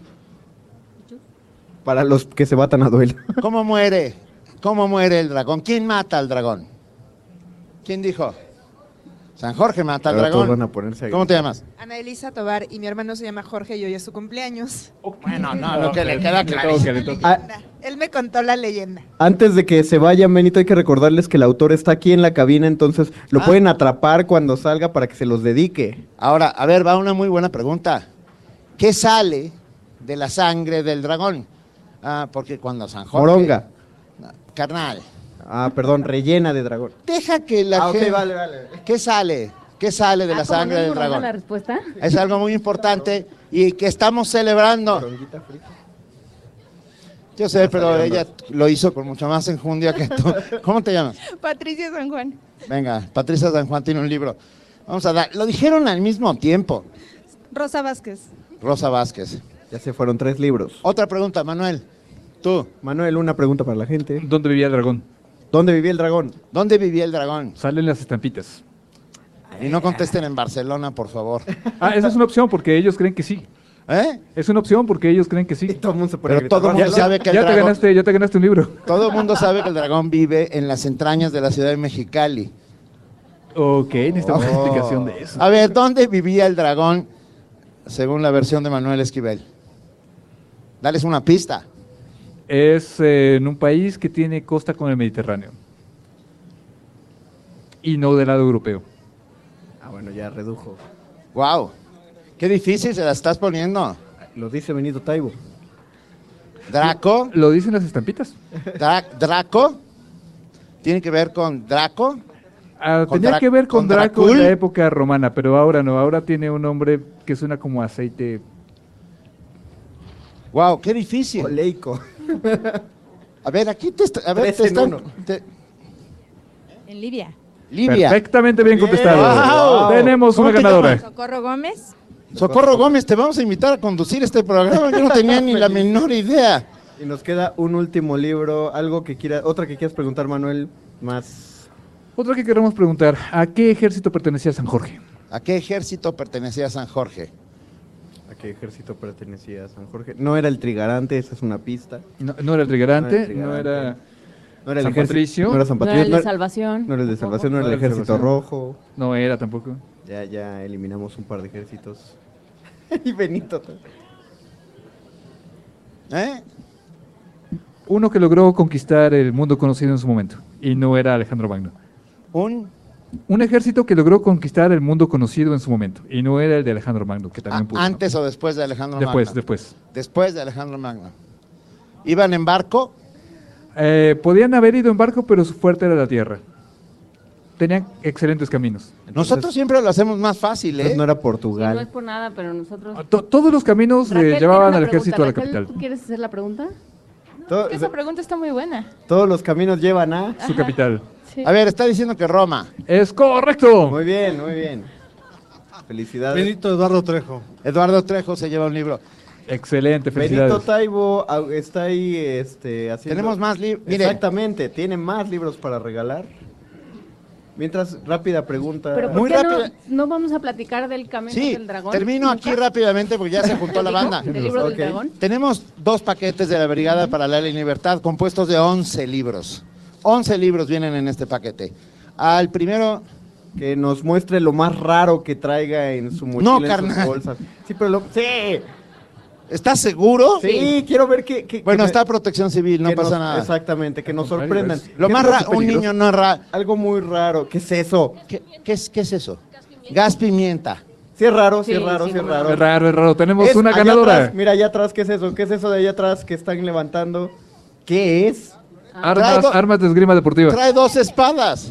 Eso no, no se Y, ve y todo. él no venía, él no venía convocado. No viene con que ustedes. no viene con nosotros, o sea, es Ah, raro, es raro. no viene con la asociación. Mire, entonces vamos a pues, hacer una cosa, porque aquí mucha gente nos enseñó cosas muy raras. que- pero Entonces vamos- ver qué cosas raras. Ahora, ¿Dónde está la señora que me trae- enseñó cosas raras? Alguien trae un bebé libro. en su casa. Un plumón. ¿Un libro? Un bebé en la bolsa, plumones. Una moneda de manera. Ya, me voy para adentro, Yo porque traigo si no. monedas y plumones. ¿Alguien traía una escultura prehispánica original? Ándale, por ejemplo, Por eso ejemplo, sería un chacmol. Eso es un, raro. chacmo- un pollo de hule sería Ay, raro. Un muñeco vudú. Ya me están reclamando la daga. La daga, ¿la devolviste, Benito? No, claro que no. Es una cosita espantosa, ¿eh? Revísenlo. Pásenle báscula. Vaya Gracias, chicos. Pero ahora sí, Ahora tenemos sí. la pregunta, Manuel. De, Sí. eh, decía, preguntaba Juana Inés. de El si libro era- del dragón que tienes en las manos. Aquí está. Es, es una historia que cae en lo que ahora llamamos épica ficción. Podría ser histórica, absolutamente histórica, excepto por un detalle, que históricamente no tenemos eh, registros de dragones, registros arqueológicos de dragones. Fuera de eso, el resto es absolutamente histórico. Roma funcionaba así, la caballería funcionaba así, eh, todo esto. Ahora, eh, dado que no podría ser una, una novela histórica por el dragón, le llamamos épica ficción, porque en realidad es una, un relato de una gran aventura con grandes hazañas, batallas. Pero, pero, por ejemplo, partimos del hecho de que se podría leer como novela histórica en caso de Se que puede leer como una novela histórica si no llegas al capítulo del dragón. El resto es perfectamente... O, o si partimos del hecho de que Histórico. sí existe, ¿no? Decimos. Partimos ah, sí del hecho No de tenemos que vestigios. No tenemos vestigios. no tenemos vestigios arqueológicos del dragón, así es que asumimos que no era un dragón que haya sido una especie extinta hoy en día, Claro. sino que ese dragón venía más de otro lado, es más una metáfora del mal, como Mm, en, sí, en sí, todas sí. las tradiciones Eh, a las que acude San Jorge. Yo, y tenemos, tengo yo aquí a mi derecha a Raquel Mancera, que es esgrimista y que ha estado todo el tiempo con ganas como de participar. ¿Cómo, cómo es hacer esgrima? Y esgrime el micrófono en este momento para contestarnos. Esgrima es una cosa muy divertida. Es de las cosas más divertidas que puedes hacer con ropa. Eh, sí, sí. Es muy divertido porque es, es piensas en todo. Es un ajedrez en tres dimensiones. Y ¿Qué es lo que tienes que pensar? ¿Qué tomas en cuenta al momento de, de moverte? de ver a alguien que te embiste con una espada. Primero que si te da, si te da, te va a doler. Entonces Ajá. te tienes que quitar. Si duele entonces. Sí, sí duele, y duele. Muy en serio. Ajá. Ahorita nos va a enseñar Manuel, que Manuel, sí duele. ah, Ah, nos está mostrando heridas, heridas varias. Y este, ¿y contra quién luchas? Bueno, ¿cómo se dice? Sí, luchas. No, Pues batallas, es- este... sí, haces un asalto, te bates, sí, te o sea, bates. se llaman batallas, ¿no? Originalmente. Bueno, una batalla es cuando hay un montón de gente contra un montón de Ah, gente. Cuando hay dos a dos Duelo. es un duelo, O un es asalto. un asalto, es un combate. Singular Ah, combate, diría Cervantes. Claro, me acordé de los duelistas de Kubrick. Claro, por supuesto. por Gran, supuesto. gran película. Perdón. Específicamente esta esgrima es muy divertida porque es tiene un rollito más geométrico. O sea, no solamente es cubrirte para que no te peguen, sino que tiene que ver cosas con matemáticas y con geometría, los movimientos que haces. Es más No- coreográfico. eh, Mm. no, ¿Era o no? geométrica. Además, Ok. tienes que dominar un espacio como en el ajedrez, que no Mm. es un espacio recto como el de la eh, deportiva, sino es, es un espacio polimórfico que va cambiando cada vez que te mueves. Que te- desplazas un sistema de vectores bastante complicado que tienes que, a la velocidad de la luz, tienes que, que comprender y reaccionar ante ello. Ok. Eh, pues todavía ya estamos en los últimos minutos. ¿Alguna más pregunta? Ah, ¿cómo nos podemos acercar a la Asociación de Esgrima si alguien quiere aprender? de- Asociación de Esgrima Histórico. histórica? Bueno, de la tenemos en Facebook una página, buscan AEHCM, Asociación de Esgrima Histórica de la Ciudad de México, y en Facebook tenemos una, una página donde aparecen los horarios donde estamos trabajando y todo esto, que últimamente estamos trabajando al norte de la ciudad, eh, por el aeropuerto, los, los sábados. Muy bien. Me los- gusta, ¿Sí? me gusta, me encanta. Y tiene uno que llevar su, su espada, su florete, su... Si lo tienes, por supuesto, porque nos, nos hace la vida, pero si no te prestamos el material. Ah, perfecto. Tú, te- perdón, querida, tu nombre es Raquel Mancera. Raquel Mancera. ¿Sabes quién es el Capitán Tormenta? No. Ok, ok, te lo dejo de tarea. Porque el Capitán Tormenta es un héroe de las novelas de Salgari que tenía una, una un, ay, Arma. no, pe- pero Florete, un, espada. Sí tenía una espada, pero lo que tenía era una, de- un golpe secreto. Ok, ten- eso es un golpe Es secreto. Un golpe secreto. Y todo el mundo temía enormemente al Capitán Tormenta. ¿Y sabes qué? Era mujer. Como la monja alférez. Como la monja. monja alférez. Antes de la monja alférez. No, no creo. la monja No, claro que no, es- estoy de. Pero, No, pero no hay nadie antes de la monja No hay nadie antes de la monja Juana de. Arco. Sí. Claro, Juana de Arco. Voy- me voy a salir para despedir desde afuera aparte. Váyanse, pues mira, váyanse todos. Muchísimas gracias a ay, Manuel Esquivel y a Raquel Mancera de la Asociación Esgrima Histórico de la Ciudad de México. Muchísimas gracias por estar con a nosotros ustedes. esta tarde. Gracias. Bueno, eh, a las 5 en punto, o sea, hace tres minutos, iba a empezar, pero va a empezar ahora la presentación oficial del libro en los stands del lado de Carlos Fuentes, donde está el cafecito. Los esperamos por allá. También va a haber grandes sorpresas. Pues muchísimas gracias por estar con nosotros y mucha suerte con su presentación. Muchas gracias de parte de Ya Editorial les dejamos Yus. a la gente muy, muy feliz. El libro del dragón de Manuel Esquivel en Editorial Yus se presenta ahora mismo en, Carlos Fuentes. en el foro Carlos Fuentes. Muchísimas gracias, Gracias, por estar hasta con pronto. nosotros. Hasta luego.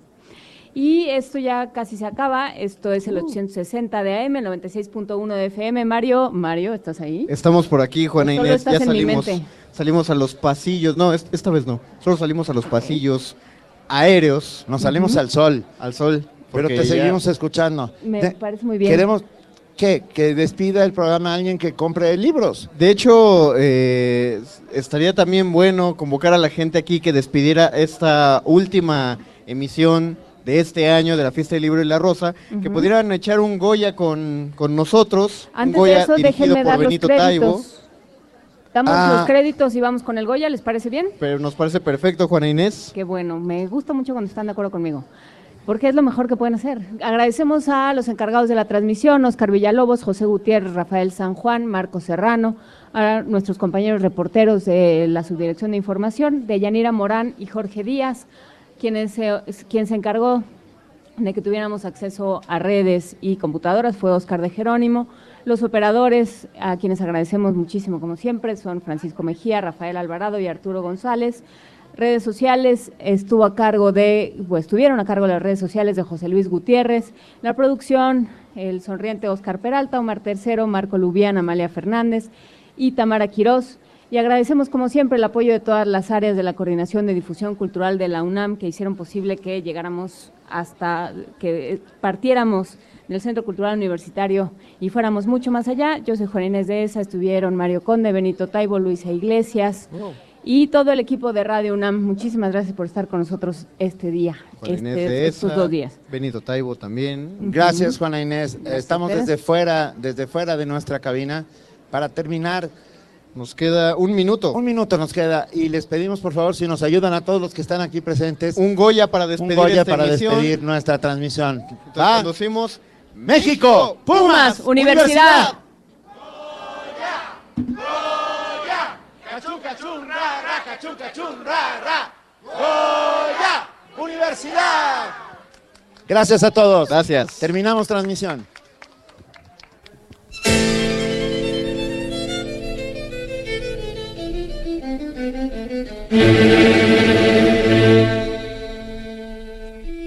El convite de las letras se acabó por este año. Fiesta del Libro y la Rosa 2016. Transmisión especial desde el Centro Cultural Universitario. Radio UNAM.